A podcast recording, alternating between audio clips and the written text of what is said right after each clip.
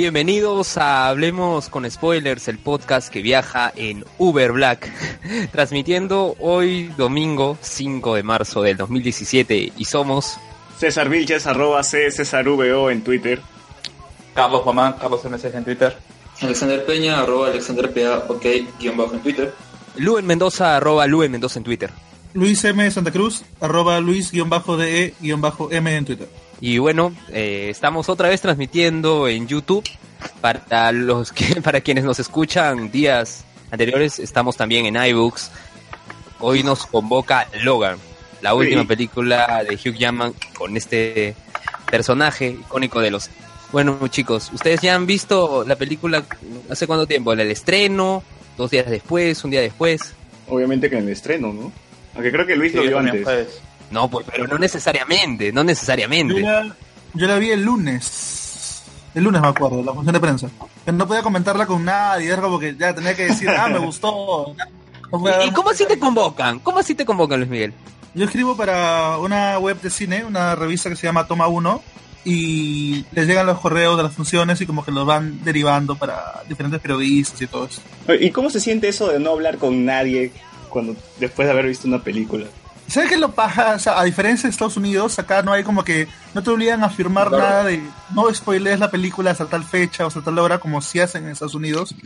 O sea, que uno puede sacar una reseña o incluso spoilear si, si fuera como que mala onda la película sin que hubiese ningún problema o alguna eh, demanda por parte de la distribuidora, pero igual uno tiene la carga de no poder comentar nada, estar rodeado de, de gente nerd, interesada en el, en el tema y no poder decirles mucho porque primero no quieres cagar en la película y, y segundo, de verdad no puedes discutir mucho con una persona sobre lo bueno o mala que es una película si la otra persona no la ha visto, pues, ¿no? Claro, o sea, puedes grabar una reseña, pero no la puedes publicar, por así decirlo. No, o sea, en teoría sí puedo. La, la, hicimos una pequeña como que conversa sin spoilers con Diana en el podcast Infinito, la publicamos el miércoles. No hay ninguna presión de parte de la distribuidora para no comentar o decir algo de la película hasta cierta fecha. O sea, la reseña en sí que dice para toma uno la publiqué el lunes, me acuerdo. O sea, el mismo lunes que la vi. Pero no se puede tener Sin un diálogo como el que estamos teniendo, claro, sin spoilers. No se puede tener un diálogo como lo que estamos teniendo ahorita sin ver la película, sin que todos los involucrados hayan visto la película, pues, ¿no? Ojalá que algún día lo, lo llamen a Luen también para funciones de prensa. Ojalá algún día. Pero El problema bueno, es que son, son tempranísimos, o sea, son como que 10, 10 y media. O sea, no, siempre es así, como lo del Arcomar, ¿recuerdas? Eh, lo del Arcomar, tú, tú no Ah, fuiste. de-. Yo no, yo no llegué a ir a esa fecha justo porque tuve un curso ese día. Pero te Por llamaron. algo bien como que casual. Sí, me llegó el correo, me pasaron la voz y quería ir. Yo quería ir, obviamente, porque no soy mega fan de Harry Potter, pero sí me interesa la franquicia y por un tema de última hora no pude ir esa función. O sea que fue, fue un toque hardcore, ¿no? Fue un toque fuerte todo ese tema de, de edición. Un- un- fue muy, muy hardcore. Pero, pero bueno, es algo que, que ya pasó. Bueno, antes de pasar a Logan, vamos a saludar a nuestros podcast amigos. Empezando por el Angoy, que sacó post Oscar, eh, en el que solo estuvieron Berteman, Mauser y Alpacine, si no me equivoco, César. ¿Escuchaste? No, no puedo escucharlos. Sí, bueno, hablaron de eso, hablaron de trailers, de Kong, la isla calavera, de Alien y de Guardianes de la Galaxia. Además Oye, de ¿qué, la última película de Chalaman. ¿Sí, César? oye, ¿qué paja se ve Conja? Yo no había visto el tráiler hasta en el cine que pasaron su tráiler. Me pareció de puta madre, pero creo que están recibiendo algunas malas críticas en Estados Unidos, ¿no? Las críticas son mixtas, ¿ah? o sea, no está tan, no están tirando tan a lo negativo, pero no es son como se esperaba. Igual como que con Godzilla, ¿no? O sea, que hubo una gran división entre público y crítica, y entre críticos mismos, ¿no? Yo, yo me espero algo clase B, la verdad. O sea, después de ver ese tráiler con Kong luchando contra otros tipos de caillos, reptiles gigantes, yo espero algo bien clase B. Mm, no sé, o sea, he escuchado un par de comentarios de, del director hablando sobre todo el tema de la cantidad de monstruos que va a tener la película, las inspiraciones que tiene y, pucha, o sea, de verdad parece un proyectazo. Que no he visto el último tráiler, porque su- su- supongo siempre que los últimos trailers son como que los más spoileadores, pero dicen que está lleno como que de, de acción y de escenas como que exageradamente pajas, pero no lo he visto, así que no, no puedo comentar mucho. Sí, a mí me hypeó bastante. ¿no? ¿Qué mal ven? Este, también, como les comentaba, hablaron de la última película de, de Shalaman, este, Split, Split. fragmentado. con la actuación de James, de James McAvoy, el profesor X de los X-Men, Joven. Y, y su relación con Unbreakable, pues. Sí, que es un spoiler eso, Luen. Pero este es hablemos con spoilers, pues. O sea, Bruce Verdad, Willis verdad. aparece ahí. sí, sí, verdad, verdad. Esa vaina. Ahora, eh, yo todavía no he visto la película, pero ya me sé el spoiler de Unbreakable y toda la mierda. Eh, es el personaje de, de Unbreakable, o sea, porque que aparezca Bruce Willis nada más podría ser cualquier interpretación o, o- o tener un papel diferente, pero ¿cómo es que se conecta inmediatamente con el personaje de Unbreakable? No sé, Alexander ya lo vio. ¿Lo llaman por nombre? Alex, ¿estás ahí? ¿Cómo? Bueno, que. ah, El resto de la película trata sobre ah, el personaje de Kevin, de, lo interpreta James McAvoy, hasta la última parte. Que luego, este caso de, de secuestro y todo, se dan las noticias en una cafetería y pues una de las clientes se pregunta, hace 15 años no había otro tipo con un nombre así raro, ¿cómo se llamaba? Y quien le responde es el personaje de Bruce Willis, dice Mr. Glass, que en Unbreakable el villano, por así decirlo, es Mr. Glass, que es interpretado por Samu- Samuel L. Jackson. Ah, y bueno, o sea, haciendo esa referencia, él, aparece ahí con, su personaje.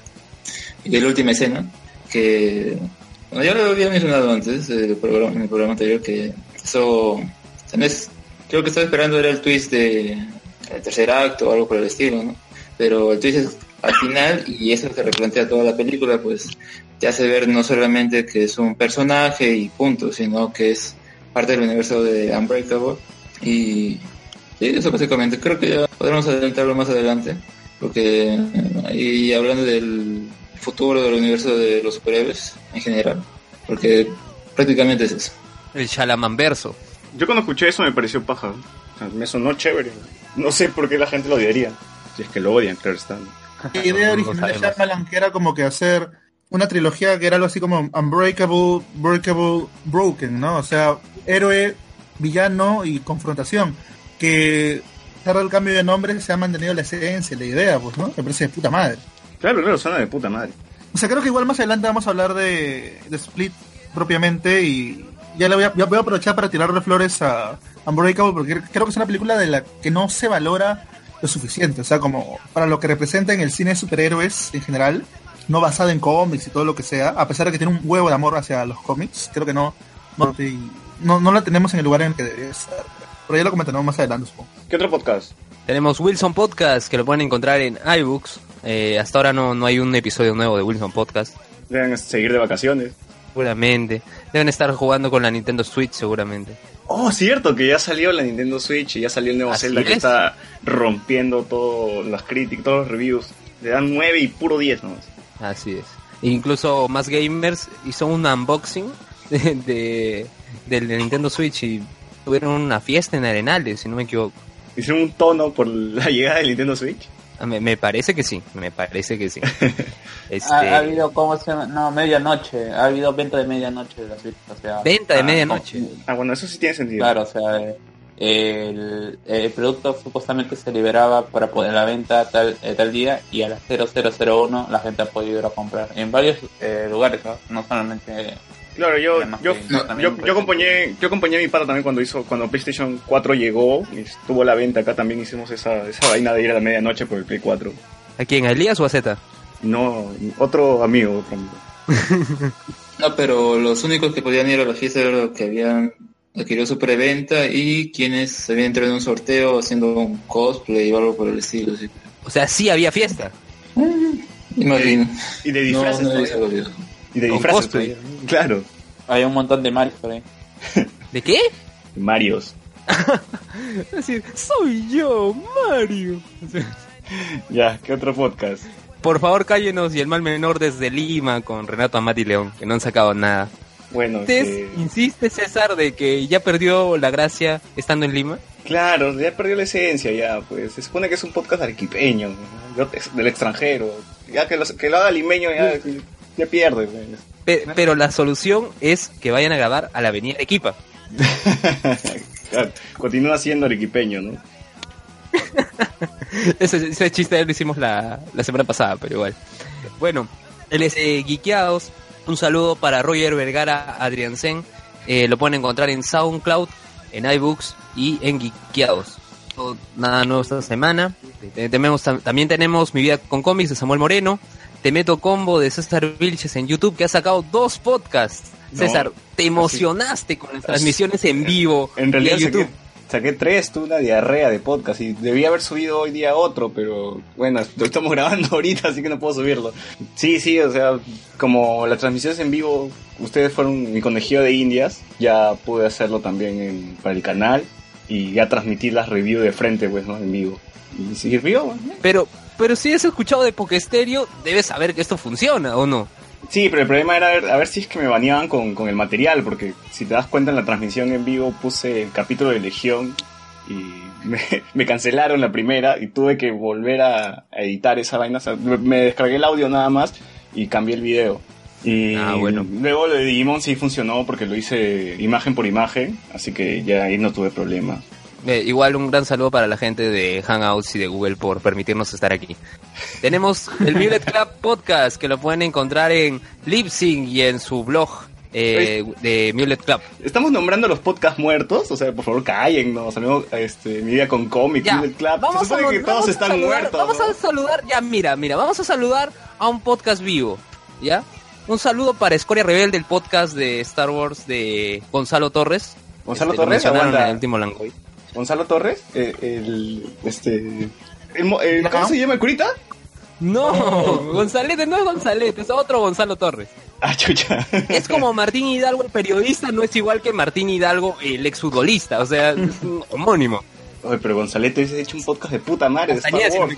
Sí, Escoria, Rebe- Escoria Rebelde, lo pueden encontrar en iBooks también. Ay, ¿Qué paja su nombre? Está chévere. ¿Está más, está más chévere que la mesa de grido o no? Sí. No, todavía no he tenido la oportunidad de escucharlo, pero sé que lo mencionaron. Este, y saludo también para la mesa de grido de Da Force Perú. Eh, Creo que sacó algo, Sacaron un de- episodio. Sobre la política en Star Wars, creo que era, ¿no? Así es, entendiendo la política de Star Sí. Wars. Tema interesante, de. Este, interesante. No lo han puesto en la lista, un saludo también para la guía escéptica, eh, promovida por la Sociedad Humanista y Secular del Perú. Oye, ¿qué están sorteando? Este? Que, que no quieren decir. ¿quién- eh, que- no lo vamos a decir, porque si te decimos, vamos a perderlo. ¿Por qué, ¿O weón? quieres, ¿Qué o está- quieres decirlo, ¿Qué está Carlos? sorteando? ¿Un extraterrestre? ¿Eh? ¿Qué, qué cosa tienen, Anunnaki, vamos a sortear. Algo Sí. parecido, algo Carlos, ¿lo parecido. quieres decir? Ya, yo lo digo porque yo no voy, no estoy, ¿cómo se llama? Participando. Porque ya, Ya, pasó hecho. la fecha de participación. Además, ya, ya, ya, ya pasó la fecha, así que como se la vaina. Ay, ay, ¿Cómo le ay, pues si no, ya fuiste, ya no puedes participar. Un viaje con Elon Musk. Musk Tusk, o no sé cómo se llama el señor ese. ¿Cómo? Un pasaje a la luna. No, Eh, no, no, no era un lo, pasaje. que, lo, que, lo, que, lo que estamos sorteando es un libro que Natalie de astro de astrofísica me parece que es, o de astronomía, algo así. Eh, dilema eh, del erizo. Es el dilema del erizo, ¿verdad? No, eso no, esa ah, no. Vamos, dilo. Uy, uy. Oye, ¿cómo que esa huevada? No lo dije en un sentido peyorativo, por favor. Ya, este. No, e- ese libro no. Ya, por favor, Carlos, continúa. Sí, Renato, por No, favor. es, es un libro. La, la verdad es que no lo escuché porque no lo, no lo- no, el tema no sé, no lo escuché exactamente, pero me parece que es de, de astronomía y que Natalie. ¿Astronomía? ¿cómo se? Sí. Astronomía, no, astronomía. ¿Astronomía? No, es que Alexander escuchó gastronomía. Ah, no, astronomía.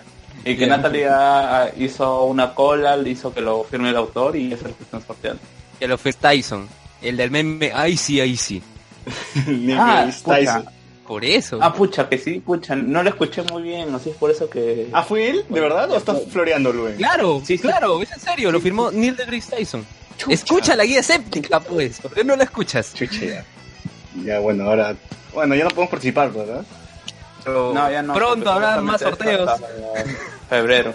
Pronto sortearán un duende en un frasco, así que esperen ese sorteo. Bueno, pues, este, todavía no ha salido el último episodio de la guía escéptica. Estamos esperando el, el 80, ¿no? Episodio 80. Eh, tenemos también Nación Combi de Hans Rodgiser, Eric Iriarte y Carlos Zúñiga. Sacaron también un podcast esa semana, hablaron de justamente la metida de pata de los Oscars, o si van a comentar. Este, el embrollo de Grañi Montero, pues, Grañi Montero, el aliado de Odebrecht acá en, que bueno, pues Barata los echó. ¿Han escuchado del caso? Luis Miguel, tú, estás más metido ahorita en el tema periodístico. ¿Qué te pareció eso? Ah, que es todo un embrollo, ¿verdad? O sea, no, no me quiero poner tan denso ahorita con el tema de Areño Montero, pero te puedo comentar que tengo varios amigos que trabajan ahí en temas no tan turbios y que tienen toda una campaña ahorita para limpiar la cara a la empresa alucinante por redes sociales. No sé si has visto algo. ¿Qué les queda? Pero es súper, súper rochoso, ¿no? Pero, Sí, ¿qué se hacer? sí, porque incluso, incluso creo que hubo un tema con las AFP ahí, ¿no? Porque dinero este, de las AFP fue invertido en los proyectos de Graña. Hay un montón de gente que está temblando ahorita por el tema de, de esa plata, porque está es una situación medio riesgosa. Todo un chongo eso, o sea que... Está denso el tema. Denso, denso. Sigamos, tenemos Colas dice Luis Antonio Vidal Pérez, sacó un podcast reciente también del tema de, la lucha libre. No, no he leído la descripción, tendría que buscarlo, pero es Pero- lucha libre. El Mulet Sí. Cat, el Mulet Cat regresó en forma de, de este, de podcast de, de- ¿De qué? El mío lector que no te, no te- regresó en no te forma de- entiendo, César. Perdón, perdón, el Mulet Cat regresó en podcast de colas, digo. Ah, no lo sé, pues. Tendría que estar Juan ahí, no, no, no lo he escuchado, no lo he escuchado. Este, Polución Nocturna de Gunter Kramer, Poke Stereo de Whistles, Soda y Foco. Soda no estuvo en el último programa porque fue su santo. Un gran saludo para Cristian Bravo, para Soda. Este, hablaron del último episodio de Pokémon Sol y Luna, en que fue un episodio más de relleno, un episodio random, como ellos lo calificaron, porque era una aventura de los tres starters de, de Alola. Sin Este, sus dueños. ¿Qué más? No, sin sus dueños, claro, porque el, el Rowlet de Ash con el poplio de... ¿Cómo se llama la de cabello azul? No me acuerdo. Eh, tuvieron un problema, salieron volando y se encontraron con el gatito de fuego, con Litten. Y tuvieron una aventura para volver a encontrar a Ash y, bueno, eh, básicamente eso fue los, fueron los primeros minutos del episodio porque luego ya se fueron en YOLO con temas random. Como que es como lo que le gusta al público, temas random y hablaron de los Oscars, como saben, porque. Stereo ahora. No, no, eso ya Ah, pasó ya. Entonces hablaron del Oscar de He verdad. dicho el Oscar, claro, hablaron del Oscar de verdad, pues, del Roche, este, de los proyectos, porque como saben, porque Stereo ahora ya, ya tiene RUC, pues, y es una sociedad anónima cerrada, es una empresa y van a sacar eh, mucho más material. Justo eso estaban comentando. Se fueron a México. Eh, ¿Qué más llega- tenemos? Llegaron, punto es- llegaron a irse a México. Van a ir a México para el concierto de Rika Matsumoto, eso estaban promocionando. Ah, y le mandaron saludos a Alexander en el último programa. Alexander es hincha de al parecer. Sí. Alexander, ¿cómo así llegaste a escuchar Poke Stereo este último fin de semana? Vi que estoy en vivo. Pero ¿Qué? co- comentaste, comentaste algo, comentaste algo para que te saluda- saludaran o, o cómo fue. Obvio, ¿no? Si no, no hubiera mencionado mi nombre. Ya, en fin, ¿qué otro podcast? Pero hay? creo que César quiere saber qué comentaste. Bueno, pues que, que le a Beto. Ya. A Beto solo. Ya, bueno, el podcast Infinito y Conversaciones No Nerds de Luis Miguel Santa Cruz, que también sacó un episodio, como ya lo mencionó al inicio del programa, eh, del, de justamente Logan. Hablamos sobre Logan, Oscars, eh, como todos los otros podcasts que han salido esta semana, eh, y hablamos de... Dime, dime. Buscando Nirvana. Eh, eso, Buscando fue, Nirvana, que probablemente... eso fue auspiciado por Starbucks, iba a decir. Dime, dime. Ah, pues todos los podcasts son auspiciados por Starbucks, aunque Starbucks no lo reconozca. Pero... Buscando Nirvana, como dice Luen, que probablemente sea la experiencia más dolorosa que pasé en un cine en los últimos 24 años. A su madre. O sea, tú no has visto ceviche de tiburón, la peor de mis bodas, nada, te has hablado de eso. Yo me salgo de esto, tuve que, vi- tuve que ver esta mierda que, o sea, no hay ningún solo momento en el que yo haya sonreído como que lo más mínimo. O sea, había un momento en, la, en el podcast en el que toda la gente que estaba ahí de prensa empezó a sacar su teléfono, se empezaron a whatsappear. O sea, para Ah, intentar escapar del sufrimiento y del dolor que estábamos teniendo con, con esta película de mierda. O sea, Es sí- que ya sí, había pagado, pues gente. No, es que ni siquiera habíamos pagado, es- era una función, este, era una función de prensa. Estábamos invitados a ver la película para comentar. Y No, había, si gente de pagado la por produ- eso. había gente de la producción ahí. estaba, eh, luego de ver la película, salimos y afuera estaba el director, estaba el elenco, estaba Miguel Figueroa, estaba este Edgar Vivar. Hicimos, eh, en el podcast último también tenemos entrevistas con el director y con Edgar Vivar, pues, ¿no? Comentando un poco el tema de la película. Sin mucha mala onda, sobre todo con, con Edgar Vivar, que el pata, o sea, tiene un cameo a, a lo justo, ¿no? O sea, sale dos segundos en la película y lo están poniendo en el póster grandote, como que primero. Es, es como lo que pasó con Gianfranco Obrero y Lucho Cáceres en ceviche tiburón. Tuvieron una escena a las justas y los ponen ahí también No, portada. no vas a comparar a Edgar Vivar con puta Lucho Cáceres. bueno. Ah, bueno, bueno. Pero Edgar Vivar, supongo que habrás, habrán conversado de otros temas y nada de la película, ¿no? O no, también hemos hablaron- hablado de, de cine en general, para no tocar directamente el tema del bodrio, es claro. a ver, eh, Claro, claro. todo el tema de como tolerancia o esta forma de manejar la más que fama, popularidad que tuvo el programa en su momento, cómo la tiene hasta ahora. Es- eh, fue una entrevista chévere. Eh, hice una nota escrita para mi chamba, pero la entrevista completa la pueden escuchar en el último podcast infinito. Eh, y en general el tema de los Oscars también, eh, con mi amiga Facha, con mi, mi amiga Aldo Mariategui, que es este, Dayana, Facha, o sea... media... No, pues no, ya, ya no vamos a decir nada. Este, Que pero... le jode, que le jode a los judíos, ¿Qué? ¿no? Odia a los judíos, no sé por qué, o sea, es, Mel Gibson. No sé por qué odia a los judíos. Sí, Sí, fue- fue- Pues un comentario Este, pero dime. random esa vaina. Aprovecha cualquier pretexto que hablemos para poder meter el odio a los judíos, no sé por qué, o sea, y yo la adoro, eh, la quiero mucho a Diana, pero, o sea, por eso le invita al podcast, pero eh, esos eh, lapsus, los judíos son entre divertidos y entre, no sé si dejar esta parte al aire en el programa, no sé si debo editar todas estas partes, pero no sé, es- me divierte, creo que a- a- algunos oyentes también se divierten con eso, probablemente no, hay algunos que, que no la pasen muy bien con esas partes. Gracias a Dios la comunidad judía Claro, no es tan sí. grande en nuestro país, pero... No, saludo, todo bien, Sería pero- bueno, sería bueno que, que inviten a tu amiga Luis Miguel al programa de, de César, a Temeto Como, para que debata o converse con Elías. Sería divertidísimo. Elías Elías es ju- Elías es judío. Elías es judío. pues. Chucha, ya, hay que pasar, hay que pasar a la voz para tener a los dos juntos ahí, hacer toda una... Un crossover ahí. Claro, Sí, Batman versus Superman. de los dos. y al final terminan como pareja, ¿no? Una huevada así. O va a lugar Pero meten en un ring. como Billy en un Batman. ring. Dos entran, uno sale. A ver cuál, quién gana. ¿La oposición semita o antisemita? Quiero invitar a Dayana a un Conversaciones No Nerd para no tener el trasfondo de películas de que puede explayarse un poco en, en todos los temas polémicos que le, le encanta salir de la nada. Pero Sexo. sí, no sé cómo fluiría todo. con el tema temita, o sea, va a salir algo medio raro de ahí, medio complicado, pero creo que sería divertido igual. Saludos a Dayana si está escuchando eso. ¿Qué, qué podcast más tenemos, muchachos? No, me olvido de alguno, no sé. Este, Nada más, creo, ¿no? más. No, yo también no, no, no creo algo más. Este, el, ¿dónde está el piloto? No sabemos dónde estará.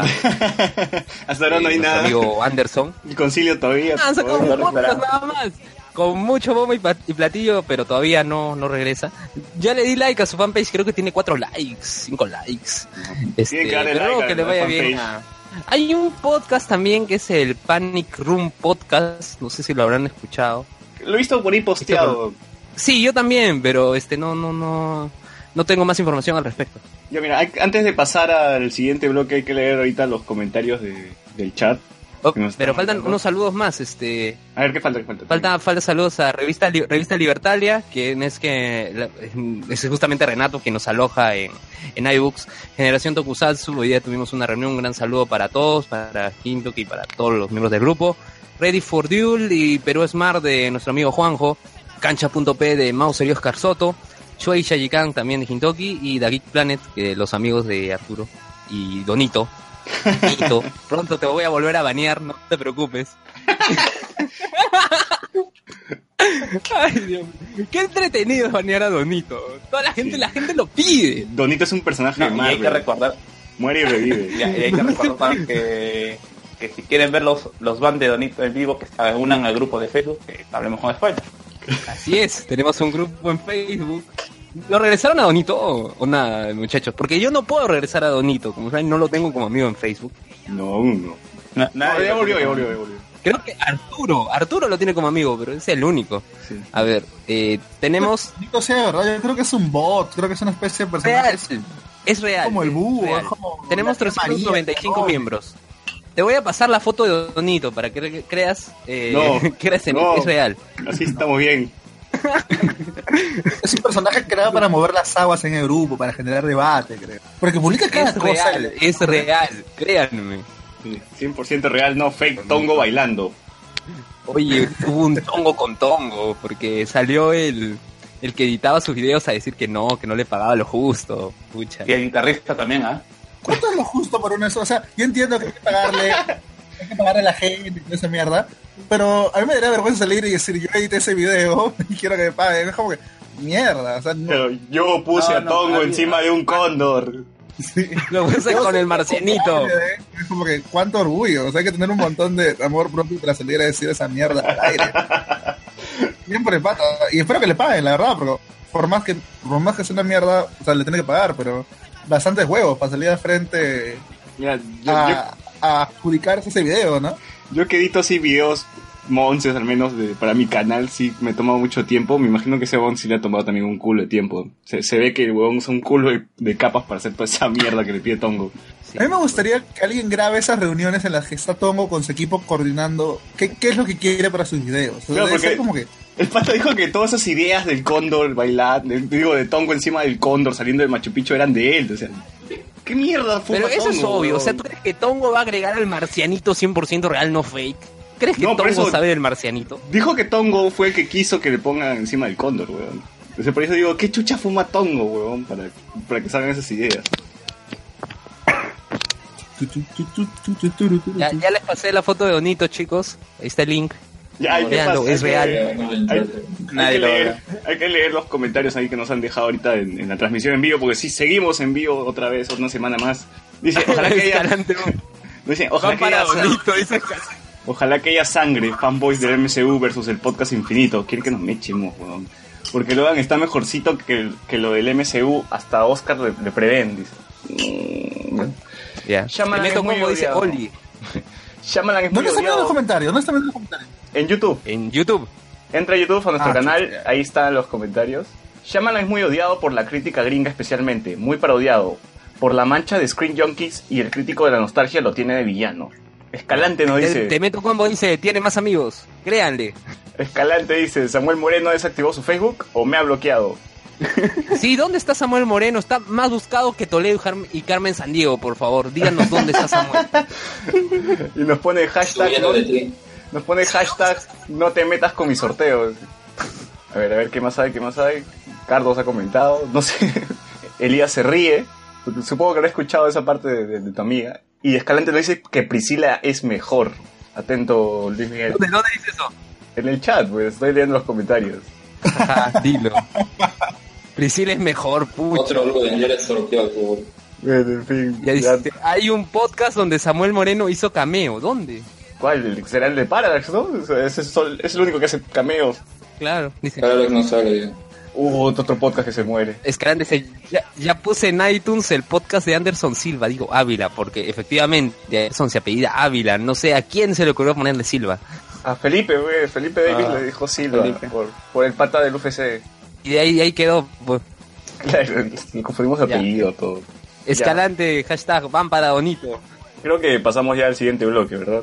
De ahí. ¿Puedo comentar lo que dice el comentario, lo que dice este comentario de que le estoy previendo Oscar a Logan? ¿Puedo detallar solamente esa, esa Ya, ese ¿qué- detalle que, que menciona el último infinito o lo, lo, lo puedo hacer más adelante? Dilo ahora, dilo Más ahora. adelante. Estamos Ah, en vivo todavía. Se lo va a ir, se lo va a ir, dilo ahora. Ya, ya, la vaina es que yo no le he previsto a Oscar, es como que en cantidad no va a ser la la la, no sé qué huevada. O sea, he dicho que si hay algo que se ha nominado, es un Oscar a mejor actor secundario para el profesor Javier.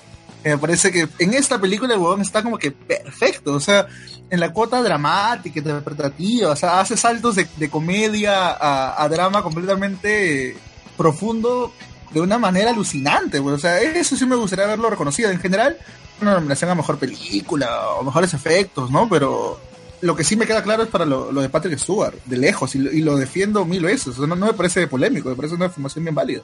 Sí, suscribo también. Ya hay que pasar al siguiente bloque.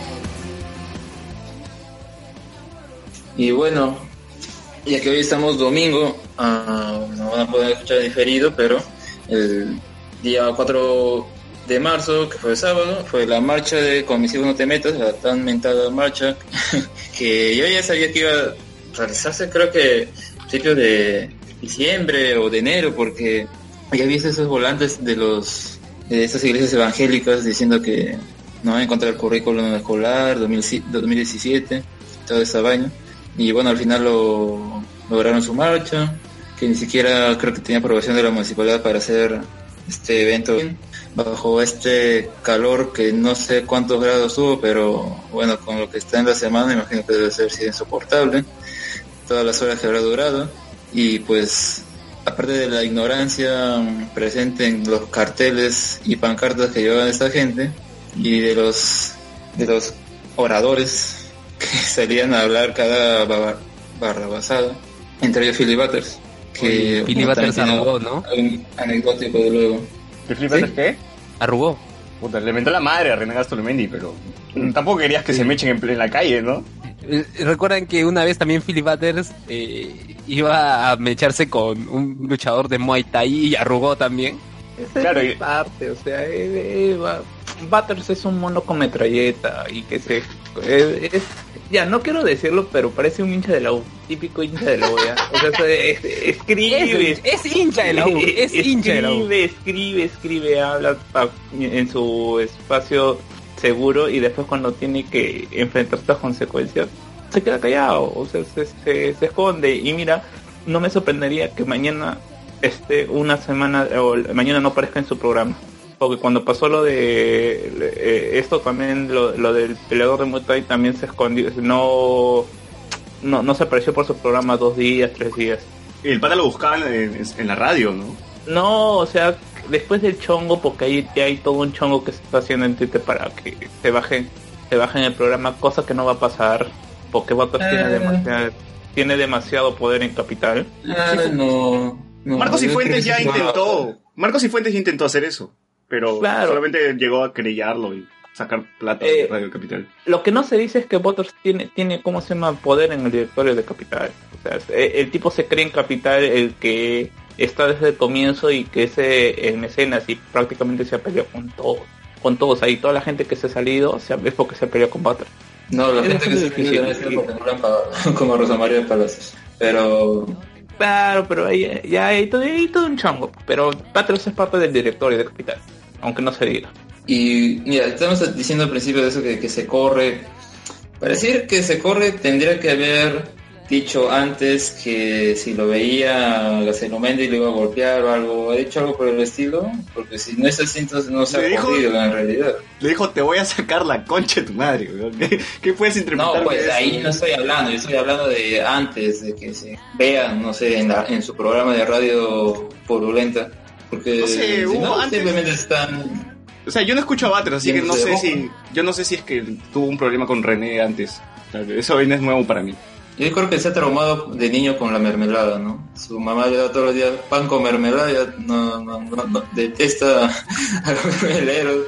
Sí, no, no sé qué, qué problema tiene con eso, es estúpido. Pero bueno, es que es para un mono neuronal común. Pero Claro, y, enci- y encima siendo el, el mayor mermelero de Castañeda durante la gestión de Villarán, o sea, De Keiko, de todo, Castañeda. todo sabía que... Claro, o sea, no, su, su llantez es gratis, ¿eh? O sea, él despotrica así como cualquiera gratis, ¿no? O sea, él cree en las estupideces que dice. a mí me gustaría saber si alguien llama a su programa y le dice, te voy a sacar la concha a tu madre, a ver si dice, hoy tu opinión importa, ¿no? Porque ese es lo que me da risa. en sus comerciales, en su programa, siempre dice la misma tontería, pero, o sea, es... el valor que le da la opinión ya es ah, burdo. Creo que la mula Pero, sacó un bueno, video... ese No, no, recu- no sé si ¿Sí? recuerdan que, que este Fat Butters había hecho un, un spot Claro, un spot para, para la marcha de Con mis hijos no te metas y la mula agarró y editó todas las partes que hablaban para desbaratar cada uno de esos argumentos que decía en el spot. No, no, no, yo no recuerdo. pero- No lo he visto. ¿Has visto? ¿Cómo dices? No digo, alguien lo ha visto, yo no lo vi. Claro, es, por eso digo, es un video donde la mula agarra cada argumento de Butters y lo contrasta con, con ciertas partes de, de su programa o otros programas donde ha sido invitado que lo demuestra puta como un completo idiota, pues no. Pero eso es lo que es Butters. Bueno, es- y eso que ha sido una sola cosa sobre, sobre el evento de ayer, ¿no? Porque yo lo que he visto más bien ha sido los comentarios de la gente que marchaba, que de verdad no sabía ni por qué marchaba. Solo repetían como borregos lo, lo que decían los panfletos y esas tonterías. O este video que le hace el pata de sin credencial entrevistando a, toda la- a todos los huevones que estaban en la marcha. Puta, lo dejan ridículo, weón. Claro, y lo que dice es por una palabra, porque dice género, no, quiero que lo cambie. O sea, es, es tan, tan estúpido eso, eso, el argumento de esta gente que no... O sea, y, y a veces trato de pensar, a ver, ¿cómo me pondría, qué argumentos tendría si fuera una de esa gente, ¿no? Que va a esta marcha. Es imposible, no puedo ni, ni, ni un minuto ver todas las incongruencias que, que dice. No, y hay otro video peor todavía, donde hay patas, me imagino que son evangélicos, ¿no? Que, que empiezan a decir que los homosexuales son una aberración, que los vamos a aplastar como si fueran langostas. Otro pata diciendo de que sí, es que los blanquitos son homosexuales, siempre han sido homosexuales los blanquitos. Y el, el pata que entrevista, el pata que entrevista dice, este, o sea, yo soy medio blanquito, entonces, por, o sea, yo soy medio homosexual, entonces, sí, es que, es que así son, pues, ¿no? Y digo, puta, no, no puede ser, estamos nadando en un mar de mierda en esta marcha, weón. Y no puedo creer que hay gente que, que apoya estas huevadas. O sea, no hay ni un solo argumento sólido para esta marcha. Bueno, en los 90 la gente adoraba al chino, ¿no? Así que se podría decir que es un remanente indirecto de lo que ha ocasionado en la mente de las personas. Sí, pero esta, Pero, gente, sí, pues. esta gente no necesita comentarios o argumentos sólidos para nada. O sea, Es el ¿Te das poder de cuenta la de- masa, en el momento- ¿te das cuenta en el momento en el que estos chicos de, ¿cómo se llaman? Infiltrados, ¿cómo, se- cómo se llaman? Sin credencial. Les perdón, este, les encaran y les demuestran los estúpidos que son, como que les llega el pincho, les da igual. Es como que tú podrías literal probarles científicamente en la cara con numeritos, con, con crayolas, y por más que le, les demuestres la verdadera razón del tema, no les va a importar, ya están, son zombies, literalmente son zombies. Qué miedo, o sea, de verdad me da miedo que haya tanta gente, que se pueda congregar a tanta gente a base de nada. Y que explica también la mayoría fujimorista en el Congreso y la cantidad de votos por, por Keiko, ¿no? Por rating del fondo y sitio, no sé, pues. Claro, porque estoy seguro que el 95% de personas que marcharon, puta, no han leído ni siquiera qué mierda dice el currículum, la currícula escolar. Y están protestando, puta, por de nada, pues, huevón, son unos corderos nomás que están siguiendo la marcha. gente aburrida. Pero justo en el video que mencionas, este notero le pregunta a un señor y dice, ¿por qué está marchando hoy? Bueno, le da las, las mismas frases de siempre. Y después ese notero le dice que qué pasaría si luego su hijo le dice que, que es heterosexual. Y dice, bueno, habría que discutirlo. o sea, ni cuenta se dio que había dicho heterosexual. No sé, para que vean lo, a lo atento que está esta gente. ¿no? Oye, pero hay otro, otro reportero que sacó un video de que existen fines políticos detrás de todo esto y que no necesariamente eran los fujimoristas, sino que están metidos unos evangélicos, no me acuerdo qué partido, pero gente también que están que, que está que es parte de Betel y el movimiento mo- mision- movimiento misionario, no sé qué mierda. Claro, esa vaina y que ante- anteriormente ya han postulado a, la presidencia también con, con su grupo político y que parece que de nuevo ellos son los que están poniendo la plata para los carteles, para mover a la gente, para, para que la gente empiece a hacer rage y así darles visibilidad para tal vez en unas próximas elecciones también lleguen a postular.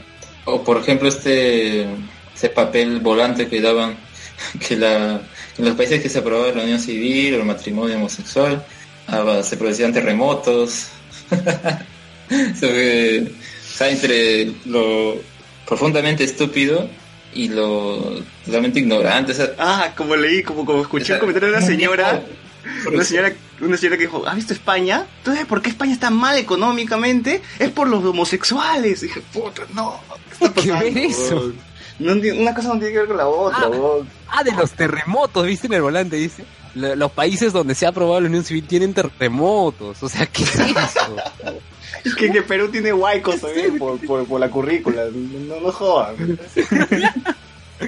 Esta weá de verdad está, está para ¿Qué tomarlo con, con, humor, weón. Está para reírse nada más. ¿Qué No nos queda? otra. ¿Qué No, nos no queda? que- ¿Qué- no queda de otro que burlarse nada más. Pero a ustedes les afectó eh, la marcha, les jodió el tráfico o algo, su salida. No, yo estaba en comas. En mi caso yo estaba en comas. Yo tomé Metropolitano de Estación Central hasta Benavides y tranquilo. Bueno, yo estaba en Canta, así que no sufrí ni mierda de eso. Encanta, ¿qué haces ahí? No, la verdad no. no. Divirtiéndome, pues, ¿no? Son mis vacaciones, cholo, ¿no? Que- Luego las torpedas, luego. Ya se acaba, ya. ¿Ya qué otra noticia? Que tienes que volver a, volver a tu realidad. Volví a mi realidad.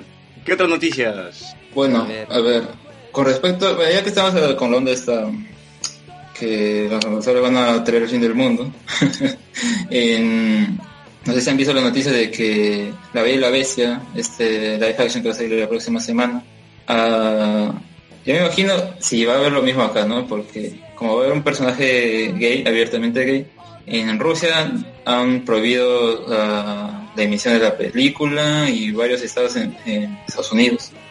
Así que no sé si la gente acá, como hacen sus marchas por, esa tontería, quién sabe, tal vez salen lo mismo con en los cines, sus plantones, ¿se imaginan? Si tú vas al cine, ¿por qué tanta gente? Será día de estreno, pues, ¿no?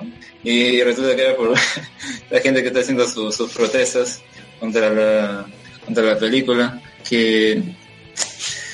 no- bueno, aparte de que no sé si irá bien o no en taquilla, es... ah, Les va a a romper todos los récords, creo, ¿ah? Sea, probablemente no los, no el de Avatar y no el de Titanic, pero va a ser un culo de plata. También es interesante que Disney al final haga una película con un personaje gay, ¿no? Por después de tanto tiempo. ¿La Cenicienta hizo un culo de plata? Me imagino que sí, ¿no? Hizo 800 millones en una semana. Que es un culo de plata, pero tampoco es wow, ¿no? Pero para lo que esperaban con la Cenicienta es un huevo. Bueno, mira, ya después del libro de la selva, me imagino que ya con la y la bestia también la va a romper. Claro.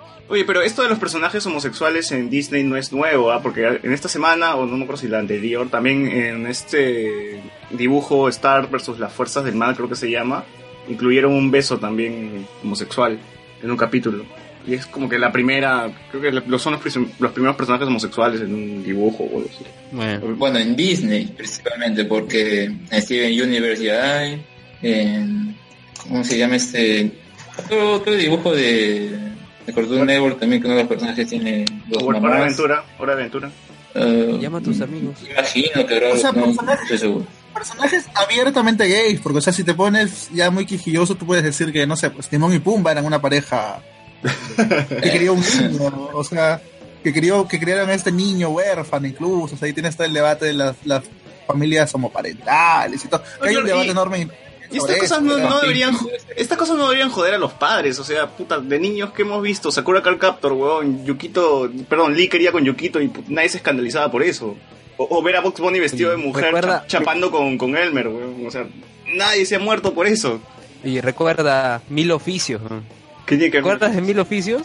¿Qué tiene que ver? No sé, Luen, tú lo quieres tanto León. no sé, me parece extraño que lo recuerdes siempre.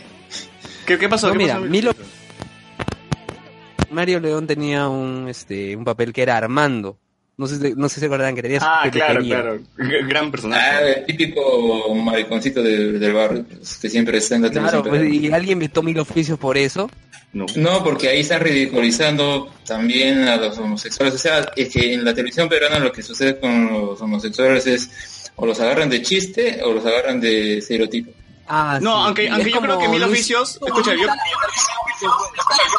yo creo que Mil Oficios trabajó a ese personaje también de otra forma. O sea, yo creo, recuerdo que en algún momento el, el pata aparece un niño y es su hijo y él tiene que lidiar en que o me visto como hombre frente al niño o, o le muestro cómo soy. ¿no? Creo que ahí sí al menos hubo una chamba.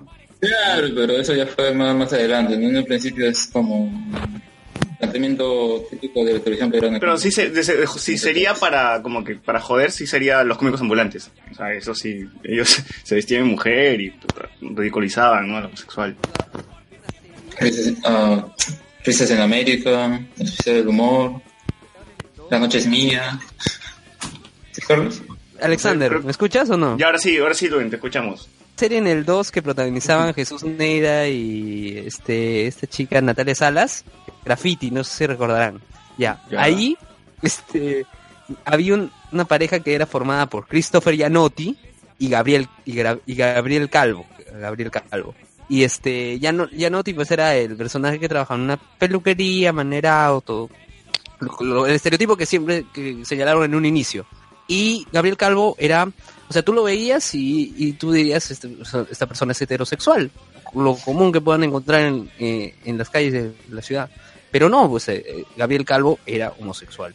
Y, y, o sea, y, y por el hecho de, de que le gustara a Christopher Gianotti, que tuvieran una relación, no deja, no, no tenía que ser, un- o no expresaba, no se expresaba como alguien amanerado, silvestre, y ahí se rompió el estereotipo. Obviamente con Gianotti era ya la cosa exagerada, pues, pero y ahí vemos también un caso de, de una pareja homosexual.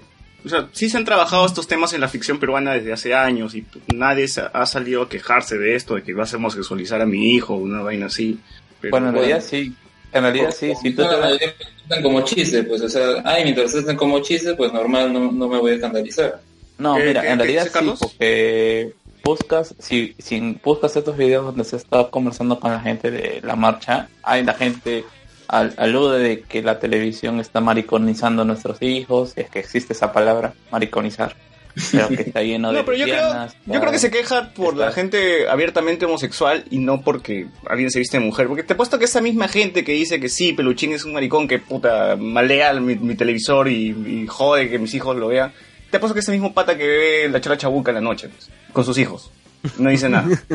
Es un concepto distinto, pues, o sea, ellos lo ven así, ¿no? Mientras uno puede ser correcto, otro es malo. Sí, pues son, ya, son huevadas, ¿verdad?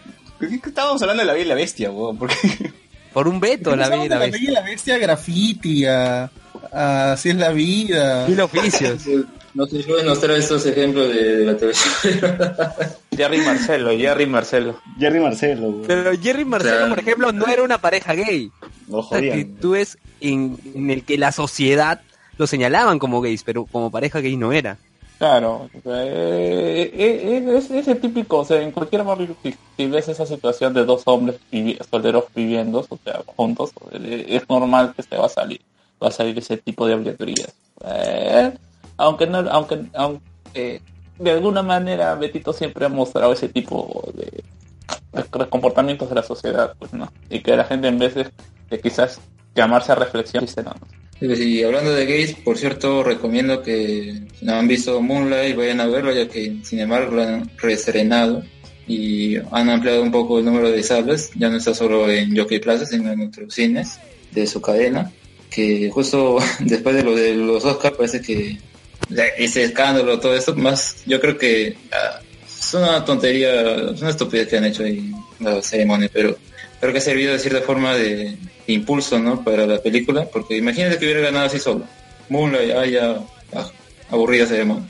Pero este escándalo por medio al menos pone en el ojo de radar a Moonlight y en Estados Unidos hay más de mil salas alrededor del país proyectando la película y las ventas de DVDs también han subido, o sea, yo creo que se ha valorado más la película. Así que yo, bueno, esa sería mi opinión y por los hechos que veo hasta el momento, creo que eso sí no va a pasar nada al olvido en unos meses. Yo recomendaría una película Pero- que me gustó más, que aborda este tema también, que se llama The Imitation Game. Si no la han visto, vean la que está en Netflix, que es, la, que es parte de, de la historia de Alan Turing, el que creó la computadora. Mírala en Netflix. ¿Qué otra Te noticia? que también vean la chica danesa, que habla de transexualismo, transgénero, ¿no? Bueno, hay, hay varias películas al respecto del tema. ¿Cómo se llama esta película que- con Jim Carrey y con Steven McGregor? Mm, no lo saco. Isa de la cada rato, me acuerdo. Pero sí, también es interesante. El nombre ahorita. Como Es otro punto de vista de la temática homosexual y todo eso, o sea, alejado un poco del dramatismo. I Love You, Philip Morris. Ah, sí.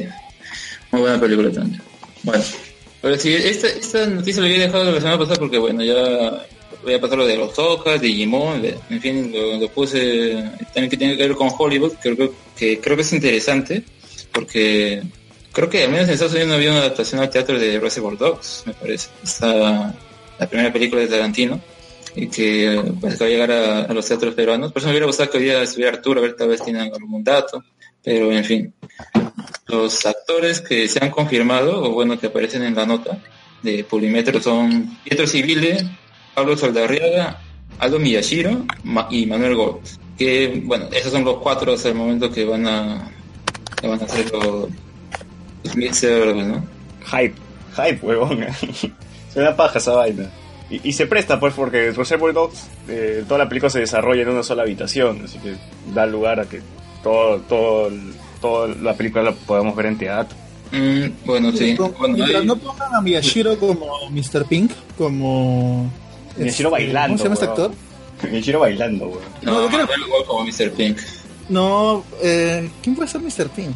Uy, Manuel pero- pues, yo ya lo tengo- Pietro Civil es White, de hecho, ¿no? Pietro Civil es White. ¿Tú, tú te los acuerdas, weón. Yo los tengo así cruzados a todos, weón. Son colores. No, Peter Civil debe ser Mr. Blonde. Por eso, ¿Quién es el que ah, baila? sí, ¿no? ¿Quién es el que baila? Pedro Civil debe ser Mr. Blonde. Pablo Saldarriaga debe ser Mr. Orange. Manuel Gold debe ser Mr. Pink. Y, sí, mira, sería genial que metieran a, a Tarantino, Cáceres y Tarantino lo- era Mr. Brown, ¿no? Tarantino era Mr. Brown, creo, ¿no? Manuel Golbon, que muere el toque. Pero... Me corrijo, Pietro Civil tiene que ser Mr. Blonde, tiene que ser el señor Rubio, de hecho. O sea, la van a teñir a Pito Civil. No, no, no, pero el señor Mr. Blonde no es rubio, es como que... Es este Michael Madsen, el que baila, La el que corta la oreja. Ah, ya, ya, ya, ya. Ya, ya, me acuerdo, ya me acuerdo. Claro, claro. Él debería ser, de hecho. Ahora no El sé quién va a ser este... ¿El policía, Pink, el que policía qué color era? ¿El policía infiltrado qué color era? Este Pink. Ah, está, Mr. Pink. ¿Y quién decías que sea Mr. No, no, no, no, no, me equivoco, me equivoco. No, Pink Mr. era. Pink es este, Steve Buscemi. Sí. Tim Roth, no me acuerdo qué color es, espérate. Ya, pero ¿cuántos eran? ¿Eran ocho, siete? No, no, no me acuerdo, weón. Eran ocho, ¿verdad? Eran seis. Ya, seis. Y Tarantino se muere al principio, ¿no? Y había uno, uno que no que no iba en traje, que era. Ah, Tim Roth, el policía es Mr. Orange. Ya. ¿A quién, a quién pondrías como Team Road? ¿Manuel Gol? No, ni cagando. Por tema físico, yo lo pondría a Saldarriaga, pero creo que es mucho papel, o sea, mu- mu- mucho mucho peso dramático requiere, no sé. Mientras no lo pongan a Miyashiro como, como Mr. Orange, fresh. Steve Buscemi. Manuel Gol haría como Steve, de Steve Buscemi bien, creo. Sí, flaco, pero puta hasta las huevas. Sí, ¿no? Alucino que sí, sí, tiene ese, tiene ese rol. Ya, ahí Miyashiro no, no imagino quién puede ser. El, el policía, tal vez, pero no, weón. Eh, en el chat preguntan sobre qué canción peruana harían la teoría del comienzo. El amigo Alberto Escalante. Oh, de- una de, de Pedrito Suárez, no, no sé, weón. De ¿Cuál Tongo, teoría? Soy de todo. Bueno, por, por todo el chongo que hay, a pesar de que no es peruana, por todo el chongo se podrían poner a analizar este Mátala de, de Zaperoco, una base, ¿no? Para ver qué Claro, que, que lo han censurado en el Yami, weón. Podrían analizar ese creo que rol. debería ser Una de, de Pedro Flores Verdes, pero actual, ¿no? que no se le entendería nada a Tongo, pues no, sé, no, no le encanta lo que sea su idioma. O sea, pero van a peruanizar la obra, van a peruanizar la obra o, o van a mantener los diálogos de la película. Eh, César, ¿me escuchas? Sí, te escuchamos, Rubén. Eh, que, porque es que Tongo cante el IQC de Pokémon XYZ. Pues eso es chévere. No me la arruines, por favor. No, pero dice, los mismos, los mismos de Pokestereo están promoviendo eso, que Tongo cante el IQC. Ya, después de, de la noticia pues. Pero bueno, como lo que mencionaba César, bueno, tendrían que adaptarlo. Por ejemplo, ah, claro, pues lo que menciona adelante, de verdad, ¿qué película tendrían, película, perdón, canción para la, para la teoría? No me acuerdo, me parece que en el post de, de Van Gogh habían comentado qué, pe- qué canciones, no me acuerdo cuáles eran, ya había pasado bastante tiempo, pero sí, pues no, no se me ocurre, algunos decían la flor de la canela, no sé, pero yo creo que tiene que ser una con una teoría así picante, pues, ah, media atrevida, no tanto así, media sonsa. Y, y hablarán Los también de, la- del de- de- cielo, de vértigo, ¿no? Porque se van a analizar qué significa senos moscovitas. Ah, ¿ves? Y también hablarán de la, de la mesera, de, de- puta, que los buenos se meten un speech sobre una mesera y no, qué mierda más que dura casi, que es todo el inicio de la película. Sobre las propinas. Claro, está sobre las propinas. Ya bueno, ¿qué otra noticia hay, Alexander? Bueno, ahora sí, ya pasando a cosas más um, hollywoodenses. Bueno, no nos hemos ido de ahí, me parece. Los trailers de la semana. Y creo que los más importantes han sido Alien Covenant y Guardianes de la Galaxia Volumen 2. No sé si alguno de ustedes tenga algún otro tráiler importante. Ah, por ejemplo, el de Alien Covenant, ¿lo han, lo han podido ver? Bueno, yo no soy fan de Alien, así que no. ¿Tú Tampoco. Carlos? Yo lo he visto. No, yo no. No me emociona mucho porque siento que están repitiendo demasiado cosas de Alien 1 y Alien 2, de Aliens, ¿no? O sea, no repitiendo en tema homenaje, sino como que repitiendo, repitiendo en tema, ya, vamos a hacer lo mismo porque la gente quiere esto, vamos a hacer lo mismo porque el experimento que hicimos con Prometheus no funcionó, así que vamos a hacer exactamente lo mismo que hicimos hace 40 años. Pero no con feeling, no como que por contar una historia, sino para contentar a la gente que quería más de lo mismo y que no le gustó Prometheus. Pero no sé, yo no siento que, que estén contando algo de verdad, siento que están regresando y repitiéndome una misma historia que no tiene sentido porque cada vez es menos este, creíble que salgan a hacer expediciones y encuentren estos huevos gigantes y se acerquen y pongan la cara enfrente.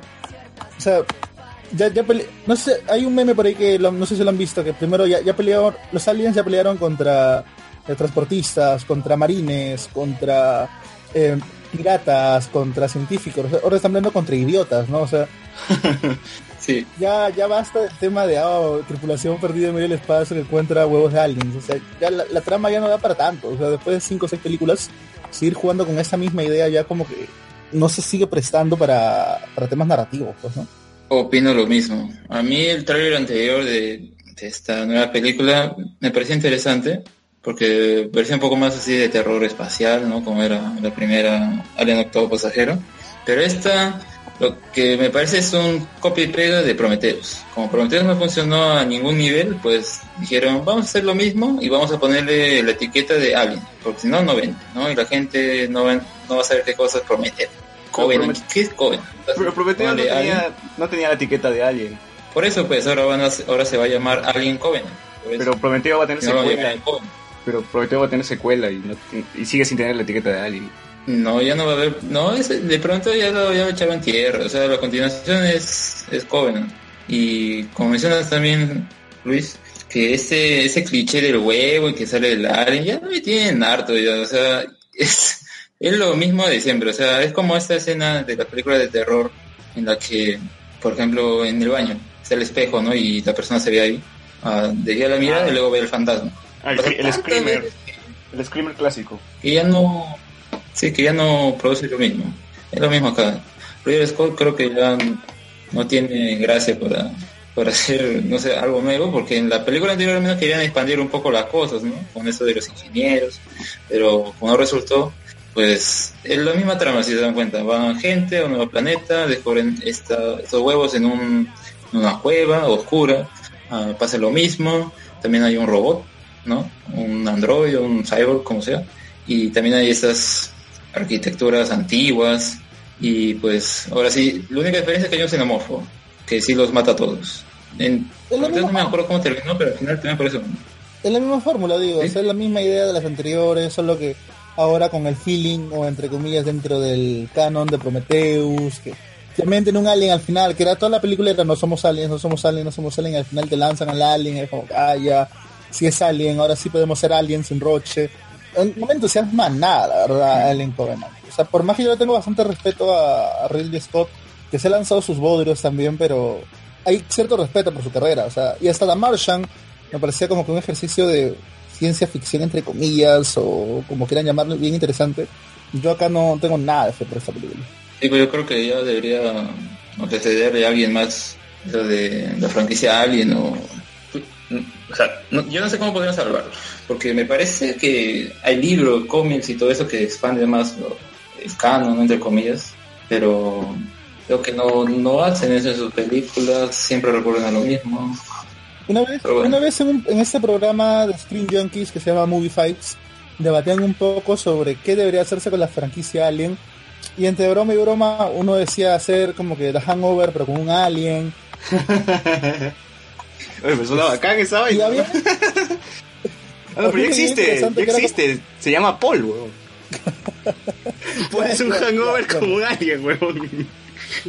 Chupa, chupa fuman me hierba.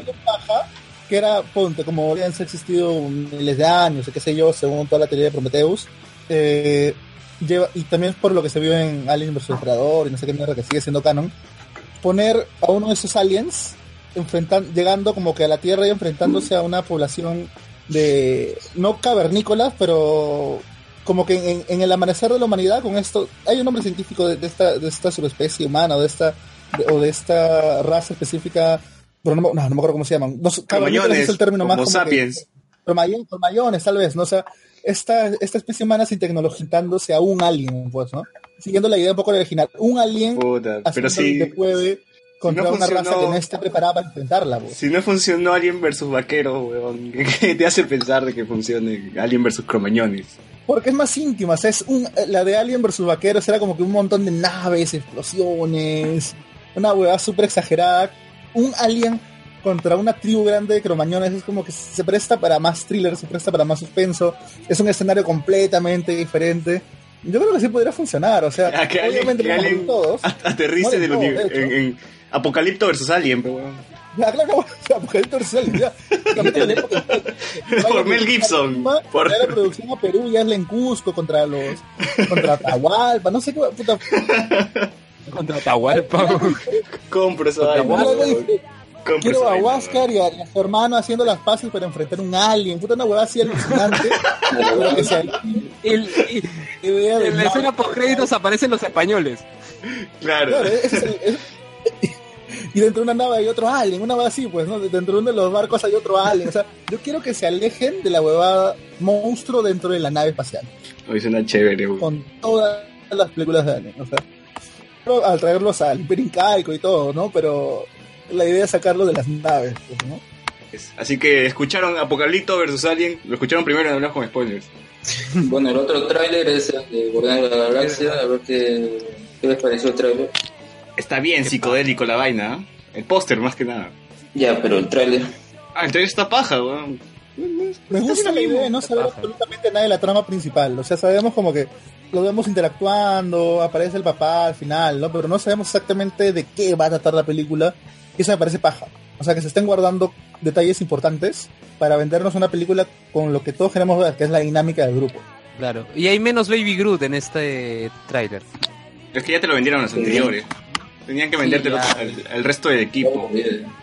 Claro. Que a mí no me molesta Baby Groot. Me molesta más que, que James Gunn diga que no es una medida para vender juguetes. Y Pero sale el una foto de en sí un... no me molesta. Y en la semana salió ya los juguetes, ya están a la venta los juguetes de Baby Groot, ya. Sí, o sea, obviamente es una movida comercial, que James Gunn no lo quiere admitir puta cosa. pero no me molesta el personaje, para nada, o sea. A a mí no me gustaría que haya una sobreexposición de Baby Groot. O sea, que se lo tomen con más No, pero calma, poco a poco, Ni ¿no? siquiera se la película ya hay una sobreexposición del personaje, o sea, va a ser Baby Groot en toda la- va a haber, va a salir una versión extendida solamente con Baby Groot, o sea, Es como el BB-8, pues, Star Wars, que puta... y cuando Star Wars antes de estrenar- estrenarse ya la gente se compraba su, su puto este, droide de BB-8 con- y lo movía con su celular y hacía sus huevadas. Y algo así... Arturito Redondo, Arturito Redondo. Era el Artito redondo. Algo así está pasando con Baby Groot, que ni siquiera sale la película, solamente con trailers. La gente ya está haciendo. Una empresa botánica ya está sacando puta, árboles en forma de Baby Groot. Pero Groot era antes, o sea, bueno, ya claro, es lo mismo, ¿no? Una mascota adorable que todos quieren tener, o qué sé yo. Pero, o sea, yo más bien me pregunto, ¿algún día volveremos a ver al Groot normal? Porque En esta No, es que película, al final, al final esta pela. crecer. Claro. Yo sí, hobby fichas a que al final de esta pela, Baby Groot crece. Seguro, pero. Como menciona, de verdad, creo que, como dijo James Gunn, que lo que iban a mostrar en los trailers o material promocional no iba a ser casi nada de la trama principal. Ah, claro. Pero Lo que sí vemos es que es una exposición de este personaje, que por suerte en ese trailer ya no hay tanto, que ya aburrido en serio, porque, sea, todos los chistes te lo están contando acá en los trailers. Cuando tú vayas a ver al cine, que, o sea, puede que te rías, pero ya no es lo mismo que ver, es como que el chiste te lo cuenten otra vez, pues. O sea, ya no vas a sentir la misma gracia. Ah, o sea, bueno, al menos eso supongo lo manejarán bien. Confío en James Gunn, confío en la primera película que nos mostró. Pero no sé, yo creo que con lo que vimos en Doctor Strange, que ya era pura comedia que no sin sentido. No, pero en este caso sí No, se sí. presta, güey. Los Guardianes de la Galaxia se supone que sus cómics son graciosos, ¿no? Están plagados de bromas. Eh, no. que- Pero la primera película es así. En todo caso tienen que seguir con la línea. No, no, no esperes tampoco una película seria. Yo no estoy diciendo que sea serio, estoy diciendo que no exageren. Pero ya la primera película era exagerada, en bromas. O sea, ves a puta Chris Pratt bailando contra Ronan. O sea, tampoco esperes que, que el nivel sea distinto a lo que te mostraron en la primera. Esa escena de Chris Pratt bailando con, contra frente a Ronan la utilizo en clase. Todas mis primeras clases de género y narrativa lo utilizo. Que tú entras al salón bailando tú- como Chris Pratt. que tú bailabas. Creo que tú bailabas. No, no, utilizo la escena. Un momento. Estamos hablando de la naturaleza de la narración audiovisual. en primera clase, y utilizo esa escena de Guardians of the Galaxy. Todos y de verdad. Que esa película, al inicio cuando salió, nadie tenía una expectativa al respecto. O sea, nadie imaginaba de que estos héroes iban a aparecer. Todos conocemos a Capitán América, Iron Man, y eh, ahí quedábamos. ¿no? En- digo, en un aspecto general pero no, pues ahora esta es una segunda pela, es una segunda aparición de los Guardianes de la Galaxia y no sabemos, eh, nosotros ya tenemos un, un referente, ya tenemos lo que vimos en la primera película y, ahora lo que tenemos que buscar que la segunda no sea nos- no, nos- no sea una caída, sino al contrario, algo, algo que, que levante mucho más este, Que mantenga el nivel, ¿no? este grupo. Exacto, que mantenga el nivel de este, Porque de este hype grupo de Marvel. está grande. O sea, no quiero que sea un Avengers, No, sí, Ultron. hype hay, definitivamente. Que es el hype, porque sí lo sabes. No, no sé qué es el hype. ¿Cómo que no sabes qué es el hype? No, lo obvio, pero digo, espero que el hype no mate esta pela, o sea, que la gente puta, llegue a esperar tanto que al final no cumpla con sus expectativas. Ah, eso sí puede pasar. Yo nada más espero que la comida sea un ingrediente y no un ingrediente usado en exceso, porque en serio mataría lo que James Gunn ha promocionado tanto, que o incluso Chris Pratt él mismo ha dicho que el guion lo hizo llorar y todo.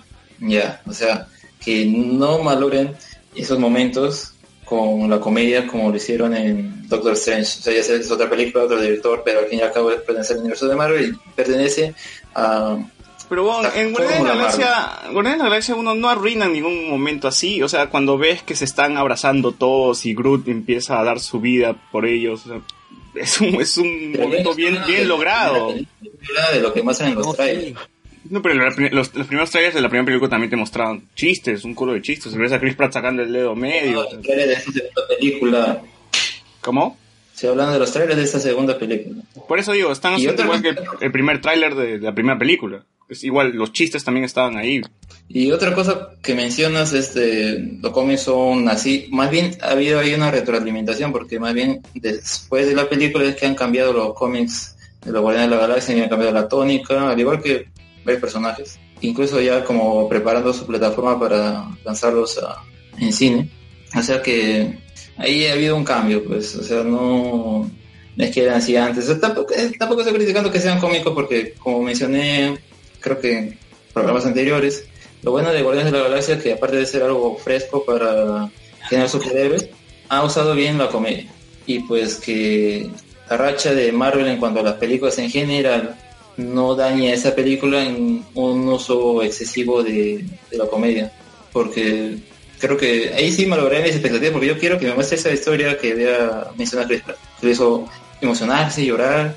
Porque creo que esa es la clave de la película en cuanto a que te transmite cierta nostalgia. Por ejemplo, al principio de, de la primera, con esa música y el momento. Si pueden elevar eso al 100% sería genial. Pero, bueno, por última parte después del trailer, que vemos al papá de, Russell. de, de Peter Quill. ¿Qué, qué opinan al respecto? ¿Le, le gusta algo hacer como ego?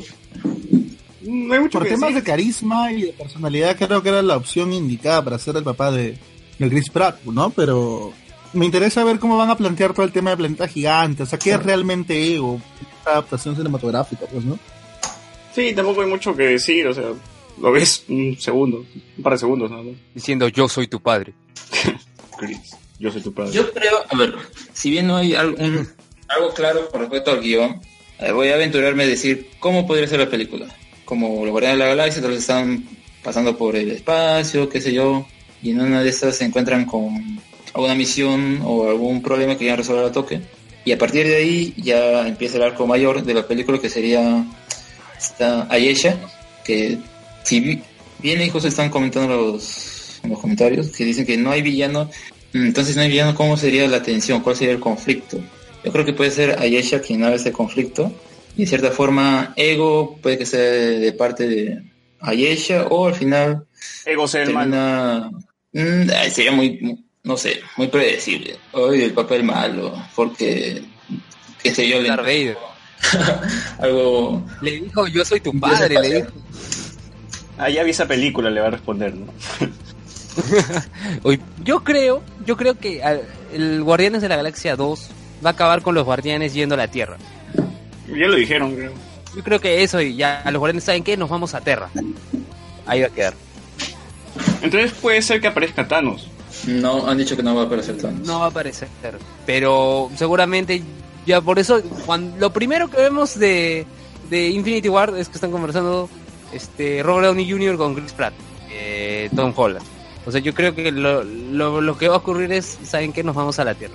Claro, o una escena post créditos, igual como Strange y Thor, donde se ve que están conversando. Algo así. Algo que te indica que, es- que se está yendo a la, a la Tierra. Sí, Ay, eso es lo que tienen que... Con eso tienen que quedar. ¿Algo más, muchachos? ¿Una noticia más o ya pasamos al, al? A ver, este, bueno, pues Cristal cayó goleado 4-1 por Cantolao. Un gol por cada hincha de cristal. ¿Qué- ¿Eso, eso entusiasma a Sport Rosario, sí o no, eh, Carlos? Empató con Melgar Empató con Melgar en Huaraz. en Huaraz. Pucha, pero, pero Cristal se guardó su gente pues para la Libertadores. Pero estaba el portero titular, estaba... Ah, como el portero Este, corre co- Alcatel. como mierda. El portero se desgasta. un No, montón. pero igual, de todas maneras. O sea, ¿ah? eh, Salvó algunas. Bien, bien, bien las salvó. Sí, pero se come. Ah, ya es todo un, un caso ya que está el. Le viene un grupo bastante difícil. pues, Bueno, más allá de, la, de las burlas, de que son cuatro gatitos y todo eso. Eh, El jueves juega ojo, con esperemos Santos. que le vaya bien, ¿ah? Porque es Santos, ¿ah? no, no, Oye, ¿y, y Cantolao no es cualquier ¿ti- equipo. ¿Tiene hinchas o solamente van lo- las madres de los jugadores a, a alentar? No hay hinchas. Seguro, pues, los, los, los chivolos, igual como el. Es casi como el caso de la San Martín, pues, ¿no? O sea, seguro que bastantes estudiantes se hicieron eh, hinchas del equipo. Acá también de repente lo- lo- los jugadores mismos En caso de la San eh, Martín se de supone que, divisiones el- menores. que la universidad te daba las entradas para que vayas. Porque mi amigo era, estudiaba en la San Martín y le daba las entradas y bajaba los partidos de San Martín para huevear, pero es de la U. Yo pensé que tu amigo... Yo pensé que a tu amigo le daban el traje de la muela. Fácil, ¿eh? Fácil. Ah, para que ¿Quién pases era el curso, muela? Para que apruebes, vas a vestirte como la muela este, este domingo de partido. Fácil, ¿eh? Fácil, ¿eh? Pero bueno, Cantolao, como dicen, es una cantera de jóvenes que están ahí estudiando, aprendiendo del fútbol. Entonces, ellos son los que van al estadio, básicamente. Eh, no sé, no sé qué, qué, ma- qué más. Alianza perdió en. Alianza Sicuani. perdió en Cusco, en Sicuani. ¿Qué te pareció? Alianza haciendo. Alianza, alianza haciéndose una alianza. No, ahora se puede. Eh, el mal formado. Falta un delantero y los. Y sin. ¿Cómo se llama? Y, y sin. eh, laterales. No, no, no se va a llegar a ningún lado. Eh, ya me ha dado miedo lo que puede hacer, ¿cómo se llama? Independiente. En la, eh, acá un mes en la Sudamericana. Pucha, de aquí a un mes es todavía, pero sí a jugar ya Sport Huancayo, Comerciantes Unidos, el Aurich. ¿Cómo? Ya, ya estamos en marzo, por si acaso. Sí, o sea, ya jugó, ya jugó el, el Aurich, Comerciantes Unidos, Sport Huancayo. ¿Por qué alianza con Independiente de aquí a un mes? Porque fueron estafados, les no, engañaron. no, No van a jugar nada. Tío. Juegan, no, sí, el 4 de abril juegan, tiene razón este Carlos Juan. El 4 de abril a las 7 y 45 de la noche, Independiente frente a Alianza en Argentina. El regreso es el 31 de mayo en Matute. Ya, pues ahí Ah, ya. pero Se, vienen sí. los chistes entonces. Hay que pasar a hablar. pero César debe estar feliz porque ganó la U. Ah, en fin, no, no vi el partido, o sea, vi que metió gol, estaban ganando todo, pero puta, luego se salvaron de una clara que, que- que iban a empatarles. Eh, que el a Teníamos que empatar. empatar, pero ya Gigi ya pasó. ya. Sí, esperemos que se levante ahora la U con esta victoria. ¿Qué te parecen los convocados de Gareca? No los he visto. No los has visto y ahorita te lo voy a pasar. Los convocados de Gareca. Yo no entiendo por qué convocan a Pablo Hurtado. ¿Juega Pablo Hurtado? Porque está jugando bien. Ha, ha estado ¿Qué? Porque está jugando bien. Lo que pasa es que Hurtado ha tenido bastantes problemas en establecerse en un equipo y bueno, ahora en el... No sé cuál es el equipo, es un equipo medio del... De, de medio para abajo en, Portu- en Portugal. Ha estado metiendo goles, ha estado siendo elegido el- el- en el equipo de la semana Victoria de- de, Guimarães. la Liga Portuguesa. Eh, el Victoria, Vi- el, el Victoria, ¿no? Sí, Victoria Guimarães. Lo que pasa es que Hurtado es, es es un jugador bastante disciplinado, o sea, y seguro y, y, y Gareca ama ese tipo de jugador más allá de esto. Entonces no es argolla. Eh, Tú, tú dices que no es argolla. Es que el argolla es, es un término bastante difícil de, de decir, pues no, o sea, argolla es quizás entre jugadores, pero un técnico apuesta por los jugadores que él cree en su, en su esquema táctico. O sea, tú me vas a decir, si es que no, por, es lo que pasa con Benavente, o sea, por más, por así Benavente ve- meta 20 goles en, eh, en Bélgica y se, ha, Bélgica. y se ha comprado por el Real Madrid de nuevo, no tiene espacio en este equipo. Y ya lo ha demostrado ya trayéndolo, jugad- poniéndolo, no lo pone en su posición ideal. Mm, eh, me parece que eh, ya hablar de argollas en este momento ya en la selección eh, es no saber cómo se trabaja, cómo se trabaja un equipo. Bueno, nuestro amigo Juan G. ca- ¿Sí? Sí, cierra este Carlos. No, no, sigue, sigue. No, nuestro amigo Juan G dice, comenten el despido de mi tío Jeta Jeta Uribe por verse con Vendimia en el partido con la San Martín. Y además dice, convocan a Hurtado que es más pecho frío que Gohan. Carlos, no sé, algo, algo, que, algo que decir, algo que decir de eso. ¿Cómo, cómo, cómo? Algo, de- algo de, algo que decir de nuestro, de nuestro, nuestro amigo que nos ha comentado. Sí, pero... ¿Nada? Ah, lo de Jeta Jeta. No, ah, lo de Jeta Jeta, ah, es que ha sido desgraciado porque, han, ah, así que no me equivoco, eh, la, los de- la gente del comercio lanzó el, eh, el comunicado y no se lo habían dicho. Ah, chumas. Claro, él se enteró por el, por el comunicado. Ah, y bueno, ¿y crees que Hurtado es más pecho frío que Gohan? Sí, o sea, es, es que el término pecho frío, eh, es que, bueno, Hurtado siempre ha sido, en, en el, en el término futbolístico, pecho frío, pero, o sea, si un jugador es limitado técnicamente, como lo es, por ejemplo, Cor, eh, Corso, pero te cumple tácticamente, el técnico va a estar feliz y es, y es lo mejor que tenemos, o sea, no- no- lamentablemente el, el peor equipo de Portugal le puede hacer el pare tranquilamente a Alianza Cristal o, o a la U. Este, ya, ya conoceremos más novedades del fútbol peruano acá también en Hablemos con Spoilers. Y bueno, para terminar, mira, sorry Arturo, pero ¿Qué ya que no estás aquí, disculpa si se si destruimos a- al cast de Inhumans, pero se ha revelado el casting completo de Inhumans. Ya sabemos que iban a ser Black Bolt, Medusa, Karnak. ah, de- creo que el único actor interesante es Iván Río, que va a ser de Maximus. Y el resto de verdad pasa desapercibido porque no tiene muchas muchas participaciones en películas o series o papeles menores. ¿Qué opinas, Luis? de frente. Eh, el casting no me parece mal.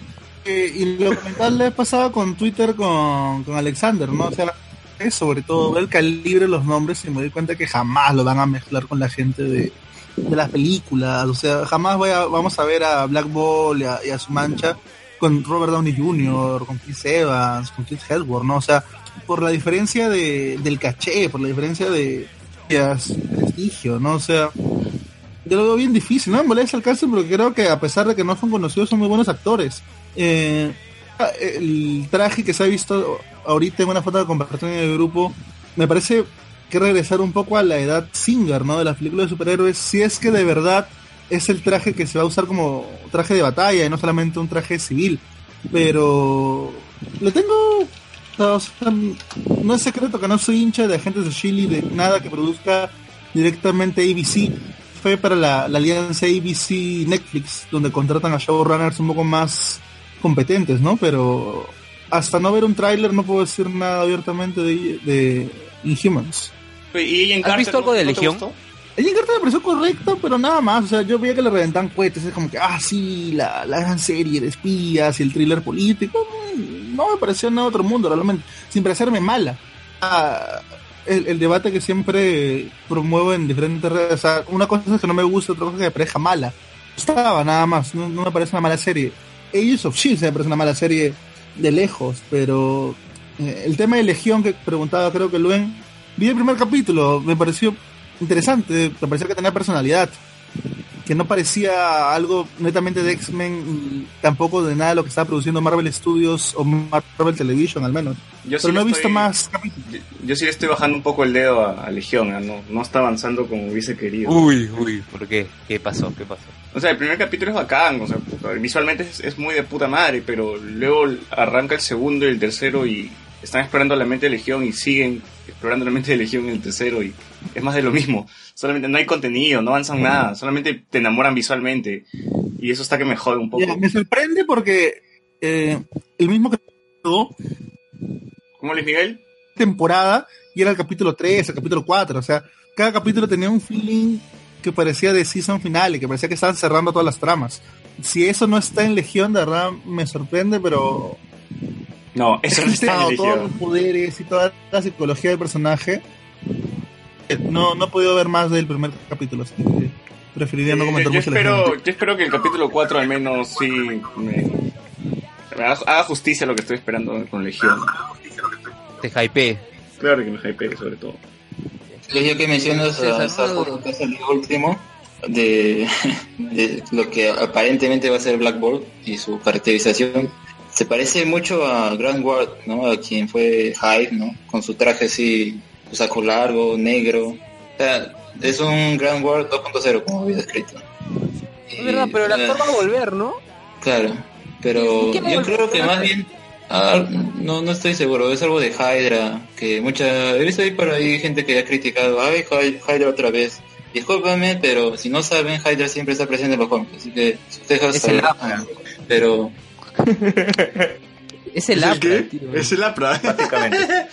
Apra, claro. Claro. Bueno, se corta una cabeza y que serán dos más, ¿no? Así que tiene sentido de que huevón puta regrese. Es que ya, termina Alex para explicar un poquito lo que ha pasado. ya, bueno, que, bueno, claro, que va a volver el personaje de Grant, aparentemente, o sea, bueno, sería como, no estoy seguro, ya Carlos lo comentará, pero yo decía que a mí el cast no me parece bueno porque en un principio, como el, primero que mencioné fue Iwan Río, y dije, uy, acá es algo grande, porque van a hacer, van a casear gente, actores tal vez con un recorrido más notorio para que puedan mezclarlo con la gente de la película, pero luego apareció Black Bolt, Medusa, con Karnak sí he visto que tiene papeles menores en películas, por eso su cara me pareció muy familiar, pero el resto eran de series o películas que no, no han, pas- han pasado desapercibidas, así que su, su calidad actoral no sé qué, qué, tanta, qué tanto es. Algunos sí se parecen a los papeles, Oye, pero no, no cabe la posibilidad de que Pero- este sea el papel de su vida, esos actores. O sea, cuando, cuando se eligió a Chris Evans como Capitán América, también todo el mundo le empezó a tirar caca porque el hombre no tenía una película trascendente. La antorcha humana era. Nada, claro, y encima era antorcha humana. Y en, en cambio, Eh, pero- algo que se ha demostrado Disney, al menos Marvel, es que siempre atienden los casts. Así que, ¿por qué no tenerle fe a este cast también? excepto el de War Machine en la primera película de Iron Man, ¿Cómo? que le tuvieron que cambiar. Excepto Terrence Howard. Terrence Howard. No les gustó Ah. Terrence Howard. Pero bueno, Chris, Edward Norton también se fue, ¿no? En todo caso, son problemas con el actor y no, no, no el tema de cast que no, que no, que no llene los zapatos del personaje que está interpretando. Pero bueno, ya, es verdad.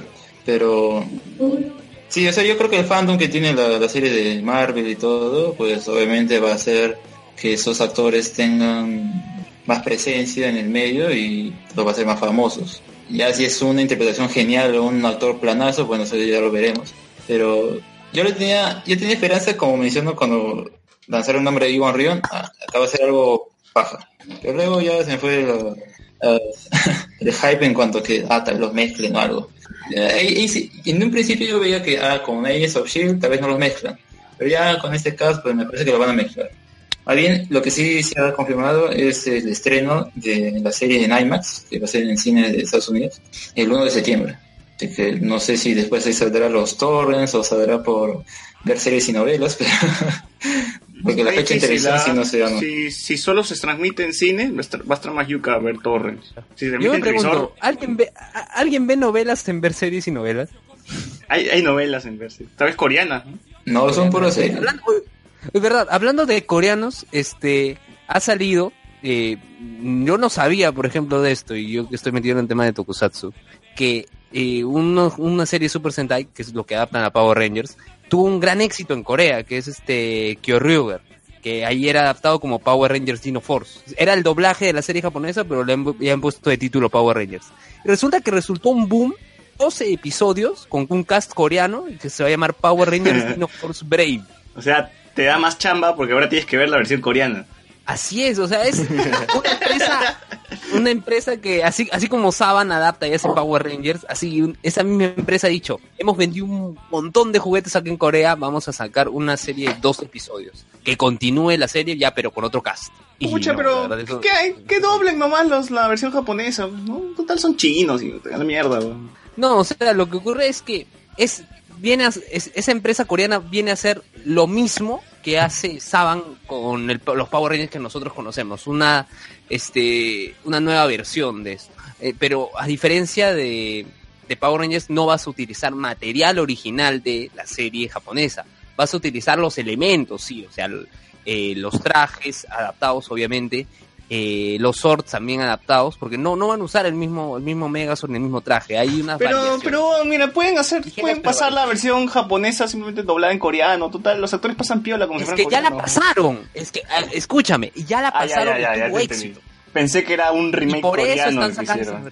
No, no, no, no, no. Pasaron la versión japonesa doblada a coreano y tuvo un éxito y se vendieron un montón de juguetes. Y es por eso que han decidido, eh, con todo el chongo que tienen que hacer con Saban, porque Saban tiene los derechos fuera de Japón de, de Power Rangers, esta nueva versión. Aunque, aunque ahora que recuerdo, no, este, Super Sentai tiene todos los derechos este, en Asia.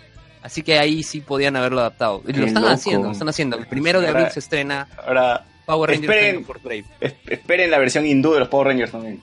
No, no, no. Esperen la versión, la versión peruana de Chicha Sentai de Power Rangers Turbo, que en vez de camionetas van a usar combis. Orión. Puro Orión, pe huevón. Puro Orión. Los- El Orión, la Chama, eh, eh, el Power Ranger eh, Celeste va a utilizar rápido. los chinos. el rap. Es rápido. ¿Qué más? Este, los chosicanos. El metropolitano, huevón. La madre. No, el Megazord va a ser formado de las líneas en las que se divide Orión, que son Holrex, HRE, Holding. Holding.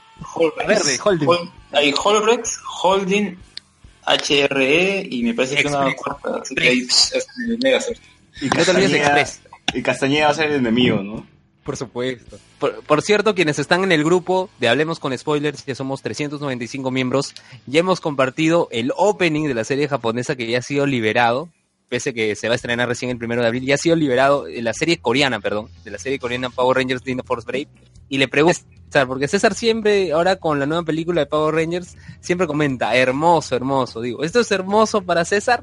Lo sabremos en el No me- grupo, así que no me entren al etiquetaron. grupo de, No me etiquetaron, pero seguro no me va a parecer hermoso porque no se parece en nada a la película. de etiqueté. No lo niegue, etiquetea. No, no lo he visto, pero... eh, Ya, este, hay que pasar a Logan, weón. Bueno, espera. Ay, Ah, ¿Algo más? ¿Algo más? ¿Algo más? Bueno, acá nos pasan la foto de lo que aparentemente sería el perro que se me fue el nombre. Ah, Lockjack. No. Va a ser un, uh, una cosa azul. O sea, sí, Perro. ¿De qué hablan? ¿Qué perro? ho- ho- horrible. Porque, o sea, mm, Pero esa, esa cosa azul es No para sé. montar el efecto encima, nada más, pues, ¿no? Va a ser puro CGI. claro, pero no, por ejemplo en Game of Thrones no usan un muñeco entero de un dragón, pues usan una- un bastón y un palo, ¿no? O sea, no sé. bueno, Oye, Yo no le tengo fe porque tanto van a usar de CGI, pero con el presupuesto se puede ver súper pobre. Eso es lo que me preocupa, o sea.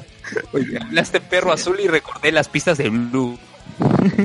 Debe ser por- ah, claro, pues debe ser por eso que, que es, que usan esta maqueta, pues, ¿no? Porque si no sería otra técnica. Sí, pues. Oye, no, no, pero en el Life of Pi, o sea, en la extraordinaria, el tigre es- por completo es un, es un peluche verde.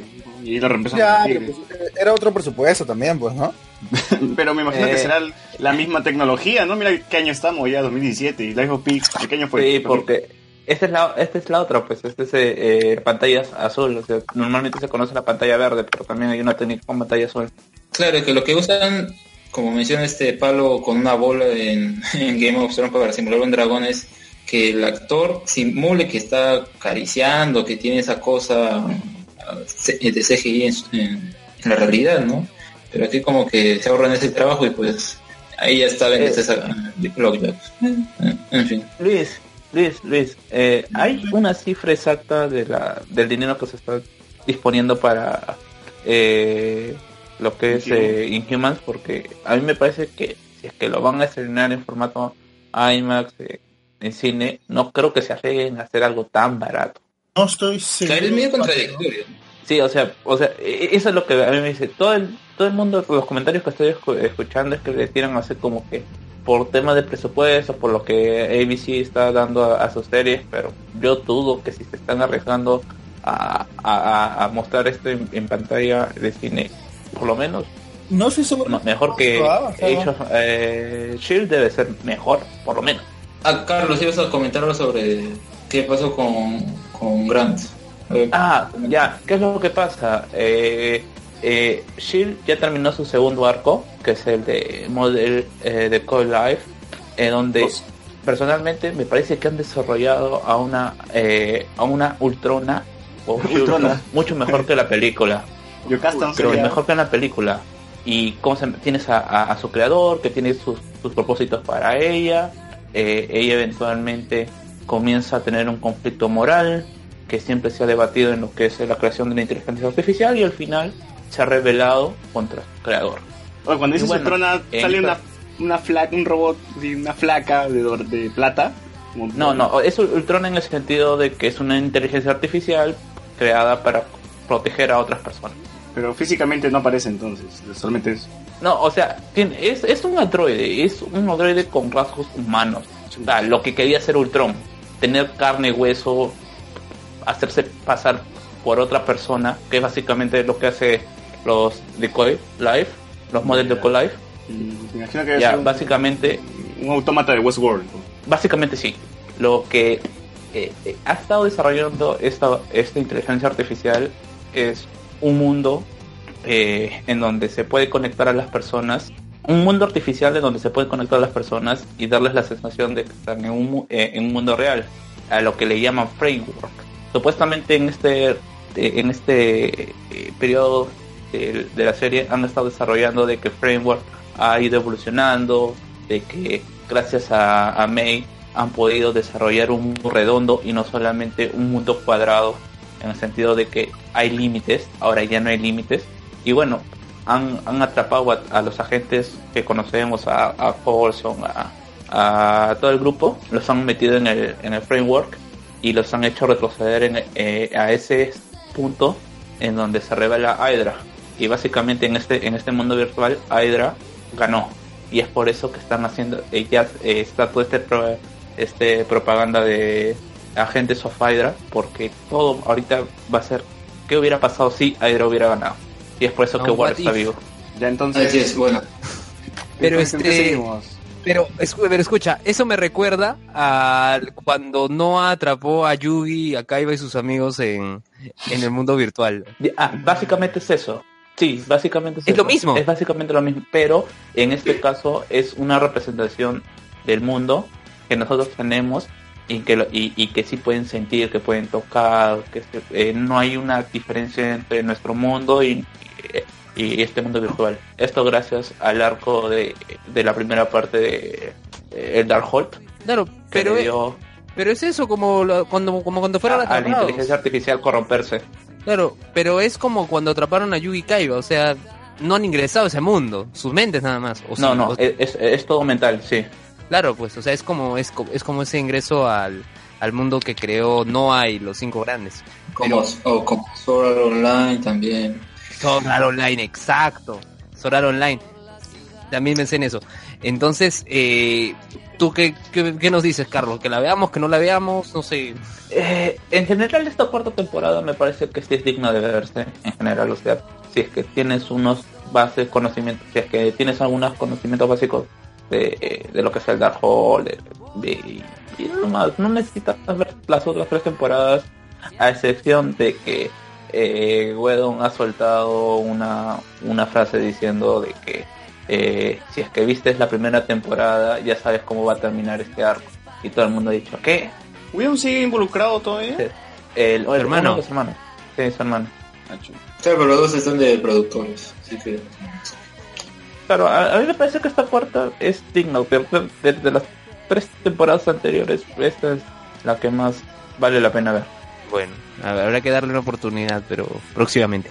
A lo que iba ya, ya que mencioné Yu-Gi-Oh, ¿qué tal Yu-Gi-Oh Duel Links esta semana? ¿Ha cambiado? ¿Ha mejorado? ¿Qué tal la actualización, César Carlos? Ha mejorado el juego por completo, ya hay más paquetes de cartas y los bots ya están más fuertes, así que Escalante, re- revitalizado, Escalante debe estar feliz. están revi- revitalizado y no, nada, está Sí. paja, la Copa Caipa está chévere, está un toque de yuca, pero todo, todo bien. Claro, porque no sé si fue fuiste tú o Carlos eh, que señaló la semana pasada de que ya le está empezando a abrir Due- Duel Links. Y justo fuera, de mi- fuera del aire, antes de comenzar, comentábamos eso, de que justamente las actualizaciones están para eso, para mejorarnos la experiencia y para mantenernos enganchados con el juego. No, bueno, yo nunca abandono un juego, así que yo iba a seguir hasta que supere todas las fases. Ni siquiera abandoné el Candy Crush, que quiero superar todas las putas niveles de mierda. Y por morir verdad, este, te he pedido que me mandes, que me mandes vías a Candy Crush, hasta ahora no me mandas nada. No, porque no, no lo estoy jugando, pues, porque algún día lo retomaré.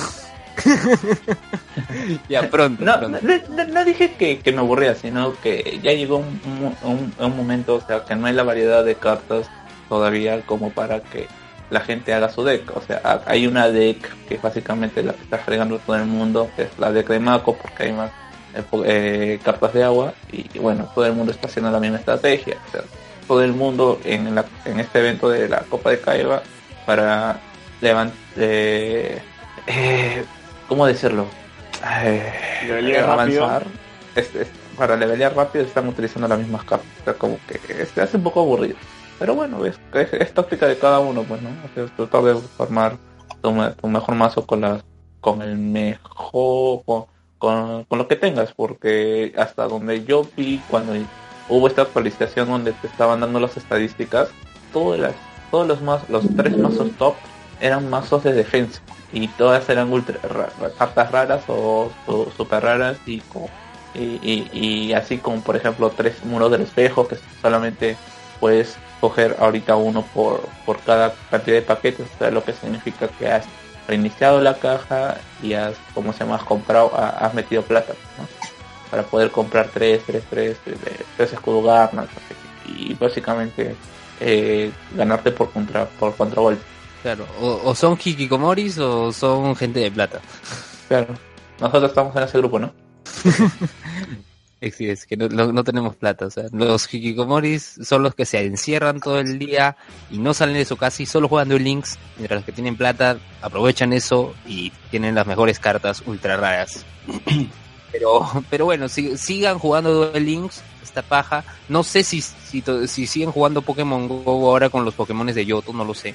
Pero, pero bueno, sigan, sigan con lo más que les gusta y que César continúe con Candy Crush.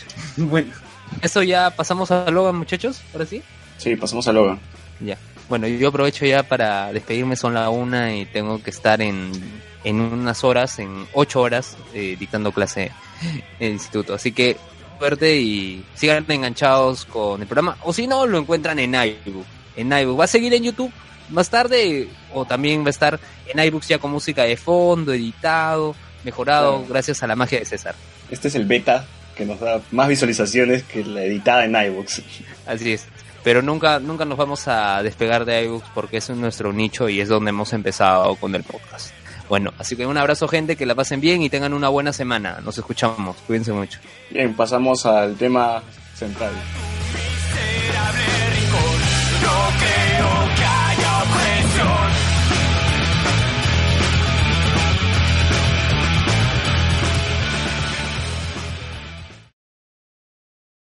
Previously on X-Men. Each generation has cried out for a new world. But has built the same old one, corrupt and weak. I will purge the earth of these benighted humans.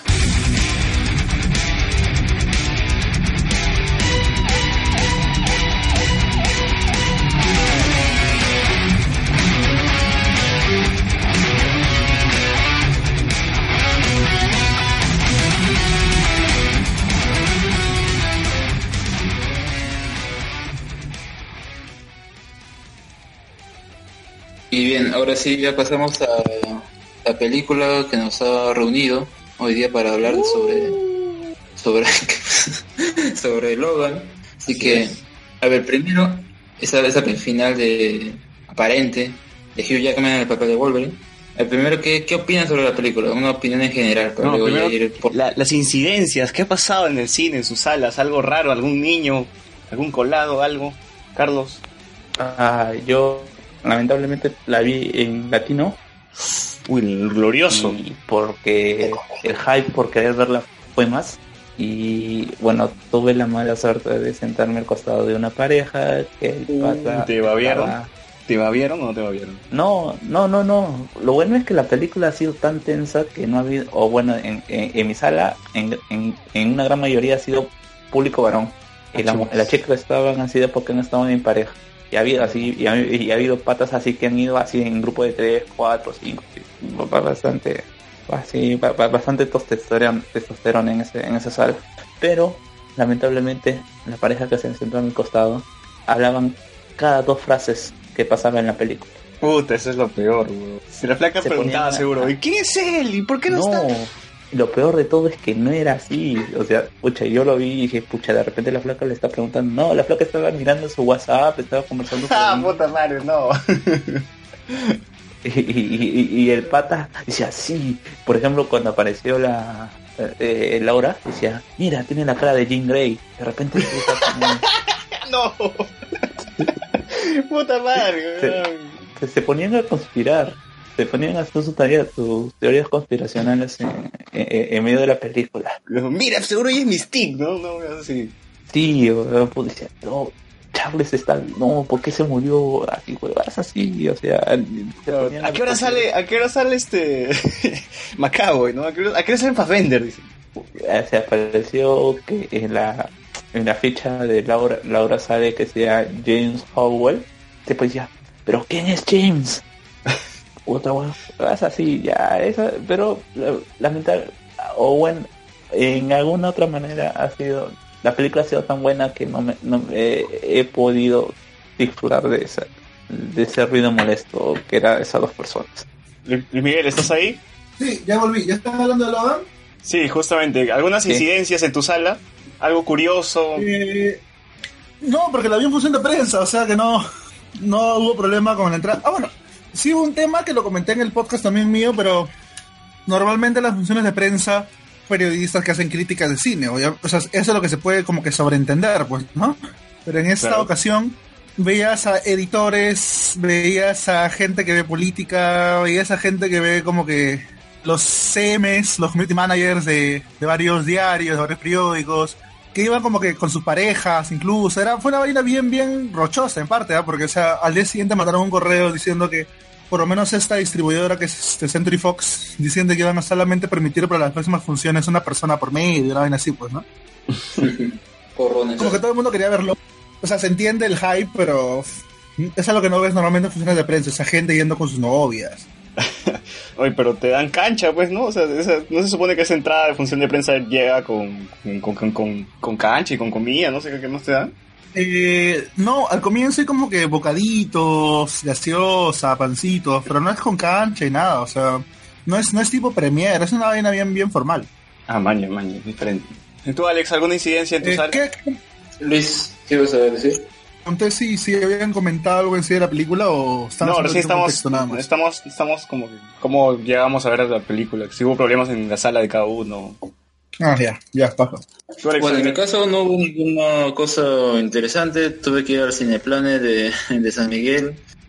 Pero bueno, al menos no tuve tanto problema con el audio, ni con eh, la pantalla, ni con que se filtraba ruido de otras salas, por suerte. Pero la sala sí estaba llena porque cuando entré a comprar la entrada, pues había justo, creo que la última fila, pero no la que estaba frente de la pantalla, sino la que estaba casi por el final. Estaba disponible y yo pensé, uy, bueno, ya puedes comprar eso. Y pensé, uy, no voy a poder ver bien, pero al menos sí fue una buena locación, un, buen asiento y ah, por lo demás sí no hubo ningún problema. Más bien al final cuando la gente esperaba ansiosa eh, la escena post créditos, pero no había ninguna escena post créditos. Eso ya lo sabía. Yo más bien me quedé hasta el final porque yo quería ver qué película Western era la que habían puesto. Así que tenía que esperarme los créditos. Dice que Guapaya, Guapaya está en mi sala. Dice que a esa hora él se quedó con las escenas post créditos yo salí, pero dice que la gente del cine empezó a votarlo todo diciendo no hay escenas post créditos, por si acaso salgan, salgan. Porque había gente que se estaba quedando pensando que había escenas post créditos. Bueno, solamente iba a ser para Estados Unidos. Bueno, Y ni siquiera fue Colante- post crédito, ¿no? Fue pre, fue pre película la- lo de Deadpool. Pero fue un teaser, o sea, es un teaser, básicamente. yo, Claro, mira, digo antes de la proyección, me refiero. Yo agradezco que no lo hayan puesto. Por suerte. Sí, porque desentonaba con, con todo, la, todo, todo lo que era Logan. Si aquí Escalante dice que le hago fuchi al Cineplan del Norte, y pues qué esperas que haga si acá no pasan las películas subtituladas, pues así que me tengo que ir al de San Miguel. En mi caso, en mi caso yo. Yo, yo este, no iba a ir a- al estreno porque no, no había alcanzado a comprar mi entrada. Todo estaba lleno justamente en, en el Cineplan de Salaberry. Pero ya algunos patas de Langoya se habían reunido para ver la película. Yo no sé cómo explicablemente compro un asiento y me había tocado al costado de Carlos, Carlos Berteman, pues, y ya, había- eh, ya fui, pues, ¿no? Y ya estaba al costado de, de Berteman y al costado de unos niños también. No niños, sino jóvenes, puber, no entre 15 y 14 años, que ahorita les cuento qué cosas dijeron en la película. Eh, Arturo Guapaya también llegó al cine, no sé, hacia última hora se animó y le tocó el asiento adelante. O sea, el huevón estaba primero en la, en la fila del cine, o sea, me imagino su cuello debe estar doblado, porque tuvo que haber visto el peor asiento, pues, ¿no? De la sala de cine. Y como, justo cuando estaba con Carlos Berteman, los chivolos empezaron a hablar. Y esta escena donde Wolverine muere, o sea, ya al final de la película, todos estaban tristes. Berteman lloró, literalmente lloró. y los, los chivolos dicen, mierda, estos tan fuertes. Me hizo recordar cuando Superman murió. Me... Puta madre, weón. en serio, me dio ganas. La referencia. ganas- El problema Sí. es que es igual, pues, porque tú, a ver, lo que esperaba después de esa escena que era, o sea, si hubiera sido una película cualquiera de superhéroes, que se moviera la piedra, un indicio, así como por ejemplo en Last Stand, que al final ah, Magneto pierde sus poderes, pero ¿qué pasa con la pieza de ajedrez que se muere? Entonces, eh, ¿y qué pasa en la muerte de Superman? También se mueven las piedras, o sea, eh, yo puedo entender eso. No, no Sí, son- yo también, pero por un segundo se me pasó por la mente, ah, se va a mover la piedra, va a dejar abierto y regreso. Y cuando la pantalla se va negro con esa escena dije, ya, bravo por estos huevones. O sea, bravo que hayan cerrado completamente la historia. O sea, ya, chao Wolverine, bien hecho. O sea, no hay chance de hacer una huevada más. Por eso es muy paja eso. Pero bueno, que los chivolos, o sea, han comparado la escena de la muerte de Superman con la de Wolverine. No me jodas, o sea, Wolverine tiene una carga dramática más grande. Superman, su muerte es una mierda porque es un huevón que le pudo haber dado, entregado la fucking lanza a la Mujer Maravilla. Pero. Mira, puedo ponerme en plan hater pubertos, pero eh, la- muertes son muertes, punto. El, que, o sea, el, el hecho que se moviera algo, no me jodas, huevón. El Superman de. Henry Cavill, no vas a comparar el Superman de Henry Cavill con puta, el Wolverine de Hugh Jackman, huevón. es una muerte. No molestes. Por eso, no te importa la muerte de Superman porque ese Superman es una mierda. Ahí, Bueno, pues esos, esos chicos le- les impactó, pues no habrán visto nada antes. Pues. Va a ser la primera película que lo llevaron al cine y les impactó que se muriera. Sí, Eh, pues ¿qué me imagino que no tienen mucho con, con qué comparar, ¿no? Porque sí, verdad me dio ganas de hacer un beach lab en el cine y decir, puta chivolo, estás bien huevón, ¿no?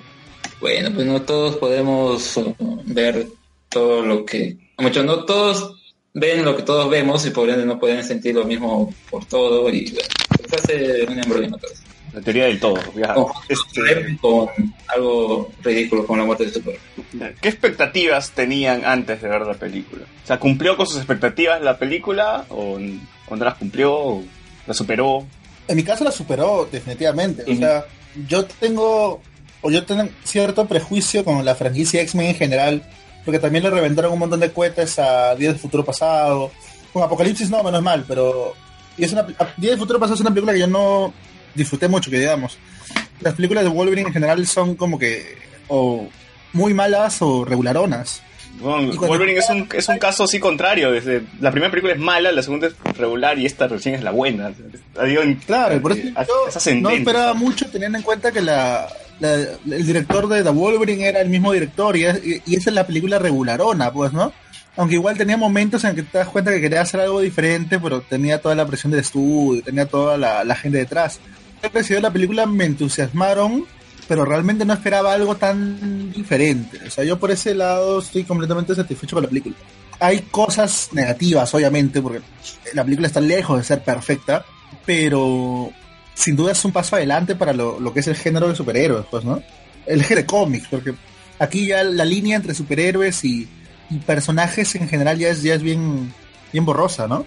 Claro, pues. En, ¿Tú, Carlos? mí, en, lo, en lo particular, yo entré sin saber nada, porque, o sea, o sin esperar nada, simplemente porque mm, yo no espera, eh, yo le tengo mucho cariño al personaje y, y, y para decirte así, nomás no, eh, no aguante ver Immortal, a pesar de que la mayoría dice que es el- la regularona, me parece demasiado sosa y aprecio una apreciación personal. Así que dije, vamos a darle una oportunidad y al terminar la película, yo terminé mal, mal, mal, o sea, weón, yo a ti ya, te entusiasmas. Desde, el primer trailer con Cash ya estaba hypeado, weón, no seas pendejo.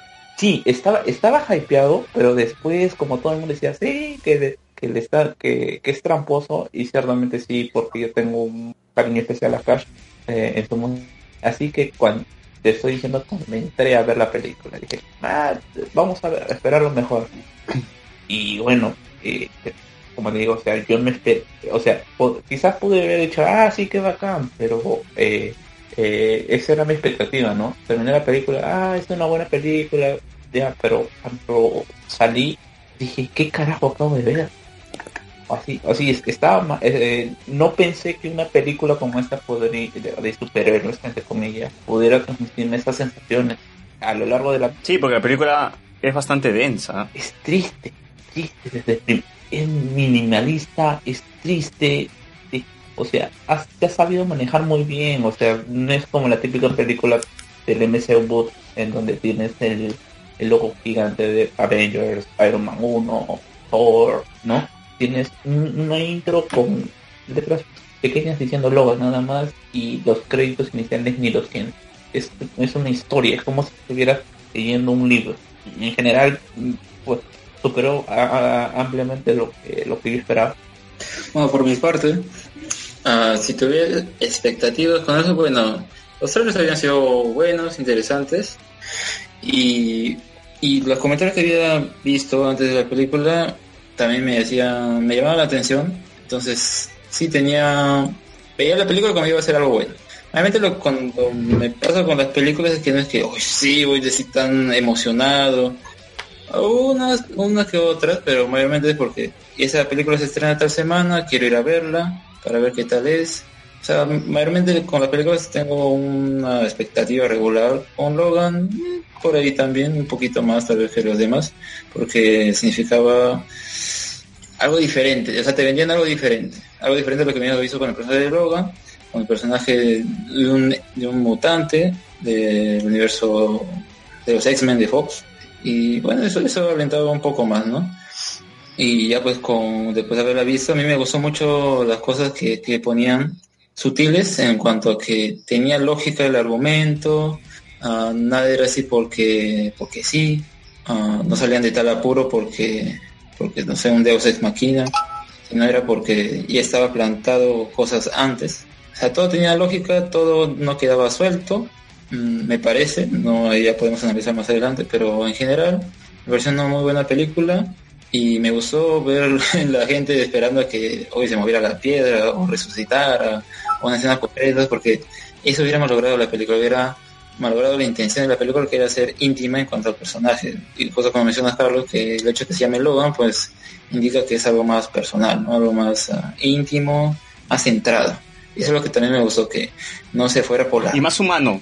Porque, como menciona también Carlos, que como una película de MCU, pondrían varias cosas que acá no le explican, te las explicarían. Te lo pondrían en la cara, o te lo pondrían como escena post créditos, o lo que sea. Y eso me lograría un poco la historia. Si bien también hay cosas que a simple vista no crees que son de los cómics, ah, varios de los personajes sí son de los cómics y todo, así que yo creo que han usado las referencias a los cómics y referencias a las otras películas moderadamente para que la película se sienta enfocada en el personaje de Logan, su trayecto por este por esta última misión, ¿no? Y sí, me, me gustó mucho, por eso le puse 4.5. Ah, creo que es la mejor la mejor del personaje, obvio, porque Origins es cualquier cosa. Ah, y de Wolverine, me parece curioso que lo hayan traducido acá Immortal Wolverine.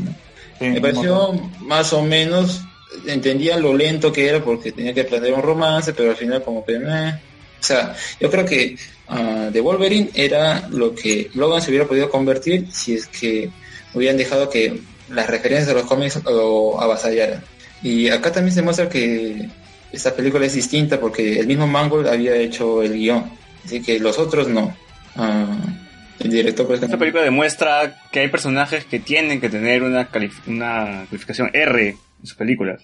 Mm, No sé, ah, ¿Puedo puedo complementar un toque lo que dijo, lo que dice Alexander sobre haciendo un poco la diferenciación con lo que hace Marvel Studios o el MCU en general? Creo que lo, lo comenté también en mi crítica y lo comenté como que más o menos a medias en el podcast que hicimos. Eh, a mí me gusta que esta película se sienta como un producto individual. O sea, que tiene un inicio marcado, tiene un final marcado, no está pensando en, en presentar un personaje para el spin-off, no está pensando en la secuela, en la precuela, en, en que aparezca... Oye, pero lo hace de taquito, ¿ah? O sea, esa X23 ya te la vendieron ya. No Sí, dudes en que va a aparecer en otra película. sola, ¿no? O sea, en el contexto que tiene la película, pensando, eh, porque se viene ya X-Force, ¿no? Con, con Ryan Reynolds de, de guionista y también el, el guionista de la adaptación de Los Magníficos y un par de películas más, o sea, y se estaba pensando en qué personaje se podría poner y una idea era poner a X-23 para poder sumar a esa franquicia, pero tiempos acá, ¿no? O sea, esta película de, de X-Force va a estar ambientada para la época de Deadpool, que es como que antes, mucho antes de el futuro que está dejando Wolverine o que está dejando Logan, perdón. Yo no creo que se animen a hacer una película solamente con, con la chica. O sea, un spin-off de X23 solamente me parece... No, un spin-off, pero de hecho que sí lo puedes ver más adelante con otros X-Men. Mm, claro, con los chivolos, porque ya el final es como que bastante abierto, ¿no? O sea, es un buen final porque, eh, si bien es cierto, concluye con, con la historia de Logan, pero te, de- te deja... Claro, es un final para Logan, pero es un inicio para estos niños. Claro. O sea, es un inicio, pero dentro de su misma historia. O sea, yo creo que acá, sí, obvio, marqueteramente, pues Fox va a ver la forma de poder meterlos a estos en otro grupo, en otra realidad. Pero, o sea, yo creo que a, a la larga, ah, esta película va a significar un, un cierre para esto. O sea, tú puedes ver infinidad de películas de Marvel, infinidad de películas de Fox, con respecto a los, a las licencias de Marvel, pero esta va a ser única porque pone un punto final a la historia. O sea, es como autoconclusivo. Es que es un poco también como, Ah. como la tercera de Mad Max. O sea, cuando termina la tercera de Mad Max, tú no estás pidiendo un spin-off de los chivolos tampoco. Pues. Dicho sea paso, esta película se alimenta mucho Exacto. de la tercera de Mad Max. Se le mete- sobre todo por la escena del Edén y con toda esa tribu, esta comunidad de niños, ¿no? O sea, cuando termina Mad que le Max, cortan la, la barba. ¿Qué, es lo que pasa con los niños? Es como que, fin, ellos se van, ellos al- se van a la deriva, se van a este mundo raro, pero no tienen por qué contarte esa historia. O sea, yo lo veo igual con Logan, o por lo menos con un posible spin-off de X-23. O sea, te presentaron Claro, el personaje, eso sería te han si- dejado su cierto porque narrativamente no, se- no correspondía seguir contando esa historia, pero no hay más, ahí queda, ¿no? O sea, claro, eso tendría sentido si otra productora hubiese sido la que ha- hace esta película, pero es Fox. Y pues, Fox va a querer, de hecho, franquiciar y sacarle jugo a los X-Men de cualquier forma. Acá hubieran podido hacer eso también, o sea, meter cosas uh, más referencias a los cómics, incluso la aparición de este personaje X24, pues se veía como, como que chirriaba al principio, pero ves que tiene cierta lógica. Black de- Logan. Y pues, o sea, acá hubiera podido hacer eso, ¿no? O sea, la película de Logan, pero te meten un montón de otras cosas, te malogran todo, te lo dan así masticadito al público y pues se perdía la experiencia, ¿no? Pero yo creo que acá al menos le dieron a Mango y al grupo creativo de la película mm, espacio para poder hacerlo, porque no me explico cómo pueden haber hecho una película tan diferente a las otras. Creo que hubiera sido, como menciono, imagino un last stand o, o algo por el estilo, o sea, sí, pues, yo creo que Acá hay gore, pues, weón. Acá hay harto gore, weón. Ah, ya, pero eso no es que por ser gore es bueno, es porque tiene una lógica dentro de la historia. Pues. Muestra. Porque we- así es Wolverine, así mata a Wolverine, pues, weón.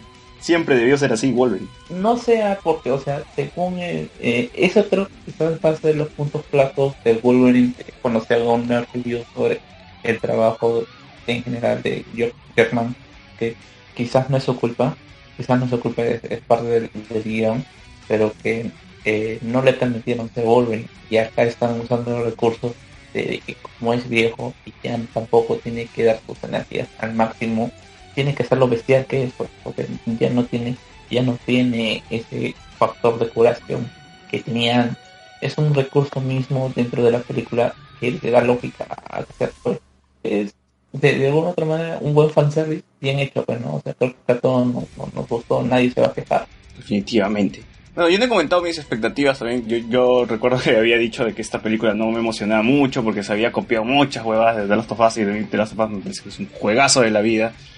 Y me hubiese parecido ver también que la película iba a ser un The Last of Us, pero bien, bien tela. Bueno, al final, cuando fui a ver la película, sí noté un- algo totalmente distinto a The Last of Us, pero que también se alimenta, porque hay que, hay que ser claro, The Last- este, Logan se han inventado de, de muchas cosas de The Last of Us y hay escenas claves todavía sacadas de The Last of Us. eh, pero eh, por ahí no va el rollo, ¿no? No es, no es un pelea con zombies, sino que es una, una búsqueda de Logan por su familia, la relación entre Logan y X-23. Es una película más íntima, más nostálgica, más melancólica. Incluso es más cruda también, densa, como habíamos dicho, y sobre todo íntima, ¿no? Pero habría que tener que en sí, cuenta a la que final es- Last of Us también bebe de un montón de productos previos, ¿no? O sea, la fórmula o la idea de Last of Us visualmente tampoco es tan original. De hecho, de The Row, pero lo que está chapando Logan en general es desde la estética de Last of Us hasta la misma historia, porque, o sea, sí, The Last of Us ha chapado muchas cosas de varias, de varias películas, pero Logan se nota que directamente los ha chapado de The Last of Us. Pero ese Como si fuera de varias películas Logan. remixeadas. ¿Cómo? Ese Logan, su característica así vieja, con barba, acabado, también se parece a Leoman Logan. No se parece necesariamente. No, no me refería, no, no me refería a eso. Los enlaces, No me pues, refería, no me refería a eso, a que se parecía eso de o sea, este, eh, que Joel se parezca a Logan, o sea, sí, lo paso por alto, pero hay cositas más grandes que sí son sacadas directamente de Last of Us. Es que ya ahí, ahí ya vamos a ir también a, a lo que es la originalidad y todo el debate, pues, ¿no? No, no, no, no, no estoy diciendo que por, por eso sea mala la película, No, no, en realidad también me gustaron ver esas cosas y aportan muchísimo a la película. Claro, y también hay un hay un porqué de a la producción de Shane, la película de, de, de Xavier, eh, el profe, eh, en, estructura de cómo es Shane y cómo es eh, Logan, básicamente son la misma estructura, es un tipo que, que tiene, se enfrenta a unas circunstancias donde este tipo busca de alguna otra manera una redención. Es básicamente la misma estructura y totalmente alguien que es fanático de los güeyes, es que son muestras, que es básicamente es el tipo duro, que está como se llama, Eh, desarrollando este sí mismo, pues O sea, no, sin ir tan lejos, ¿no? Porque, o sea, sí, eh, Logan tiene de Shane, tiene de, no sé, de Cowboys del 62, pero también tiene de, no sé, León el movie. profesional, también tiene de, de Hombre en Llamas, o sea, no, no es tan lejana tampoco, y, no sé, debe ser porque no soy tan fanático del juego, referentes mucho más eh, abiertos y de todos lados antes que específicamente Fast, pero igual es rico que se puedan ver tantas este, apreciaciones o tantos puntos de vista de, de una idea que, se, que puede parecer trillada, porque la idea del hombre encontrando la redención a través de un menor no es necesariamente original, y a pesar de eso la película se sostiene por sí misma por la, la personalidad que tiene y la historia que está contando, más allá de simplemente Logan y X-23, ¿no? Y aquí ya quiero ir, ir comentando un poco todo el rollo de los secundarios, a pesar de que son, porque es una película muy íntima también, como mencionan, el tema de Profesor X, o sea, el tema de, de estos villanos que para mí son tal vez el punto más flojo de la película porque no hay, no hay un y lo aleja un poco de la comparación con The Dark Knight, ¿no? No hay una gran fuerza antagónica que te le- que te genere una sensación de amenaza real o que te levante la película por completo, o sea, el hecho de que se concentre tanto en Logan no permite desarrollar mucho el concepto de, de Alkaline, se llama la, la, la organización, ¿no? O sea, o sus motivaciones, o, o crearle más personalidad, la- más personalidad a los personajes, pero igual cumplen ¿Cómo se llama el, el, el brazo de robot? ¿Se acuerdan el nombre del pata de brazo de robot? ¿Cómo se llamaba? este Donald, Donald, este Trump. ¿Pierce? Donald Pierce, Donald Pierce. Trump. Es correcto, o sea, el- Claro, que ese pata es una actuación correcta, pero no siento que en ninguna escena los villanos se roben la película o se roben eh, el total de compartir escenario con otro personaje, los villanos no destacan mucho necesariamente. Es un villano trillado, o sea, aparece, sabes que se salva de una muerte segura porque le están reservando un final. Donald Pierce se llama el, el tipo, ese líder de ese grupo militar, armado, de Los esa compañía genética. Los Ravers y... No, pero vayamos- Creo que se llama, pero... Una fuerza antagónica lo suficientemente notable, básicamente porque toda la atención y todo el desarrollo del guion está enfocado en Logan, pues, ¿no? No, que yo creo que no intentan hacer eso, o sea, no cre no quieren crear un villano. O sea, en parte tienen que hacerlo porque tienen que generar ahí un conflicto estándar, pero el conflicto realmente es interno, pues, ¿no? Y Claro, y mira, y y es, es tan metafórico que te ponen a otro Logan, pues, Black Logan, y te das cuenta que, ah, ok, esta pelea es interna, es Logan contra él mismo. Y justamente Black Logan es la representación de esa pelea interna que tiene Logan de seguir con su hija y mostrar afecto o simplemente irse y apartarse, ¿no? No involucrarse con nadie más. bueno, algo por el estilo. Sí. Esa es la interpretación que yo le daría en todo caso, de que Logan es su propio enemigo. Yo le pondría a nivel, ya que estábamos hablando de Mad Max, este, a Immortal Joe, este, a Donald Pierce. ¿Por qué? Porque básicamente cumplen la- la misma función, que es simplemente el, el, el de persecutor. Porque si es que nos vamos a Mad Max Fury Road, O no, jodas, Immortal Joe es más carismático, weón. Sí, pero más allá no es un tipo gordo sentado que tiene secuaces, o sea, él, él- de por sí no, no, no, no, no- no- su figura no representa un- una amenaza, ¿sabes? simplemente es un tipo que tiene un montón de, de soldados a su a, a su a su lado. Posición. Claro. Igual Bueno, que paja que, lo hayan, por- que hayan sabido vender la idea del clon, ¿no? Porque, por ejemplo, en Terminator Genesis, la pelea de Arnold contra Arnold es horrible. O sea, estéticamente, visualmente, la Claro, fotografía, y este, todo. este Black Logan y este Black Logan es más joven todavía, ¿no? Casi como asemejando a la idea de, Terminator también, que, que Arnold Schwarzenegger también era más joven en esa película. Claro, porque acá está, acá está bien filmada. O sea, que te das cuenta que eh, han hecho todo un trabajo de dobles y, trabajo con CGI, pero bien, bien, bien enfocado. O sea, no a la loca, no con. Sin, sin propósito, sin feeling incluso, porque esa película de Terminator es como que ya hagámosla para mantener los derechos, qué chucha, ¿no? Acá sí te das cuenta que han estado involucrados hasta los detalles más mínimos. Es que Schwarzenegger ya estaba más viejo, pues, y querer pasarlo por joven no iba a poder ser. Entonces, acá Hugh Jackman no está tan viejo, así que le ha sido más fácil. No, lo han lo han- más bien lo han envejecido en esta película. Se habrán maquillado, lo habrán puesto un poco más joven. Lo que creo que han hecho es grabarlo los dos aparte y lo han mezclado en ya, postproducción, pues, ¿no? Sus escenas. Pero, aparte de los dobles, pues, en las escenas de acción. Pero, sí, o sea, claro, en general se puede decir que la fuerza antagónica acá no pesa tanto por, por el clon, por Donald Pierce, por el científico este que también pasa desapercibido, sino más es como algo que lo que de lo cual tiene que escapar y ya el conflicto es más con él más que con el exterior.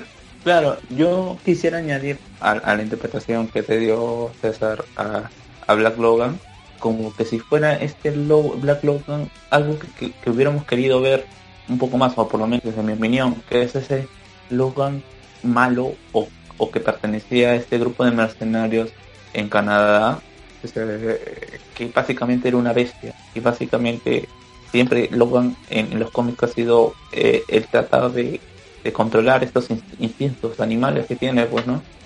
Y hubiera sido, si es que pudiera, hubiera, o para alguien, como el caso, que, que tiene esa referencia de lo que era Logan, básicamente podría ser el Logan acabado contra el Logan joven que no tenía control de esos impulsos.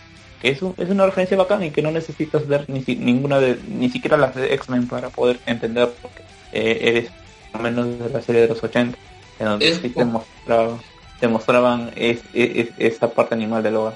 es como qué hubiera pasado si Logan se hubiera rendido a sus sus instintos o Bajos hubiera instintos. colaborado con esos militares no y lo Claro, bueno es que porque- los trailers porque no se ve excepto una escena en la que vemos a, a Logan peleando con alguien que tiene sus mismas garras, ¿no? Entonces puedes pensar, mm, es curioso, pero cuando vi esa escena, ni siquiera se le presté tanta atención. Estoy seguro que en Reddit o en cualquier otro foro y se sacaban quién, quién era. o qué podría ser, que debe ser un clon, creo que era la, hubiera puede ser la respuesta más típica, pero sí, lo manejaron bien eso y fue te- ah, una sorpresa también para la película. Pero a ver, ya que hemos hablado de Logan, o nos falta comentar algo más sobre el personaje para pasar a... Oye, yo creo que deberíamos, debería- deberíamos hablar de esta película de arco por arco, ¿no? O sea, son tres arcos bien marcados en la película porque se nota que las escenas de acción están bien dosificadas y la película está estructurada así. Eh, escena tranquila, escena de acción fuerte, se acaba el primer arco y así hasta llegar hasta el final. No sé qué les parece o quieren seguir hablando así. Por arcos, para que haya un poco más. Sí, sí. Por eso digo, por arco sería la mejor manera de, de- de comentar esta película, ¿no? Porque si bien el inicio a mí me parece también un inicio bastante fuerte, porque ves esos pies de Logan ya acabados, un Logan ebrio que está, que está enfrentándose a unos mexicanos, que no existe el muro de Trump, los mexicanos están robando, y ves a Logan ya desatado, matando a diestra y siniestra, cortando brazos. Yo vi esa escena y dije, mierda, este sí es Logan, weón. Es raro igual verlo eh, desde el comienzo alejado tanto de la, la imagen clásica de X-Men, ¿no? O sea, manejando un Uber, eh, Una limusina. Limusina Uber. eh, tan, tan fuera del entorno que le hemos visto en todas las anteriores películas. O sea, desde el arranque ya te están mostrando que esta película se va para otro lado completamente. Claro, y es un... Está desde el primer minuto, ¿no? A pesar de la violencia, a pesar de todo el contexto de acción. Que está bien filmado. Es, es un problema que yo tengo un montón con las películas de superhéroes en general. Y sobre todo, y me van a decir otra vez hoy, este, anti-Marvel. Pero Todos son estándar. no, más que estándar, tú ves, por ejemplo, las escenas de acción en Civil War o en Winter Soldier, hay como que 20 cortes y de diferentes ángulos Claro. para no mostrarte la cara del doble de acción. Justo, eh, si tienen Ah. la oportunidad, con lo que está diciendo Luis Miguel, si tienen la oportunidad, hay un, un micro documental en YouTube que es sobre las películas de Jackie Chan, de que cómo él habla, hace referencia de que el cine norteamericano no se arriesga en mostrar el golpe, sino que usan es- este artificio de la editada para que no veas como la escena de acción en general. Claro. Y te explica Y- cómo Jackie Chan trabaja sus escenas de acción. eh, Black Widow, ¿no? Porque eh, en cada escena, cada corte que hay, se cambia un ángulo diferente en el que el cabello le cae en la cara para que no te des cuenta que es la doble, ¿no? O sea, y le, le enfoca de la espalda y luego salta, y cuando salte la cámara se mueve por un costado para que no le veas la cara, luego se da la vuelta Es y una queja, pero eso es una queja en el cine en general de acción. ¿no? No solamente Marvel hace eso. A mí también me molesta siendo eso. Un poco, siendo un poco más justos con, con la distinguida competencia, con DC, las escenas de acción en Batman vs. Superman, sobre todo las que involucran a Batman, no recurren tanto a ese efecto de, ah, ya vamos a mover la cámara por todos lados para que no sientas el golpe. Ahí sí los golpes son mucho más, este, no sé si Sobre es la todo esta palabra, escena- es más cruda, la violencia es más real, entre comillas. se, se siente el impacto, sobre todo en esta escena donde Batman rescata a la mamá de, de Superman. En la escena, es escena de la- calcada- no, la poco calcada videojuego. En la visión post-apocalíptica, Injustice, este, whatever, eh, ahí sí la acción es un poco más torpe. Te das cuenta que los golpes son medio falsos. Está mal, eso, es- eso está un, un toque mal propuesta. Pero la escena de rescate de Marta sí es una escena de acción de puta madre. Claro, que es calcada de la- del juego Arkham, de los juegos de Arkham de Batman, que te, das cuenta de que el huevón golpea y mínimo estos huevones terminan tetrapléjicos.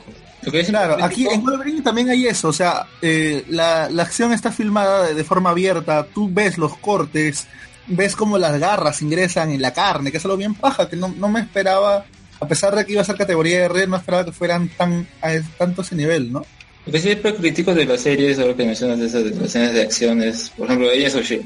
Me molesta que sus superhéroes sean tan aburridas y en general en la televisión que sean tan aburridas las, las escenas porque se ven bien falsas, pues. Pero por ejemplo en Daredevil o acá en Logan podemos Ah, ver- en Daredevil sí se nota el golpe, en Daredevil sí se nota el golpe también. No es que se note el golpe, sino que se... O sea, porque, eh, tú puedes filmar un golpe. Yo me refiero a que se siente real. O sea, que el personaje, al con No. nosotros, ve que tiene que vencerlo, noquearlo realmente, no que un golpe y pum, se cayó.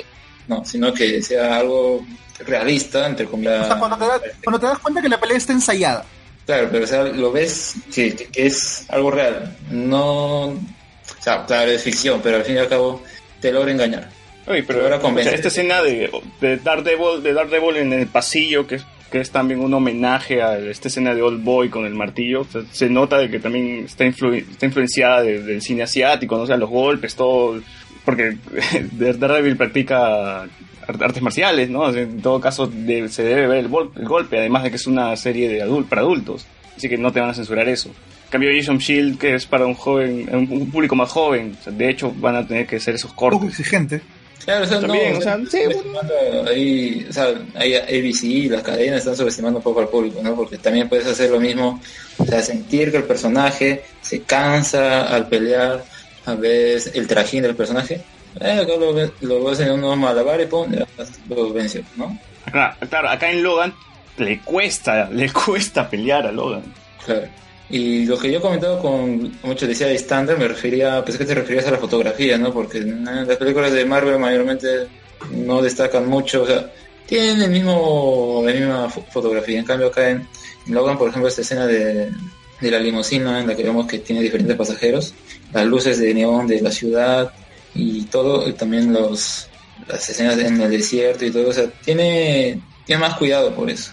Quieren resaltar por Es- ese lado también. Escenas de desierto son bien Mad Max, ¿no?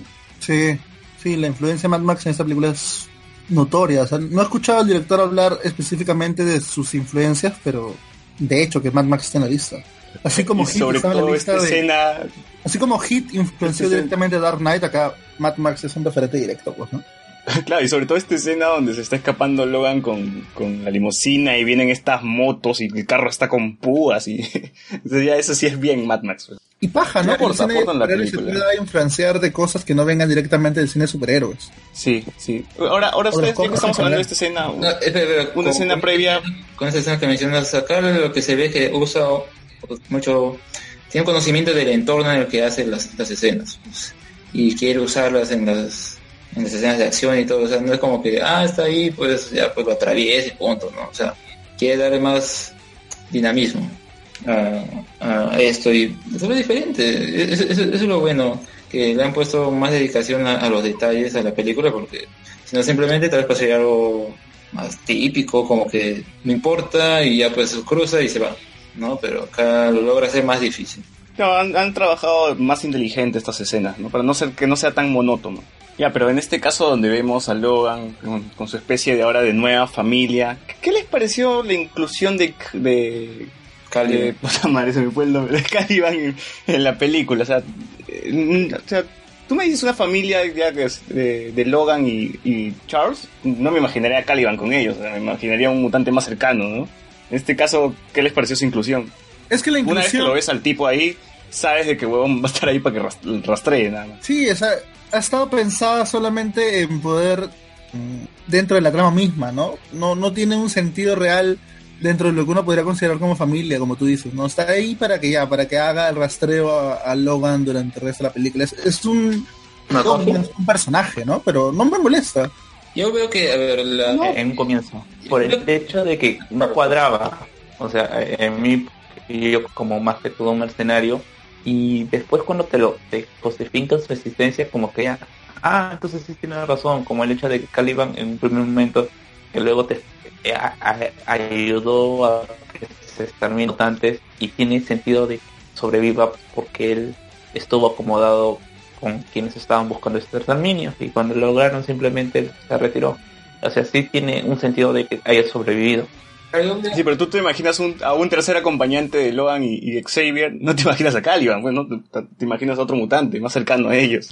es que Por eso me, me pareció un, un poquito raro. se produzca lo que es que lo persigan y todo, pero también creo que le dan su propio arco cuando conversa con, con Logan, ¿no? De que ya está cansado de que él no quiere hablar, ah, se encierra en su cuarto. O sea, ahí hay una relación personal, más de familia, pues, ¿no? Además también cuando Logan se preocupa por, por él, dice, ¿dónde está Caliban? ¿Qué le has hecho? O sea, se muestra cierta preocupación, no es tan bien como que, ah, ya, pues, lo tenía porque sí y ya, pues. ¿A qué mutante Ah, hubiera también hay- como tercer complemento de no haber sido Caliban?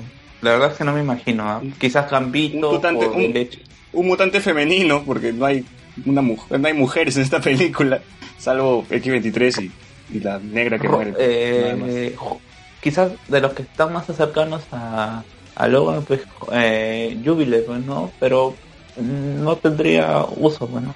Exacto, pues o sea, lo han, han puesto al personaje uno para usarlo y para que no parezca solamente cualquier cosa. Le han dado cierta relevancia en su historia. Sí, pero o sea, Sí, sí, sí, eso es cierto. sí tiene, dentro del personaje mismo tiene ciertas similitudes con Logan, pues no han sido personajes que no son ciertamente blancos en, en cuanto a personalidad, que han estado con el con el dial, con el independientemente, Personaje gris. claro, in- eh, con conciencia o sin conciencia, y sí me cre sí, sí creo quizás a, a un Logan ya viejo aceptar a Caliban como parte de esta mini familia, ¿no? Así es que, que es el hermano que cocina, ¿no? Ah, la Caliban es hombre, es El, al- el albino. ¿no? Oye, pero eh, ya, acá también tenemos el primer, la primer este vistazo a Xavier que ves a un tipo también senil, hablando de incoherencias. No imaginaba que Xavier estaba tan acabado cuando lo vi. Supuestamente senil, ¿no? Porque actúa primero como que no lo reconoce, sáquese de aquí señor, pero yo no, si te reconozco y todo. O sea, es como que eh, lo hace por juego, o sea, y esa parte porque... eh, yo creo que en parte también es eh, por eso, porque No, porque hasta que lo drogue Logan, no, antes de las reaccionaba. pastillas no, no, no decía nada. Mucho le dijo eso. O sea, bueno, Bueno, pero, pero, pero ¿por qué está, por qué creen que estaba confinado Charles? ¿Por, ¿Porque era peligroso con sus poderes o porque lo buscaban? ¿O porque no quería que, lo- que Charles te- tenga una manera de rastrear a otros mutantes? recargan Por lo del peligro, ¿no? O sea, Es que a, A mí me a mí me sorprende- pareció muy inteligente, me pareció muy inteligente esa parte, el sentido de que, o sea, esto, un, ser que tiene poderes eh, de telequinesis o poderes se basan en tal, va a llegar a ser viejo y una enfermedad degenerativa no es algo eh, para una persona o, y una enfermedad degenerativa. Tú no tienes control sobre tu cerebro y esos aumentos más poderosos que basa su poder en, la- en, eh, eh, en el control control mental es una bomba de tiempo como lo dice es, es, es- es de nivel nuclear puede te re- recuerda todo el, el background que te dan de que él, podría haber matado a todos los mutantes eh, con cerebro. A mí me pareció recontra inteligente eh, eh, su inclusión y sus problemas del mismo Chap. Y el contexto ¿qué de los personajes, el hecho que haya matado a los X-Men o, o a, o a buena parte de los X-Men al menos, ¿no? Que lo van desarrollando poco a poco en la película y ni siquiera te lo profundizan, sobre todo Claro, para, para poder dejarte a ti, espectador, que vayas armando todo. O sea, la, la película en ese sentido no es eh, no es fácil de llevar. No le está Claro, y se nota que Charles todo. está, está cargando la culpa durante toda la película.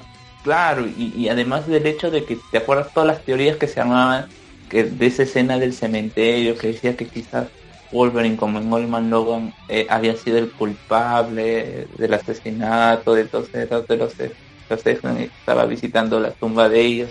O sea, se hizo todo un montón de especulaciones y al final se- Oye, pero a mí, a mí me hubiese gustado que, que este Charles se hace una proyección en la mente de Logan, como, como se había especulado antes. A mí me hubiese parecido interesante también ver, verlo de esta forma. Pero ya jugaron con esa idea el anterior. ¿Cómo? Con esa idea con, con Jean Grey en The Wolverine, pues, ¿no? Ella era una proyección en su mente, era como que su conciencia. Ah, pero, pero Wolverine es una mierda. bro. Ya, Claro, y usarlo nuevamente para acá sería eh, claro, o sea, ya no, no, Además, no vas a repetir tus mismos errores, pues no. Ya, vamos a hacer Ah, eso es cierto. Pero como le dije, el recurso de una, de una persona senil y el peligro que representa que esa persona senil sea un, po- un mutante que base sus poderes eh, en telequinesis es, recon- es, re- es recontra bien armado. O sea, me parece muy inteligente eh, eh, eh, ese argumento. Así es, y en este primer acto también se nos presenta el desarrollo del conflicto, que justamente es esta enfermera latina que se llama Gabriela, quien está buscando un superhéroe, ¿no? Y lo, lo- lo busca Logan, lo llama Wolverine en un cementerio. A lo que Logan no, no está interesado en trabajar con esta chica, porque quería, quería que quería sus servicios de Logan. En este caso, lo que quiere ella era de que llevara a la niña a tal lugar. No, no se le dice exactamente qué lugar es, le da unas coordenadas nada más y que le iba a pagar por eso. Bueno, la chica amanece muerta y Logan se lleva el dinero y ya pens- pensaba quitarse, ¿no? Porque sabía que había algo turbio atrás de, de- de- de todo esto. ¿Qué les pareció el primer vistazo a X23? Hola, no los escucho bien. ¿Qué les pareció el primer vistazo a X23? Decía. Ah, yo creo que han adaptado bien el concepto del personaje. Porque es súper difícil de llevar. La forma en la que lo han introducido dentro del contexto de, de los experimentos, dentro del contexto social, incluso de, de las fronteras y de las familias mexicanas y todo esto es bien, bien paja. Eh, cuando estás hablando de la introducción, te refieres solamente a la escena del hotel, o sea, no, no te refieres cuando se te baja a todos los soldados. No, no, cuando, cuando, justamente quería decir eso, cuando llega al- a, donde están Logan y, y Charles. Me gusta la dinámica que genera. Empiezan a crear esos tres, ¿no? O sea, como que una familia media rara por el hecho de que, bueno, los tres son mutantes y ninguno conoce propiamente lo que es el concepto de familia, ¿no? A pesar de que Charles ha tenido un montón de hijos adoptivos, entre comillas, pero familia real, como lo menciona luego cuando habla de la felicidad y todo esto, no lo conoce directamente. Porque ni siquiera con su propia familia, con lo poco que vimos en First Class, era una relación tan, tan directa, tan como que unida, ¿no? Además problemática. que esos- Claro, que esos tres personajes están eh, alejados de, de esa de ese concepto juntado y, y la química que hacen tan rápido, para mí es el elemento clave de la película, ¿no? Claro, y, y es bacán ver a una X-23 salvaje, ¿no? Se, nos va a entender que esta niña nunca creció con el calor de una familia, que ha sido una hija de laboratorio, en este caso te lo explican, ¿no? Pero que la niña al menos no sabe lo que es normal, porque la niña es una desadaptada social totalmente. Y se nos, da, se nos da a entender más en esta escena en, en el minimarket, en 7-Eleven creo que están. Pero que acá también vemos que la niña no, no habla, no, y no va a hablar durante la primera hora y media más o menos de la película. Esa- se va, se va a comunicar con, con miradas. ¿ah? Es este ¿Cómo? cliché como que personaje mudo, que es una de las poquitas cosas que no me gustó, este cliché de personaje mudo que todo el mundo cree que no habla, pero que al final sí habla en un momento clave de la película. A mí me pareció necesaria esa idea, o sea, no afectaba nada que hablara desde un principio, si al fin y al cabo habla, al fin y al cabo habla español y no le van a entender igual, pues, ¿no? Mm, yo, yo lo vi como que sí era un elemento necesario para marcar en un primer acercamiento a Charles, porque hay, que ponerlo en claro que a, a- a pesar de todo lo que habla Charles con Logan, no hay una búsqueda de acercamiento de Logan con la niña y por lo tanto una ni- la niña se siente más cómoda hablando telepáticamente con Charles. Yo, eh, Charles dice que ella ha- él ha encontrado a un nuevo mutante. Y como es la única forma que pueden puede haberlo encontrado mediante la, la telepatía. Y el que hable le, ha- le marca una diferencia entre, en su relación con Charles que si bien es verdad no es, no es notoria pero es como la de eh, básicamente abuelo nieta con el, el que comienza a hablar con Logan. Que tampoco no hay grandes diálogos pero que sí marca una diferencia entre las dos relaciones y que era Sí, necesario pues, y no, bueno, no, y que era papá, nieta, claro, Muy y abuelo era- nieta, perdón, ¿no? Claro, y era necesario que muera Charles para que pueda haber eh, una relación eh, por- eh, Logan con Laura, que quizás esa parte es la que quizás es más extraña, ¿no? O más forzada, esta eh, paternidad. Pero yo creo que se viene construyendo esa relación, ¿ah? Se, se va construyendo durante toda la película. No la sentí tan jalada. Claro, o sea, ya es creo que quizás una cuestión de ya de, ya vamos a ponernos en cuestión de géneros, que quizás si es que Logan no hubiera sido hombre, si no hubiera sido mujer, quizás hubiera sido más aceptable, ¿no? Este- este- y apelar al, al instinto maternal, pero con respecto a, a Logan y lo que habíamos visto y su primer rechazo al querer, al, al querer formar una familia y, que simplemente él veía como que estaba esperando el momento de que se muera Charles para matarse, como se siente un poco forzado. Hay que ver con- con Laura y toda esa relación. O sea, es, no hablan en un principio porque primeramente están haciendo confianza con Logan y te lo explican bien que durante todo ese tiempo se comunicaba telepáticamente con, con Charles Con y Charles. pues, decía que no, que si no, o sea, sabía cómo se trataban entre ellos y, por eso decían no me va a entender. Entonces, ¿para qué?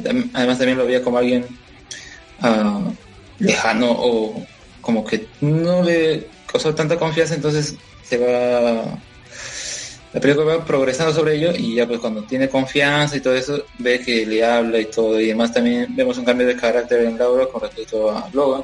Así que yo, yo, lo veo así ah, razonable, lo explican bien. No lo veo forzado o cliché. O sea bueno clichés eh, sí pero no me molestó tanto la verdad Bueno, y luego de esta escena que, empiezan a conversar como familia estos tres, aparece el, la, caravana de, Donald Pierce buscando a X-23.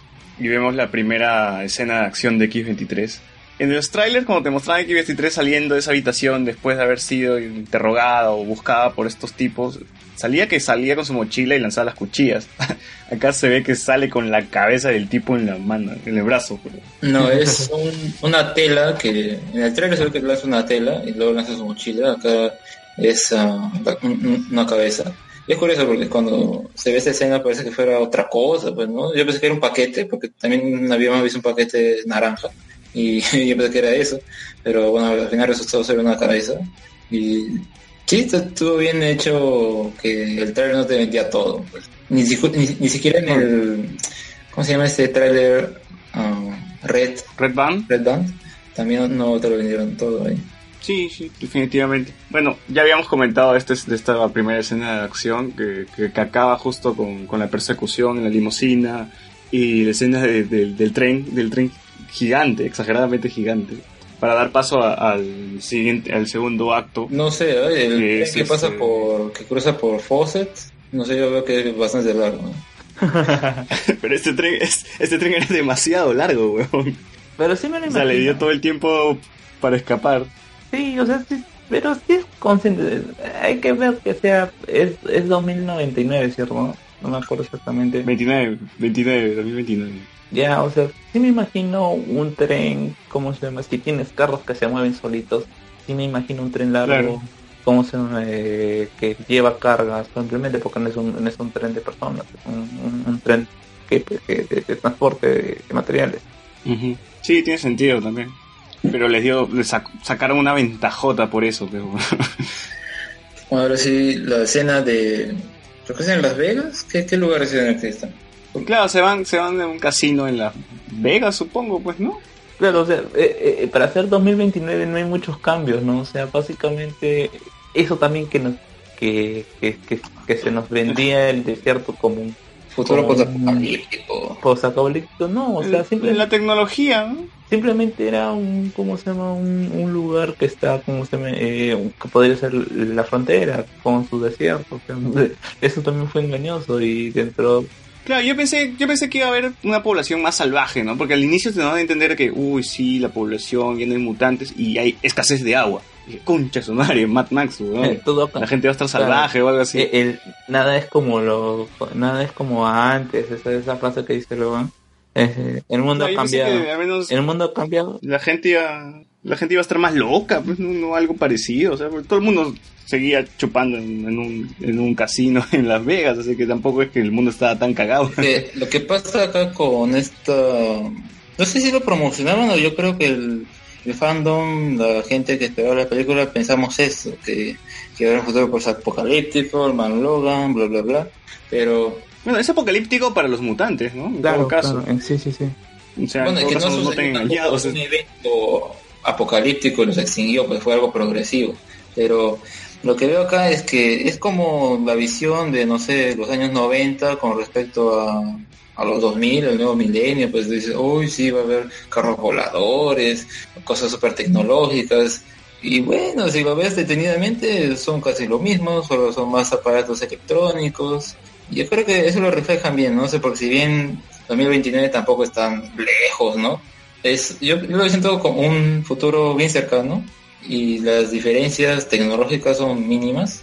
ah, y, y, es lo que me gustó también, que no, no explotaran el término pues, apocalíptico o distópico. Como mencionas, sí, pues Claro, podría transferir. Es un futuro más aterrizado. Definitivamente es un futuro más aterrizado. Ajá. Y con respecto a esta escena de mucho, ese intermedio, por decirlo, de el casino, me hizo acordar. Acá yo veo que tiene patrones, o sea, si bien en un principio se rumoreó que iba a ser Orman Logan, que iban a adaptar eso, pero bueno, obviamente no iban a poder por los derechos de los otros personajes. Yo creo que en parte reservan esas cosas, o sea, como los, los intermedios o los arcos, porque este en Orman Logan hay una parte en la que Hawkeye y Logan Wolverine llegan a, a un lugar donde hay mucha gente. No necesariamente es Las Vegas, pero es un lugar que está bien concurrido y ahí consiguen un carro o algo por decir. pero acá también encuentro ese, ese, paralelo con este lugar que van como a, recargarse y para seguir con su viaje. Eso, es lo que me gustó, que tiene esos detalles. sí. O sea, la, la película está bien estructurada, te das cuenta, es inicio, no desenlace, y todo está bien marcado. Inicia con escena de acción, termina con una escena tranquila, y así hasta llegar al final de la película. Porque la primera es introducción, la segunda es, persecución, y la tercera es ya, este, ya el desenlace, pues, la mecha, la mecha entre Logan y, este equipo de, mercenarios que estaban buscando X-23. Ya, pero en esta escena del casino es donde tenemos el segundo ataque de Xavier, porque no le habían dado su medicina, no le habían dopado, y todo, y pone a todo el casino a vibrar, ¿no? Así es. Y después de esto, claro, después ya que sale esa crisis, se eliminan a los a esos soldados que buscan. Se explica un poco qué, qué había pasado con él. Con él y sale que había matado a... No, había ocasionado en Westchester un incidente con 600 heridos Y y... ese incidente, ese incidente está en los cómics. A ver, explícanos. Ese incidente acabó con los X-Men, por eso es que Charles se siente culpable. Por eso es que no, no sabe, o sea, mencionan que Charles... ¿Cómics o qué? ¿Cómo? ¿Qué arco es en los cómics? Ah, no, no sabría decirte, no sé si por ahí el amigo Escalante o el amigo Juan G, que es experto en Marvel, nos, nos hace recordar, pero según tengo entendido, sé que esto es una parte donde Charles tam- elimin- llega a eliminar a los X-Men con este ataque que, que no sé qué hace, pero supongo que no sé, aumenta la presión o algo, ¿no? La gente no se puede mover, pero algo tiene que pasar para que los lleguen a matar. Yo creo que es eh, como en esa parte de Last Stand en la que Jean Grey llega a explotar todo, bueno, a Charles así molecularmente o atómicamente, ¿no? Lo desaparece, lo desintegra. Acá, bueno, no sé si los, desin- los habrá desintegrado, pero tal vez un daño a nivel biológico, porque cuando sucede esos ataques, pues ah, la gente no puede respirar, se queda quieta y bueno, pues no puede respirar por un prolongado tiempo, te mueres, ¿no? Así que podría decirse que es eso. Aunque en, aunque sí. en la misma dice que este doctor que había clonado a, a, a, a Logan, se dice que él también fue parte de un programa donde modificaron genéticamente el, mut- eh, el gen este y, y ya. Y así poco a poco fueron eliminando a los, a los mutantes, pues, ¿no? Y después lo que no ha nacido ningún mutante después de esto, porque si solamente fuera lo de lo de lo del de lo de doctor, no tendría sentido de que no haya mutante, no haya nacido uno nuevo. O sea, es una es un conjunto de dos cosas. Mm. ¿Cómo decías, Carlos? Eh, que el hecho, o sea, que es un conjunto de dos cosas. El, incidente de usted que menciona que hizo y además de este eh, doctor que, que dice que él es el, culpable de que ya no haya eh, mutantes porque modificó el, el, gen X, el gen X, el mutante X y que eh, eh, es lo que ahora per- permite que no haya más mutantes, pues, ¿no? Porque si solamente fuera el hecho de que el profesor hizo ese, eh, ese evento, ya no hubiera, ya no tendría sentido de que eh, no hubiera más mutantes o que no naciera otro mutante. Ah, bueno, Ahí es que- está, el- nuestro, nues- nuestro bot nos, nos explica, dice que cuando el hijo de Striker obliga a Charles a matar a los mutantes mediante cerebro. Y Juan nos dice, en X-Men 2 sale que Charles puede matar a quien quiera con solo entrar en su mente y con cerebro puede eliminar a todo el mundo. Claro, Entonces, esa debe ser la masacre de West, Westchester, debe ser ese entonces. claro, es ah, o fácil de, el, el comienzo de su enfermedad degenerativa, pues, ¿no? que tampoco Claro, por el mismo hecho de, claro que por el mismo hecho de que que él, él no recordaba qué había pasado pues porque si hubiera recordado sí, o, o que no, no no era consciente pues no o Oye, sea oye, esas ahora son- que estamos avanzando, nos hemos olvidado de algo muy importante, las bitácoras en el celular de Gabriela, que nos da un poco más de contexto qué es lo que había ocurrido con X23, que nos explicaba de que eh, se estaba haciendo un proyecto donde como ya no había mutantes, estaban haciendo niños mutantes, o como le dicen, ¿no? Bebés de X-Men muertos, creo que así lo dicen, ¿no? No lo recuerdo bien. lo, el material genético de los X-Men que habían muerto lo usaron para hacer esos esos nuevos niños, mutantes. ¿no? Claro, y si nos explica que estos niños no pueden odiar o no, no les nace odiar, que los enfermeros al menos los trataban como personas, celebrando su cumpleaños, intentando darles más huma- humanidad y que no sean solamente armas, a lo que los científicos y militares no querían eso. ellos buscaban armas, buscaban gente que trabaje para el gobierno y los niños se suicidaban nada más. claro o sea que- a mí me parece genial todas esas referencias por ejemplo el hecho de que la, Laura y esto es algo que ha estado siendo comentado en varias páginas de, de fans de que Laura sea hija y no sea un clon como se maneja en, el- en los cómics. O sea, técnicamente ya del hecho de que sea mujer no puede ser su clon porque no tiene un código genético igual. Pero acá lo utilizan bien el decir que es una hija y que en realidad es un- X24 sería el clon. Claro, y que el hecho de que sea una hija lo hace una inseminación artificial o o, o un, un- un- cultivo in vitro y cual te plantea eh, la, eh, la moral, lo- los, conflictos morales que tiene lo que es la clonación y también los conflictos morales que tiene el, eh, el mismo hecho de las fecundaciones in vitro, pues no, o sea, el hecho de que la misma Laura no se sienta o que no haya una paternidad normal o, o, o socialmente bien aceptable primero entre Logan y después el, el hecho de que eh, al, al no ser un clon, al ser básicamente una unidad niño, una unidad de niño eh, necesites crear estímulos para que odie y en cambio en, en, en, en respuesta a las enfermeras que quizás eh, son las personales de medicina más cercanas, más humanas en, cuanto a atención de la persona, eh, el odio y que necesiten justamente un clon que es una modificación genética para poder incentivar eh, eh, de alguna otra manera programarlos con odio, que también es el, el hecho de que, que se estigmatice la clonación como tal, bueno, cuáles son los límites morales. Me parece bacán, o sea, tiene, eh, la película tiene todas estas cositas también con lo de los eh, eh, alimentos transgénicos, en ese conflicto en el medio. Expropiación de terrenos. Esta burla, quizás esta patadita a los mismos americanos, de los chivolos en, en la frontera gritando Estados Unidos, Estados Unidos, de la, de la flaca que, que muestra las tetas que no le hemos mencionado, este grupo. Nah, pero eso ya, eso, es- eso es para mostrarte de que puta eres Claro, o sea, es una, cri- claro, es una crítica en general. Eso, pues, eso está ¿no? bien gratuito, pero No, yo creo que es una crítica general, o sea, ya con toda esta ola de que... las tetas eh, no, no, a- las tetas a- a no la es una sociedad- crítica, weón. A la- no, a la sociedad americana, claro, lo estúpido, lo estúpido que podemos hacer cuando estamos borrachos, y tú sabes de lo que estoy hablando. No, sí, Bueno, pero por las calles de Con Miraflores. este punto, a ver, primero la imagen que habías puesto, ahí justo también pone un texto que dice que es de Orman Logan y sí es el, el número 70 del volumen 3, que corresponde la- al evento de Orman Logan, y lo que pasa es que a Wolverine lo habían inducido psicológicamente, telepáticamente, y veía los al resto de los mutantes como enemigos, y pues los mató a todos, pero luego resulta que eran, que eran a los mutantes, entonces quien asume esta carga es eh, Logan, pero acá quien lo hace es Charles. Xavier. Así que eh, Oye, pero dice, dice que fue, fue una mani- manipulación de misterio. ¿Es el mismo misterio de Spider-Man? ¿O es otro misterio? sí, sí. Ah, es el de Spider-Man. Y sí. Y la cosa es que Puta. La cosa es que bueno, lo que los ataques que tiene Charles son principalmente como que no sé, inmovilizan a las personas y pues si ocurre mucho tiempo se muere. Eso es lo más seguro que habrá pasado. Y entre esos siete eran mutantes. Con lo del celular, pues era la forma de mostrar también al público. O sea, es, bien curioso porque, o sea, si te quiere mostrar que esta señora ha grabado las cosas, como que ha grabado su, su- sus últimas palabras, lo ha editado y Sí, sí, puesto- sí, pero huevón, porque es un video editado todavía.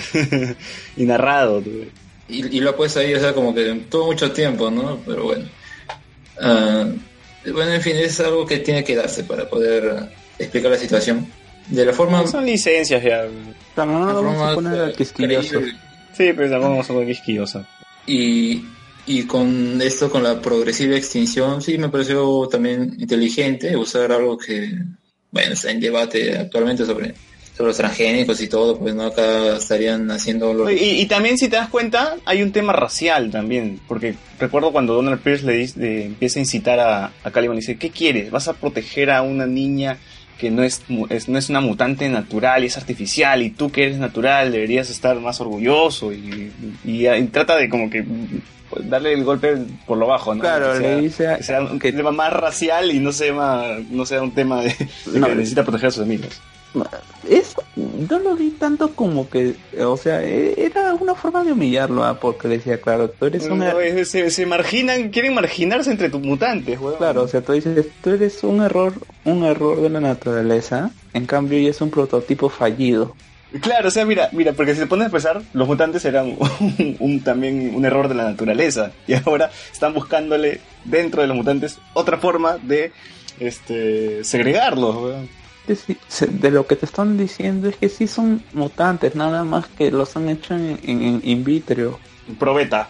claro o sea es, es- es- probeta. Claro, es como que tú no le digas a un niño, oye, tú no eres, tú eres, no eres un niño porque tu papá y tu mamá no pudieron tener eh, hijos Pues por, Mogol. por- por- eh, tú, tú, tú naciste con, con intervención, no por los medios naturales. Por lo tanto, tú no puedes, eh, tú, tú eres menos que otra persona. Pero no, o sea, no, eh, en ese sentido es, es un, es un argumento digno de, con mis hijos no te metas. Pero Claro.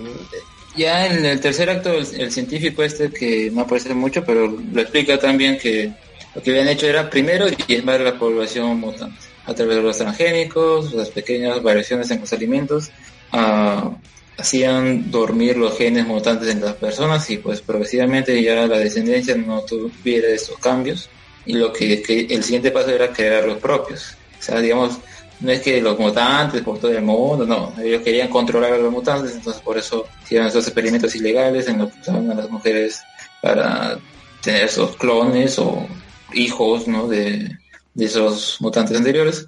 Y o sea, me pareció lógica, ¿no? Primero diezman todo, luego crean sus propios seres hasta llegar a al ser perfecto que sería X24.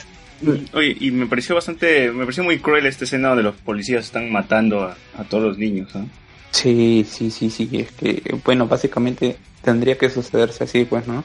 O sea, y, y, y los enfermeros queriendo, que los enfermeros, enfermeras queriendo ayudarlos, me pareció muy humano, o sea, me imagino que si es que, ponte, algún loco dice, vamos a matar a todos los niños con síndrome de Down, o, co- a todos los discapacitados, Claro. o todos los discapacitados, me imagino una escena así, o sea, de las enfermeras tratando de salvar a las personas que de alguna otra manera Sí, tuvieran tuvieron a su cargo, pues. ¿no? Es como este capítulo de Black Mirror, uh, Men Aga- Against Fire, que es de la tercera temporada, el quinto, que ah, también usan esto, pues, ¿no? Que a la gente que tiene cierta... bueno, ya, si no han visto sobre, lo voy a poner.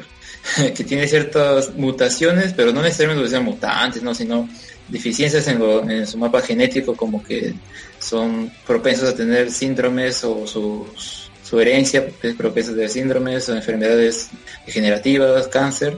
Pues lo que hace el gobierno es a los soldados les implanta una especie de máscara o algo así como en la, el cerebro para que vean a esas personas ah, como monstruos, como si fueran una especie de cucarachas. Justamente lo llaman cucarachas en la, en la serie. Y en ese capítulo. Y lo que hacen es matarlos, pues, ¿no? Y todo lo que tocan esta gente es tratado como si fuera ah, contaminado. Pero luego el personaje por el cual vemos esto es quien, se da cuenta que acá hay, un, que hay algo raro, que no son monstruos como le dicen, sino son personas y al final le explican que es porque lo quieres ver que se expandan las enfermedades, todo. Entonces por eso decidimos a, a los soldados implantarles esto para que no tuvieran miedo a obedecer las órdenes, ¿no? Y pudieran tener un objetivo más claro.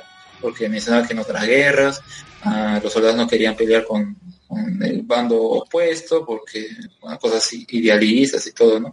Pero o sea, acá querían eliminar ese factor. Y al verlos como insectos o monstruos, pues era más fácil. Acá es casi lo mismo, pues, ¿no? Quieren diezmar la población, controlar ah, las mutaciones. Y eso me, parece interesante esta, esta subtrama. Y claro, también como mencionamos antes, si bien es algo que cruza por um, a partir de casi el segundo y tercer acto, tampoco es que como que resalta o, es lo importante. O sea, lo han trabajado bien también para que no eso no pese por encima del, personaje de Logan. No se siente fuera del hogar, que no se sienta fuera del hogar. Este, ya, mira, ya y, y continuando con la película, nos estamos olvidando ya que después del escape que tiene el casino, están esta especie de, carretera con, con camiones que se controlan por sí solos y vemos de que una, una familia había, se había estrellado, no había perdido control de su carro y sus caballos se habían escapado. Acá vemos también una escena que, que a mí me gustó, sobre todo porque, el- porque está esta, esta forma de volver a ayudar a las personas, que los X-Men ya no lo hacían, porque ahora se preocupaban por ellos mismos, pero era como que Logan quería seguir su viaje, pero Charles decía de que no, deberíamos ayudarlos desinteresadamente, y que ya llegó la persona que, que les puede ayudar, ¿no? Y Charles se nota cuando usa sus poderes sobre los caballos que hace un esfuerzo para... No, sé- no sé, me imagino que ya le cuesta mucho, ¿no? Usar sus poderes para controlar a los caballos. Claro, tener autocontrol. Que al final, Claro, porque era un Charles drogado, ¿no? Claro, que al final, o sea, eh, es bacán, pero alguien que sigue los X-Men saben que siempre hay daño colateral, pues, ¿no? A la gente, eh, es, el hecho de, de, mezclarse con los mutantes. Siempre va a haber algún algún efecto y más cuando está en una persecución, el hecho de detenerse en una persecución va a salir lastimado gente. Claro, y sabes también de que Logan trae muerte, ¿no? A donde va, sabes de que va a ocurrir algo catastrófico con las personas que se involucren con Logan. Bueno, en este caso es algo, les ocurre algo bastante cruel a la familia.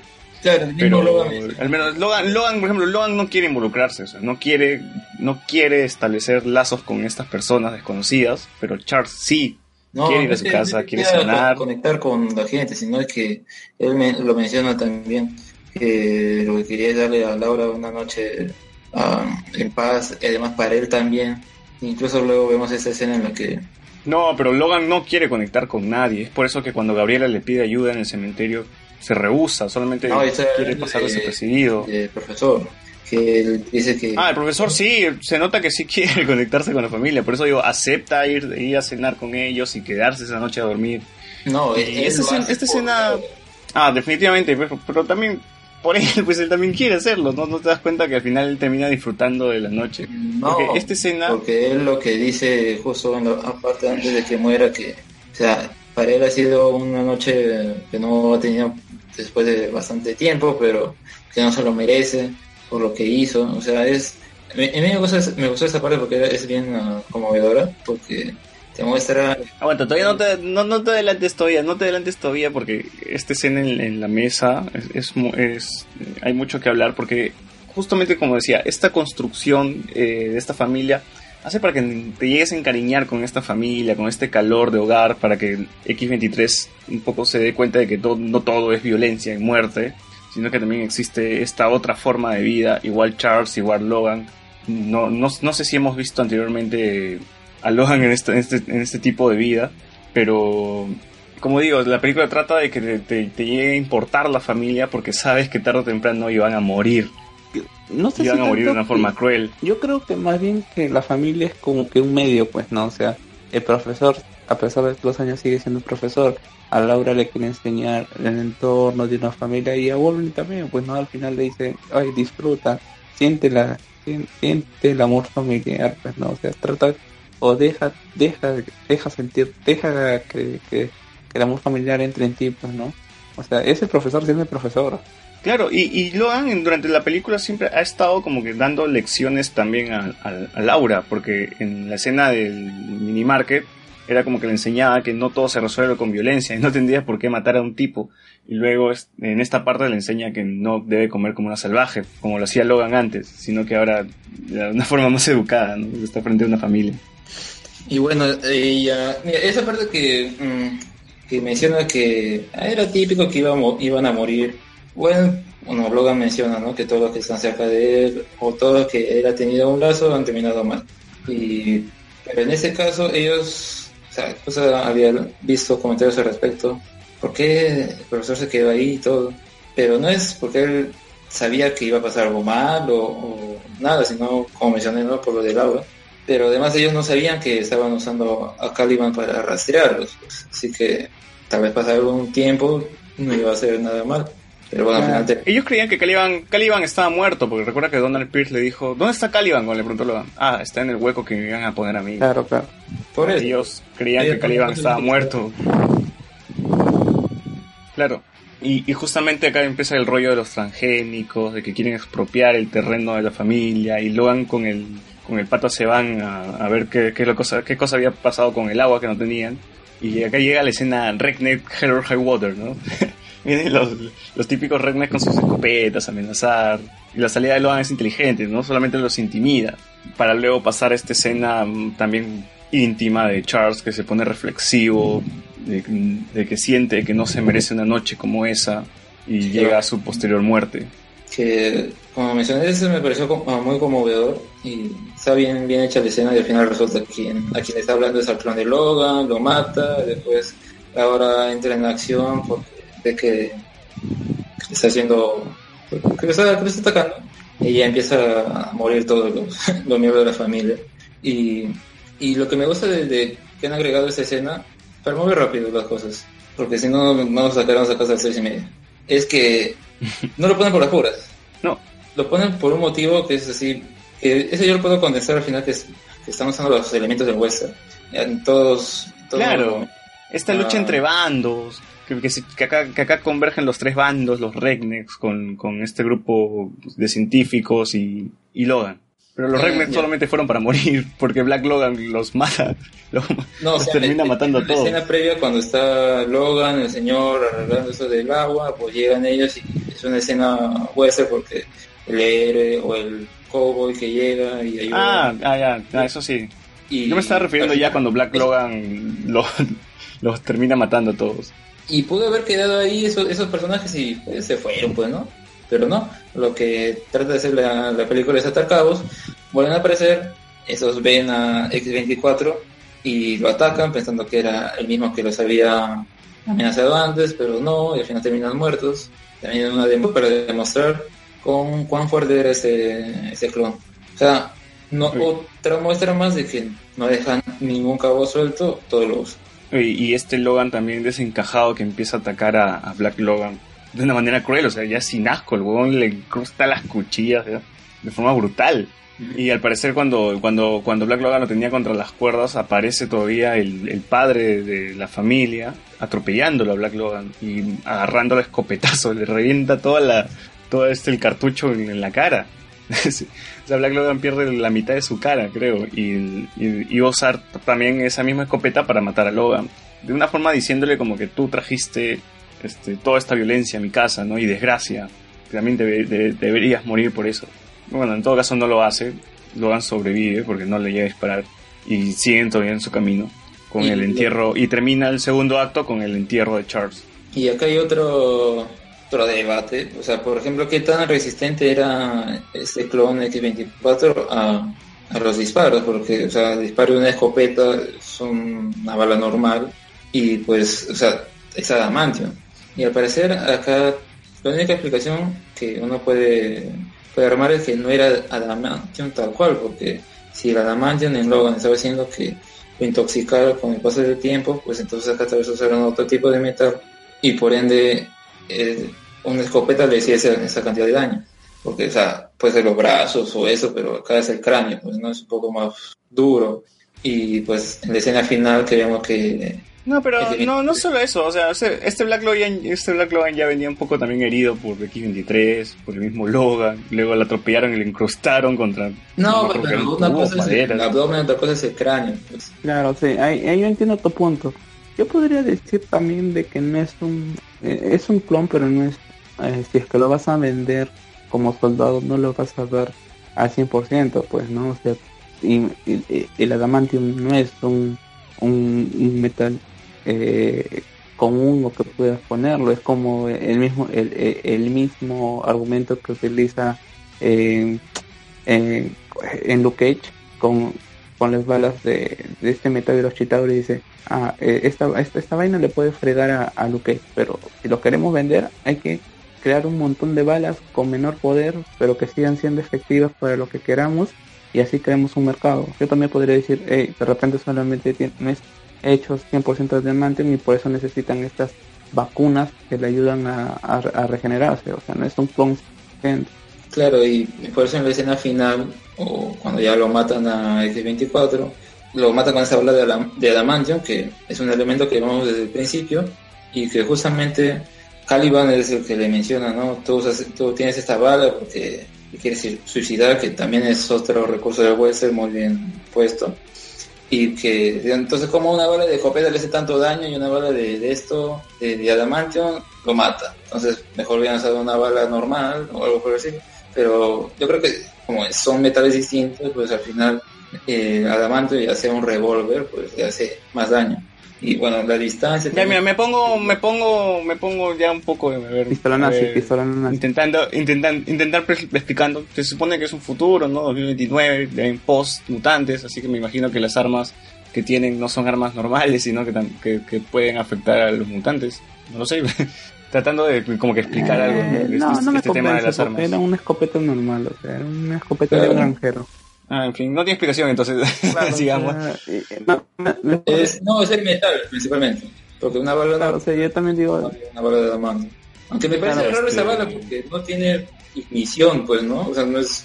Más parece una bala concreta de, de puro adamantium. claro, Puta, lo- es una lo- bala, bo. no nos vamos a poner a puta, hablar Claro, sobre eh, el compuesto. Ahí de nos la vamos a bala, poner pistolas nazis y decir, pues no, que la acción de una bala es diferente a la, a la de una escopeta. La escopeta tiene un poder de explosión, en cambio las balas tienen simplemente de perforación. Ah, esto ya todo un hecho de, de, de- de quizás alguien que se experto en armas podría explicarlo, pero tampoco... Claro, el daño, el daño de una escopeta no es igual al daño de una pistola, menos de un revólver que, que tiene aquí 23. Pero el daño de una bala normal no es igual al de una de adamantium, pues ahí está la diferencia. Y creo que en eso se basan para, para mostrar que se muere pues, al final. Ya, bueno, no somos expertos en armas, así que no podemos. Un hechicero. Bueno, y el, el, como decía, como decía, el segundo acto justamente acaba con el funeral de, de Xavier y un Logan bastante cansado solamente cae al piso y así acaba el segundo acto. No, no es que, Antes de pasar al tercer acto, que es ¿Cómo? que no es que solamente cae al piso, es que luego se siente frustrado, desmaya. va a su auto, no arranca, ya, pues, pues no, quería, Como- quería resumir un poco. Yo quería hablar resumir un poquito de la esa escena. situación. porque a bueno, mí aquí me llegó, también- yo, que- yo quería- cuenta, cuenta. yo me llegó altamente que la gente se pusiera a reír en ese, en ese momento. O sea, la gente se cagó de la risa cuando se, cuando no prendí el carro, cuando se puso de, de frustrado, puta, yo no podía reírme, solamente hice una mueca, o sea, decían, oye, qué, qué, qué, qué No, falta de, no, de pero sí, la tiene gente, la gente se reíó ¿Qué por cualquier huevada también. Cosas que no, no debían reírse, puta, se reían y jodían totalmente la película. Bueno, a mí, en mi caso sí se reían por huevadas. A, Mi a mí me yo dije, puta, qué falta de empatía tiene la gente con, con el dolor ajeno, ah, pucha, por menos que sea, que, que sea, que sea, eh, eh, eh, Imagina que no se involucran mucho, pues, ¿no? En la película, o sea, No, lo que pasa conectan es que tanto. No, no entienden la escena, o sea, la leen mal. Pero bueno, al final... Claro, quizás, quizás las personas que hemos pasado por un proceso de que un- una figura paterna se haya, haya fallecido, quizás es, es más empático Claro. y, y esa, y esa reacción. A ver, pero antes de pasar a- al tercer acto, quería leer unos comentarios que estaban por ahí en el aire. Patrick M nos dice, ¿hasta qué hora se van a quedar? Me acabo de conectar. Donito ya hizo su, su aparición. Hashtag Donito Team. y Carlos le, le está respondiendo. Juan nos dice, a Donito le prometieron un cameo en conversaciones no nerd. Si no se hacía banear por una semana. Bueno, ahí está el premio de Donito, si es que no lo banean en una semana. Dice, los únicos que hablan con animales son Aquaman y los que llaman al programa de Philip Butters. Ese estuvo paja. Buena, buena. Creo que nues- nuestro bot se ha quedado dormido porque no está comentando. Ha estado bien pendiente de los comentarios, pero ya se ha quedado jato, creo, el bot. Ya, Continuamos con, con el tercer acto que empieza con una X23 manejando. Puta madre, yo todavía no tengo ni licencia, weón. Y X23 ya puede manejar. No, y esa es Lo otra- lleva- una escena importante que es la que cuando habla. Ya, es- esta parte sí quería comentarlo porque No, pero ¿No ese es te- antes, pues, porque primero llegan al hospital. Antes de que hable llega al X23, hospital, llegan al hospital. tiene un veneno, debe verse en el hospital. No, no es un hospital, es una especie de clínica así de atención rápida. Pero nadie se pregunta cómo carajos X23 maneja un carro, weón. ¿Qué importa? O sea, lo dan por sentado, lo dan por sentado de que la chivola confinada en hacer laboratorio. soldados, asesinos, o sea, manejar un carro que es eh, matarse la- la- las zapatillas. ¿no? Se supone que ha estado también, yo, yo se le encuentro lo lógico porque se supone que ha estado huyendo con, con la enfermera y, y, y si en algún momento hay que hacer un cambio pues de chofer, bueno, ella, y a, y a, la- y a lo bruto, pues a- aprendes a manejar. Claro, y puta, una niña maneja y ningún policía va a detenerla, ¿no? No, no va a ser sospechoso esa vaina. Claro, eso ya es otra cosa, pues, ¿no? O sea, ya es, es- es- es la magia del, es la magia del cine, pues, ¿no? No, porque es más pendejo todavía porque la palanca está en el timón, huevón. Ni siquiera está, el- como siempre vemos que la palanca de cambio está a un costado, pero acá está en el timón. Eh, Pero ya, bueno, en fin, nos, tomamos, a- le tomamos- nos damos licencia a esa vaina. Ya. Continuamos con la película que por primera vez X23 habla y solamente repite los nombres de sus compañeros que tenían la foto, ¿no? Claro, o sea, lo que le dice primero es um, gracias, ¿no? Por, por algo, y luego ya que le comenta todo porque no habló antes, y ya empieza... Es gracioso porque Logan le dice, ¿por qué rayos no hablaste antes, no? Y la chivola, ¿cómo quieres que hables si me paras gritando? Y esa parte sí me, me dio risa. Y empieza la negociación para, para que lo lleve donde ella le estaba diciendo. Y lo que me gusta de la película acá que respeta la, la zona geográfica, la población, porque eso es medio, ah, Nuevo México, por esos lugares. Y, o sea, no, pri- primero el lugar donde estaba Logan con Charles ahí viviendo, bueno, era Nuevo México, cerca de la frontera. Y hay gente que habla español, Ah, y que esta chica habla español, que es un, es un, acá se muestra, porque o sea, durante toda la película no habla, pero transmite cierta inocencia, cierta incredulidad también ante las cosas, pero por otro lado tiene su lado salvaje. Y acá la actriz que es ah, española, bueno, es hija de un americano y un español me parece, por eso puede hablar el idioma. Ah, me La gusta que- actriz, que- la actriz es española, la actriz es española. me gusta que respeten eso, la, Niña. Son de origen porque ah, realmente a veces en las películas pueden desarrollarse en cualquier lugar, pero todos hacen hablar inglés o el mismo idioma, ¿no? Como si no existiera personas que hablan distintos idiomas. Eso, me parece bueno. Y, y otra cosa es lo del cómic, que acá podemos hablar del cómic porque también es una parte importante. Primero, ah, demuestra unos... ah, eso ya fue el primer acto, me parece que le enseñan lo- las coordenadas. Luego Logan ve que, que 23 tiene este cómic que habla de cosas que han pasado, de, de ir al Edén, y ponen una, unos números que luego ve que son los mismos que están en el sobre. Entonces dice, ah, esto se ha quedado de acá, esto es una mentira, acá tienes que creer. eh, o sea, le da un choque de realidad, pues, ¿no? Le dice, acá la gente muere y todo, que eso, es- eso para mí es lo que tenga sentido la violencia. No es porque, ay, violencia, sangre, uh, yeah, ¿no? Sino es porque le quiere dar un sentido a esa frase. Acá la gente muere y por eso muestran todo eso. Ah, otro es que con respecto al cómic se llama mucho. Tú también en cierta parte dudas que eso existe, que ese lugar existe, pero luego tú te pones a pensar y qué tal si no es que el lugar existe, sino que ellos lo han creado a partir del cómic. O sea, ellos no están creyendo que en ese lugar hay algo y por eso van ahí, sino bien ellos a partir de lo que ven en el cómic ellos crean su lugar, crean su Edén. Ah, y por eso tienen que cruzar la frontera con Canadá, que también es otro mensaje simbólico, porque Ah, no es así como que de México pasan a Estados Unidos, la tierra de los sueños, etcétera, sino es pasar de Estados Unidos a Canadá, ¿no? O sea, una situación ah, futura en la que Estados Unidos ya, ya es insostenible, ¿no? Eso es una parte clave también de la historia. Así es, y ¿qué más? Me hiciste perder la hilación, weón, de la película.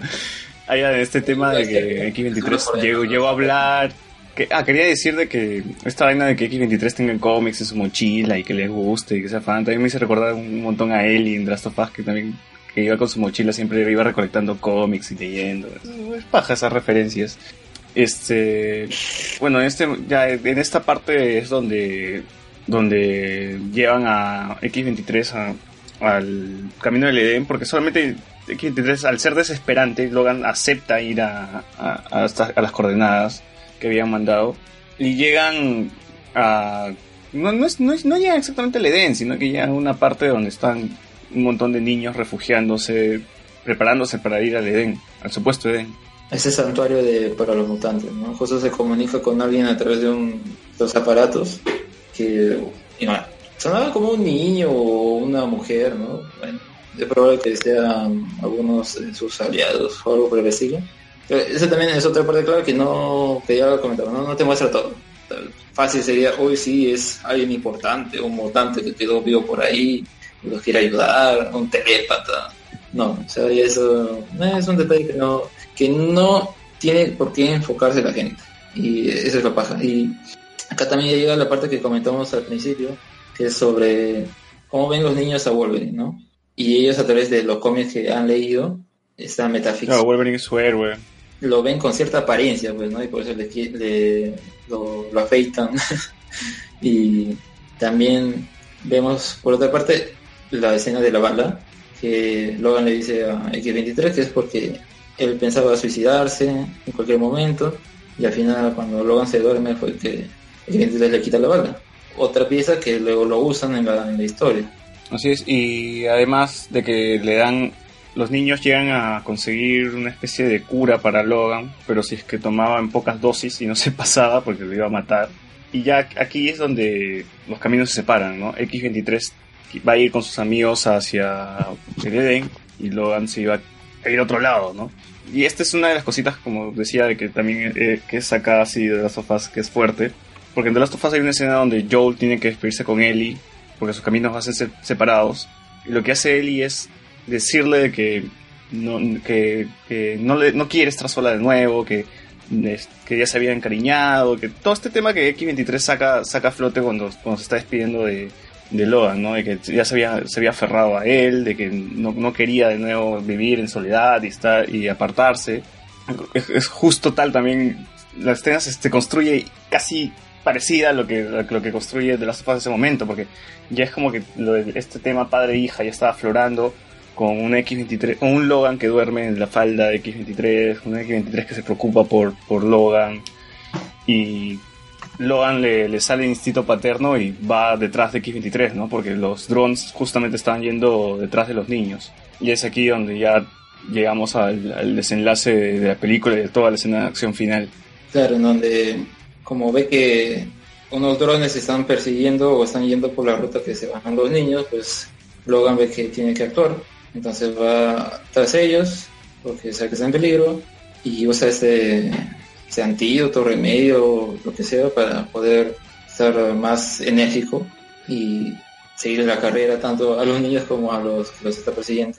Y, esa parte también me gustó porque también tiene comparación con la western, que es- esas escenas en las que los indios, los vaqueros se y todo, ¿no? Acá la escena de, del bosque le da cierto también una nueva área para que se puedan desplazar. y, y esto de verdad estuvo paja.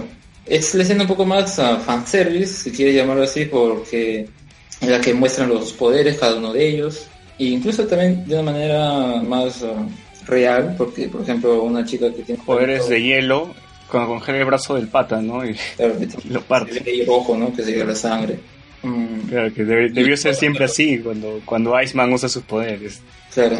Pero ah, tampoco es una... Ahí debe ser, ser quisquilloso con todo. Pero, pero por ejemplo, otra escena... Sí, bueno, vemos que el negrito usa sus poderes Ah. eléctricos, usan su- con, con las ramas de un árbol, me parece, ¿no?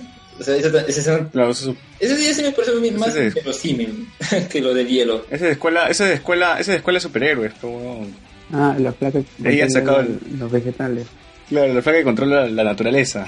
No, yo me refiero, eh, bueno, ni me acuerdo de esa película, pero los, o sea, a través de la madera, ¿no? Que está ahí, o de los árboles, se le incrusta al pata Claro, es, eh, lo destroza. en la escuela de superhéroes eh, la flaca controlaba los árboles. eh, imagino. Pero la cosa es que, no sé, al punto de llegar a destrozarlo, así como, como en Last, en Last Stand, eh, ahí se me parece un poco invero- inverosímil, pero bueno. Ah, o sea, poderes de electricidad, de- que pueden levantar la tierra, todo.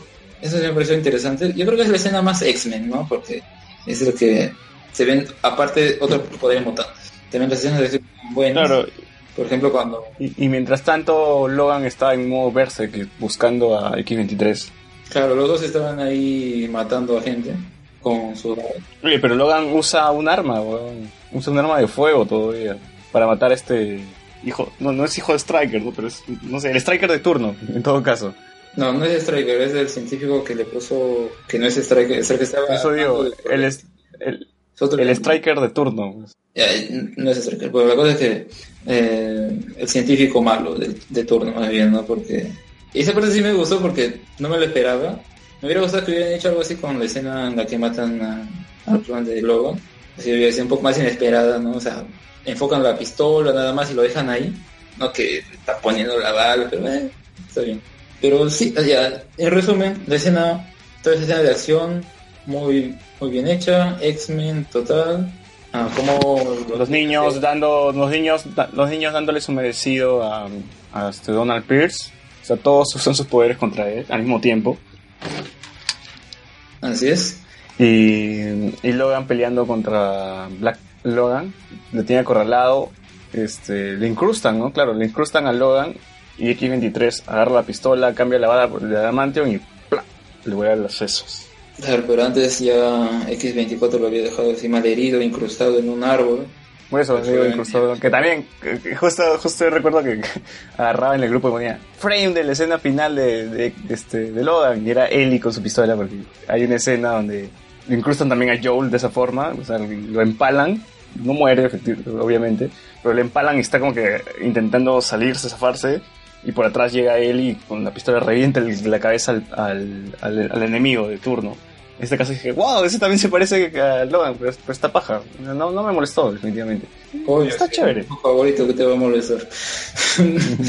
pero bueno, en resumen, ya, esa es la parte de acción, pero luego ya llega la parte, digamos, más eh, dramática, ¿no? que es la Más- despedida del Más íntima. personaje Wolverine por su nuevo aviso, porque yo creo que Fox lo va a resucitar de alguna forma, en la que muere, le dice a Logan, a, a X-23, no seas como yo, y luego lo entierran, y en vez de, o sea, cita esta parte, esto también no, no lo mencionamos, no me acuerdo, pero sobre, como en vez de estar en el hotel, ven un- una película de western, Shane, y ahí ponen unas citas. Y luego que viene lo que hace es a recitarlas al momento de enterrarlo. Y que la cruz, en vez de dejarlo como una cruz, lo pone en forma de X, ¿no? simbolizando a los X-Men y todo. Y, y los niños se van a, este lugar, a Edén, a este santuario de mutantes. Oye, pero tiene simbolismo, porque Logan es un tipo teo, así que una cruz no sería lo adecuado para él, sino más bien los, los- la X sería más adecuado porque es una porque simboliza más su familia, pues, ¿no? Tiene mayor tiene más significado que poner una cruz. Bueno, y ya antes de eso, te, te te olvidaste esta parte donde Logan está como que ya en sus momentos de agonía, donde X23 ya también suelta en emoción y empieza todo el mundo a llorar en la sala, incluido Carlos Berteman que lloró, se los aseguro que estaba llorando. Eh, y, y X23 le dice papi, ¿no? Ya en ese momento puta, te quiebras, te, te llegas a quebrar en la sala. Mm, no, Y, caso, y Logan, como tú no tienes corazón, huevón, no jodas. Y Yo, no- Logan yo no este, lloré, le dice, terminé ahora mal. sí, Yo lo dije ya. y Logan, y Logan en ese momento dice, ahora sí, este, por fin, ahora sí sé lo que se siente, ¿no? Cuando, cuando, haciendo una referencia de que él ya por fin consiguió su fam- la familia que tanto quiso. Y así todo el mundo salió con uno en la garganta del cine. Y bueno, a ver, comentario. A ver, eso, eso yo lo había puesto en la pauta que es. ¿Qué piensas? Es, que hacerlo corto. A ver, Carlos, ¿tú qué piensas sobre la película con respecto al universo, mucho al género superhéroes en las películas, ¿no? Que es actualmente sea Marvel, DC, Fox. ¿Piensas que eso es un antes y un- después? Que de acá tal vez veas diferente las películas del MCU. No me refiero a la violencia, sino me refiero al trato de, de un personaje, ¿no? Mm, en mi caso, yo creo más que un antes y un después es una consecuencia. Y yo creo que la película que sí marcó o le dijo a los de Fox cómo se deben tratar las películas después del fracaso de, de Fantastic Four fue Deadpool. Deadpool técnicamente es una, es una comedia romántica con superhéroes. Eh, dice que no... Es, es una evolución es una evolución natural del, del género de superhéroes. Claro, o sea, César dice que, que es una película que se quema rápido. Yo pienso que como una comedia es ese tipo de comedia que puedes ver con tu flaca que le gusta los superhéroes y cuando la relación está comenzando. Como cualquier comedia, comedia romántica.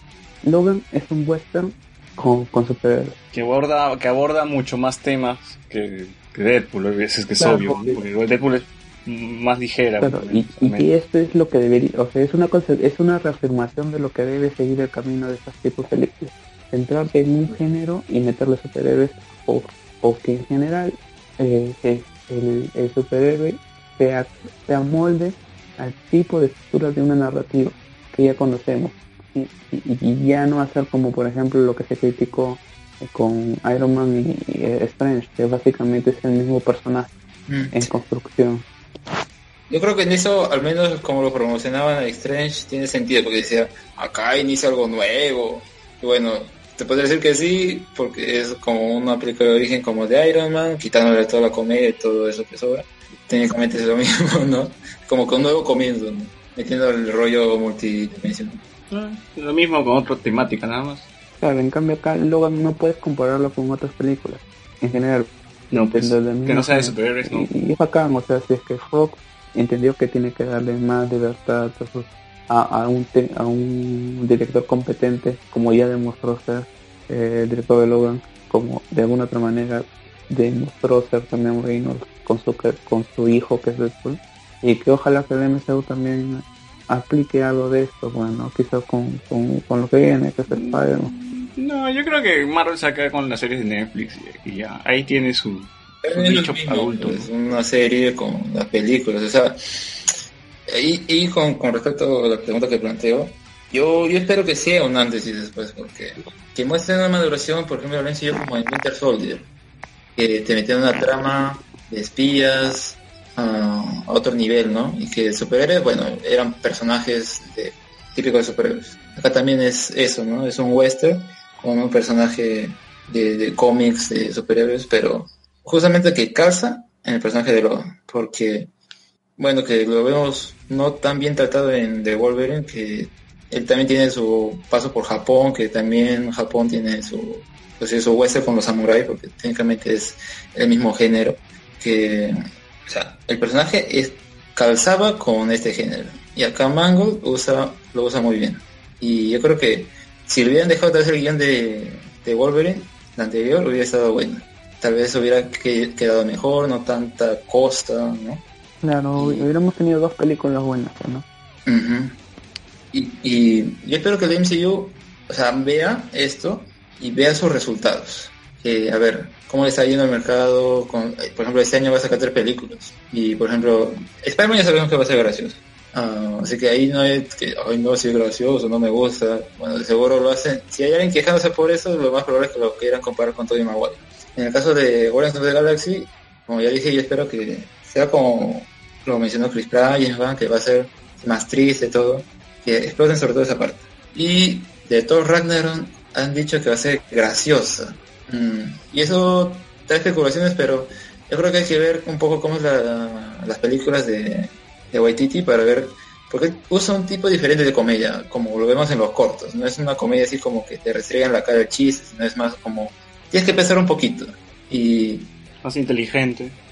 ya, no me gusta usar mucho la palabra comedia inteligente porque es como que los otros son brutos, ¿no? pero porque al fin y al cabo te puede hacer reír cualquier cosa. Pero No, pero es una comedia más elaborada, pues, ¿no? O sea, existe el chiste pastelazo y el chiste, existe una comedia más trabajada. pero yo creo que aquí Waititi, al decir que va a ser gracioso, ah, bueno, ojalá sea su forma de hacer comedia o de ser gracioso, ¿no? Es- que, que eso lo cambie.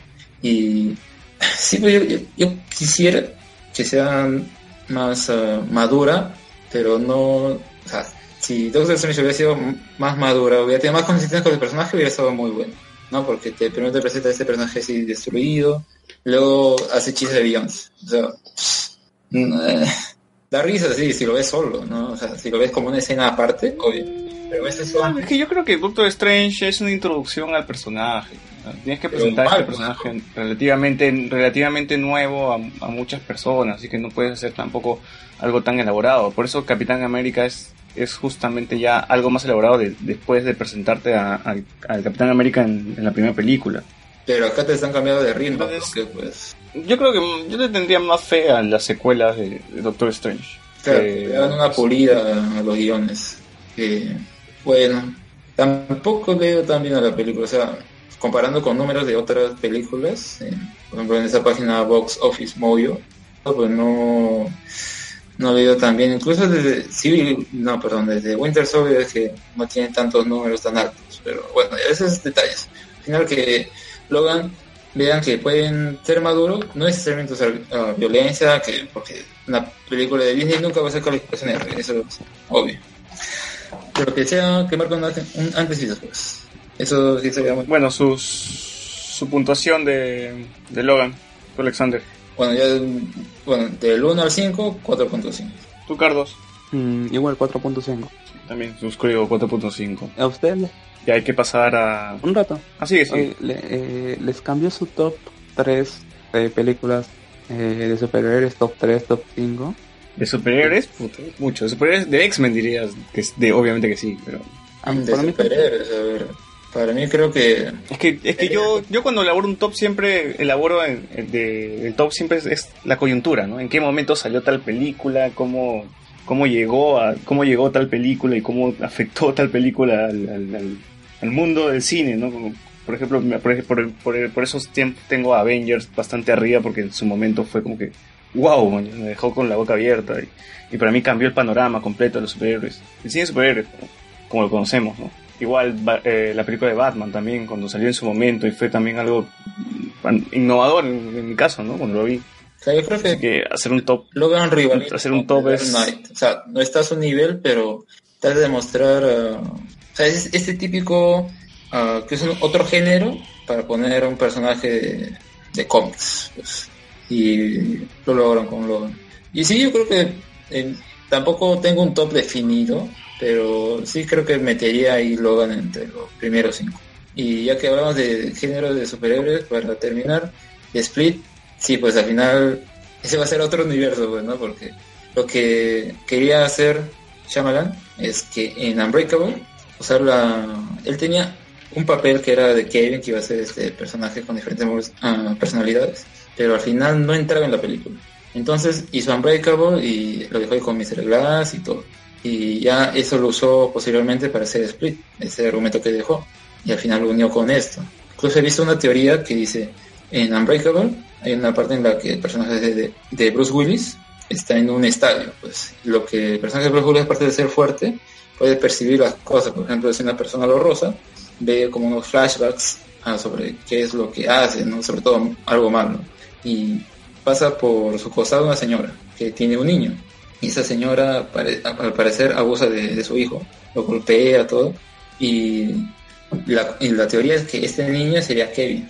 ¿Por qué? Porque Kevin, el personaje que interpreta James McAvoy, en la película te dice que su padre murió en un accidente de tren. Y que, ¿qué pasó? O mucho cómo a partir, el personaje de Bruce Willis tuvo los poderes a partir de un accidente. O mucho vio que tenía poderes. Así que la teoría es que a partir de ese accidente de tren que provocó Mr. Glass, creó tanto al héroe como al villano. Acá lo importante va a ser cómo los logra unir, ¿no? Porque Shyamalan ya hemos visto cómo hace, ah, ¿cómo se decir? Ah, géneros así de acción, por ejemplo, Avatar o After Earth, son más acción, ciencia ficción. Acá tiene que ser algo así, pero yo creo que tiene que poner su toque así psicológico. Y va a ser interesante, pero yo creo que puede llegar así a no ser tan bueno. Pero ya la sola idea de tener un universo es interesante. Justo a uno dicen, ah, tal vez algunas de sus otras personalidades son, no sé, uno ha salido en señales o de alguna otra película. Pero es, es interesante cómo el universo de, superhéroes ah, tiene diferentes tramas, pues, ¿no? Incluso aquí llevamos western, detectives y podríamos decir thriller psicológico. Bueno, entonces ahora sí pasamos al, a leer los comentarios, a ver qué tenemos por ahí y las recomendaciones.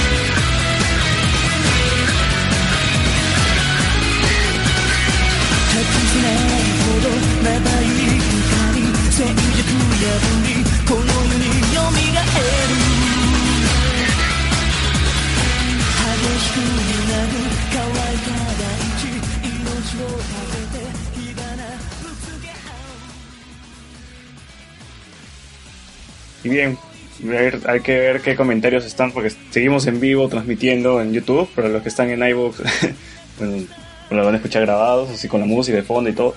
Eh, Juan C nos dice, ¿quién quiere ver un Thor gracioso? Y nos dice, Thor, Thor necesita una película tipo, tipo 300, lo dije. Mm, No sé, no sé, no sé, qué tan beneficioso es el 300. Y yo no creo que 300 sean malas. Clase B y no, no quiere ser ni pretenciosa ni nada, weón. Es un videojuego nada más. No, o sea, lo único que hace Snyder es agarrar las escenas del cómic y ponerlas en cámara lenta, con su toque oscuro, y no va a ser nada interesante. Claro que sí, lo visual, ¿no? Bueno, todo- o sea, que en esa época era innovador visualmente, pese a Alex. ah. ¿qué? O sea, al final que pesa más la fotografía que el argumento, que la utilización de otros recursos. O sea, no por Pero algo es que cómic, fotográficamente bueno, significa que la película es buena y por ende ese reconocimiento. Pero es el cómic, la acción. Pero está No espera, ¿tú qué, qué esperas una película pro- Está no sé si- plasmando la página. me vas a me vas a me vas a decir que esperas una película profunda de 300 cuando cuando la vaina se presta para hacer clase B nomás, weón. Eso de llamar clase B a cualquier cosa no es también insultar a clase B, o sea, porque eso ha tenido un presupuesto alto también. Y bueno, ahí Escalante me da la... No necesariamente no necesariamente por ser presupuesto alto no deja de ser clase B. O sea, ahí checa un poco las películas clase B que se hacen con presupuesto alto. Este, ¿qué más tenemos? Comentarios en nuestro bot que dice si es, o es un cierre y que han comido, no, no, no entiendo. No dice 300 es muy mala, mi Miller se mi- mi- ni Miller se merece eso, dice. Pero Thor es eso, le dice Juan. En fin, este, recomendaciones. Carlos, ¿estás ahí Sí. todavía? Sí, sí, ¿O sí. ya te dormiste? ¿Qué recomendación tienes? Bueno, es un, un, anime que, que, lo, que lo he visto hace unos meses atrás, que lo comentaba con, con Alexander, que se llama Kaiji. Es un anime de juegos, lo estuvimos discutiendo con Alexander cuando estábamos viendo lo de Yu-Gi-Oh! Y es un, este básicamente es un, un juego de, es un anime de juegos porque tenemos un, un, un protagonista que es un nini, un, eh, alguien que no estudia ni trabaja y que básicamente por los problemas que, que tiene son económicos se involucra en un juego de apuestas en donde hay, hay- se apuesta dinero y la vida. Eh, es, es bastante interesante porque al fin el- este personaje Kaiji es bastante repulsivo en el hecho de que es eh, siempre se está quejando de, de la vida que tiene pero nunca hace nada por cambiarla o nunca ha demostrado nada hecho por cambiarla. Pero cuando llegas a ver eh, eh, eh, cómo transcurre el, anime ves que las otras personas que están también involucradas porque no solamente este tipo es, es, un poco individual son peores. Saca lo peor de lo que puede ser una persona que se queja. Y la verdad es bastante bastante psicológico porque de un juego tan simple como piedra eh, piedra papel o tijera que es el, el- el primer arco porque está, eh, toda la atención lo, lo hace el narrador o sea del hecho de, de las decisiones de tomar el, el mismo hecho del engaño el narrador es ¿De un bastante es? exagerado con el con el con el con el con la con la descripción pues no Protagonista. Parece como que si fuera eh, un- una narración de, de lucha libre, pero es, es bastante bacán. Como para decirle, ¿Y de qué año es esa? es del 2006 me parece, o 2013, no, estamos, Ah, no estoy seguro. Ya tiene años. Eh, es bastante curioso la, la, la animación, tiene una mezcla entre 2D y 3D en algunos casos. El 3D no es tan, no es tan eh, importante, solamente son para los escenarios iniciales o, o las aberturas y como para meterles hype sobre qué es lo que se apuesta. En, el eh, eh, la primera temporada eh, apuesta lo que es la, vida y dinero en base a un juego de piedra, papel o tijera. En el segundo arco se, se apuesta también la vida por una carrera humana, se llama el, el, el, el- el- el arco, y es en que a estas personas que de nuevo Kaji se ve involucrado en, en, querer eh, en arreglar sus asuntos eh, financieros, tienen que pasar por una viga y esta y en esta en esta viga si se caen caen, caen a una distancia de 12 metros dice Por lo- y en el tercer arco pasan el mismo juego pero ahora en un edificio de, de 20 de, de 20 pisos O sea, es, eh, eh, eh, eh, en realidad todo el, drama del, del- de, la, de la serie eh, o del, del anime se centra en, en- la moralidad. Es, es bastante... eh, quizás no le guste a todos porque es un poco lenta, pero es bastante angustiante. Y si eres el tipo de que gusta este tipo de, juegos psicológicos, es, un- es una buena opción. Oye, oye, hablando de eso de, juegos, justamente continué viendo, estaba continuando viendo Yu-Gi-Oh! y todo el arco de Ciudad Batallas. Ahora siento que después de haber visto todos estos animes que llegaron a Latinoamérica basadas en juegos, puedo decir que Yu-Gi-Oh! es el mejor. O no puede ser que un, que, una- que un anime de hace más de 10 años me siga hypeando capítulo tras capítulo, incluso que ya lo había visto hace tiempo. Me sigue generando hype, weón. Es increíble cómo, cómo ha envejecido tan bien Yu-Gi-Oh! Con todas sus fallas, ¿ah? Sí, con todos sus fallos, weón. Hay capítulos que son son unas joyitas. Este capítulo de Joy versus Yugi, el desenlace es genial. weón. Claro, Y, as- y así todos, todos Ciudad Batallas me ha parecido de lo mejor que he tenido Yugi. Puta, y puedo decir que hasta, hasta se rompe a Digimon 1, Pokémon, no sé qué otros animes basados en juegos hemos visto, pero en videojuegos o algún tipo de juego, ¿no? Pero Sí. Yugi puta, es el que tiene la historia más madura y, y, y con todos sus fallos, como dijimos, puta, mejor hecha. Es la que tiene también Bueno. mejores continuaciones, por ejemplo, en Yu-Gi-Oh! X, ah, si bien la primera y segunda temporada son eh, malas, la tercera y cuarta son geniales, incluso la cuarta no la pasaron en Nickelodeon, la censuraron, o mucho, no la pasaron en, en- no la doblaron, porque creo que la censuraron y ¡pum! ahí lo dejaron. Pero sí es muy, muy paja esa parte. Ah, en japonés obviamente hay que verlo porque en la versión ah, doblada la han censurado varias cosas también. Yo, yo rescato lo de Yugi porque Yugi llega a un nivel más grande cuando ya te preocupas por el malo. O sea, cuando ya te dan ese trasfondo de Mari que no quiere ser cuidador de tumbas. Puta, no, weón, es- Ya, cuando llegas a preocuparte hasta por el enemigo principal del anime, ya sabes que están en otro level estos huevones. Claro, hasta, hasta el mismo hecho de, de, de la conversión de Kaiba, pues, ¿no? O sea, si, en, si bien es cierto, te lo presentan en, en, en Pere, Reino de los Realistas, pero Ciudad Batalla es creo que... eh, eh, eh, Es el escéptico de mierda. Claro, y que- todos los capítulos. y que va, y, y que va cambiando su mentalidad hasta el último, pues, ¿no? O sea, capítulo tras capítulo. El huevón, el huevón salió en la guía escéptica. Es fundador de la guía escéptica. Claro, y después ya con la película, como dijimos, el tipo ya se vuelve un total creyente y, se enamora del faraón. ¿Llegaste a saber, César? ¿Llegaste a ver la película o todavía no? No, no, no, aún no, aún no. Quiero terminar este todo el arco de Ciudad Batallas para, para ver la película todavía. Mm, Tienes que terminarte completamente la película para que El el anime, anime, no, a- de- de- a- a- hasta el viaje de faraón, porque ahí ya hay, ¿cómo se llama? claro, Hay una pequeña hay una pequeña incongruencia ahí en la película. Bueno, me imagino que, que ellos han, cre- han creído que, ah, como han pasado tantos años, ya la gente lo va a pasar por alto, ¿no? Sí, también puede ser eso. Tú, Alex, ¿qué quieres recomendar? A ver, voy a recomendar dos cosas. Primero es una serie que se ha estrenado justo hoy día, 5 de mayo, que es Feud, de otra antología más de Ryan Murphy, que no va a parar hasta que toda la televisión esté llena de, de antologías.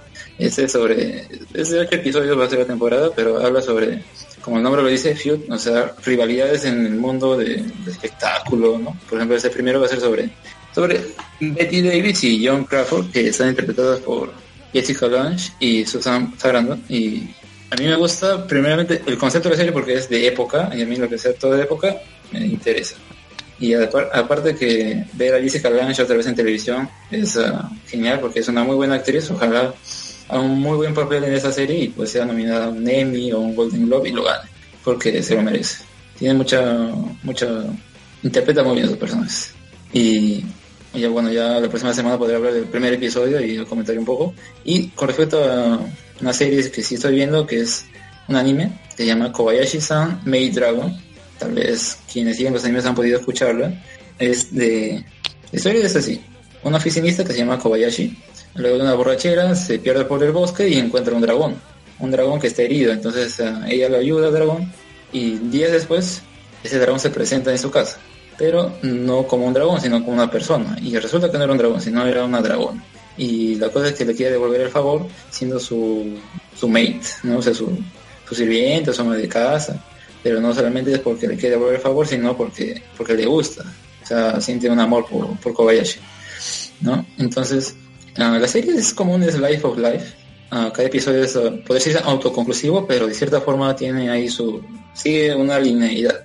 Y en los posteriores capítulos vemos a, los otros dragones llegar y que si bien la serie tiene estas cosas muy ecchi o fanservice, al final eso es lo de menos porque ves el trasfondo que te quiere dar la, la serie, que es esos dragones, por ejemplo, vienen de otra dimensión, en la que los humanos los, los, persiguen, los molestan, los matan, ¿no? Como si fuera una especie de edad media, donde hay poderes mágicos, todo. Como uno tendría en la, en la imaginación como la edad media, pues, en la ficción.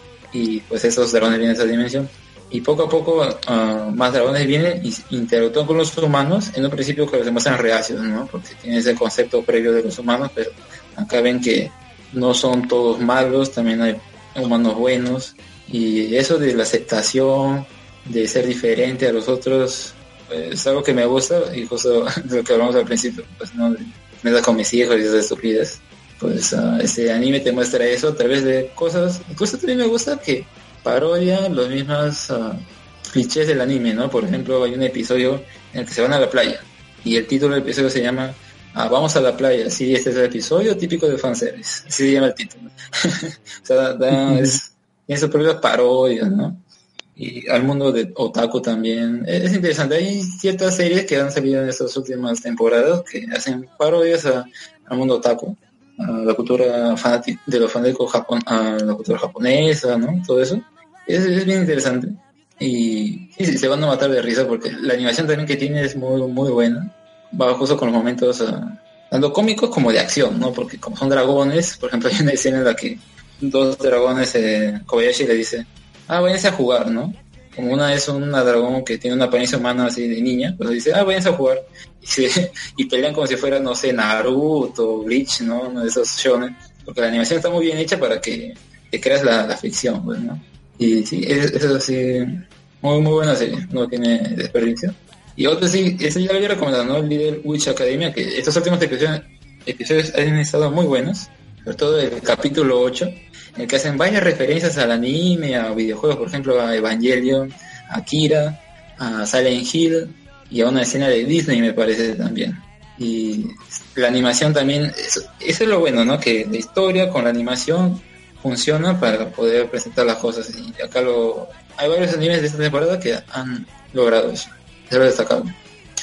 Bueno, César, ¿tú tienes algo que recomendar? Sí, esta semana, bueno, esta semana no aterrizó en Netflix, sino ya, ya tiene desde el mes pasado eh, People vs. O.J. Simpson, eh, Crímenes Americanos, esta serie que había ganado muchísimos Emmys, no sé cuántos Emmys, estaba nominada más de 20 creo, eh, que particularmente a mí me, está gustando mucho, voy en el capítulo 6 creo, 6 o 7, eh, fue, ganó el premio a Mejor Miniserie porque yo, yo pensé que los Crímenes Americanos iba a seguir con otras temporadas, pero es la única que tiene, ¿no? No va a sacar más. Mm, no. Uh, como es Robin Murphy, como de las antologías, uh, va a sacar otra que es Katrina American Crime Story. Que ahí creo que va a meter un poco de ficción, pero eh, también la idea es un poco, no sé qué tan bueno sea. Pero sí va a sacar otra temporada. Sí, bueno, lo que me, lo que me gusta la de Crímenes Americanos es que hayan respetado bastante cómo se han realizado los hechos en, relación al caso verdadero, ¿no? Porque la serie, si te das cuenta, no, no toma partido entre, entre OJ o, o, la fiscalía, sino que te hace pensar, juega ahí entre ambos bandos en, para que el espectador también dude un poco de, de la veracidad de, de, los hechos presentados. Me gusta muchísimo que humanicen estas figuras públicas que están eh, que están involucradas en el en, en, en perdón en, el juicio.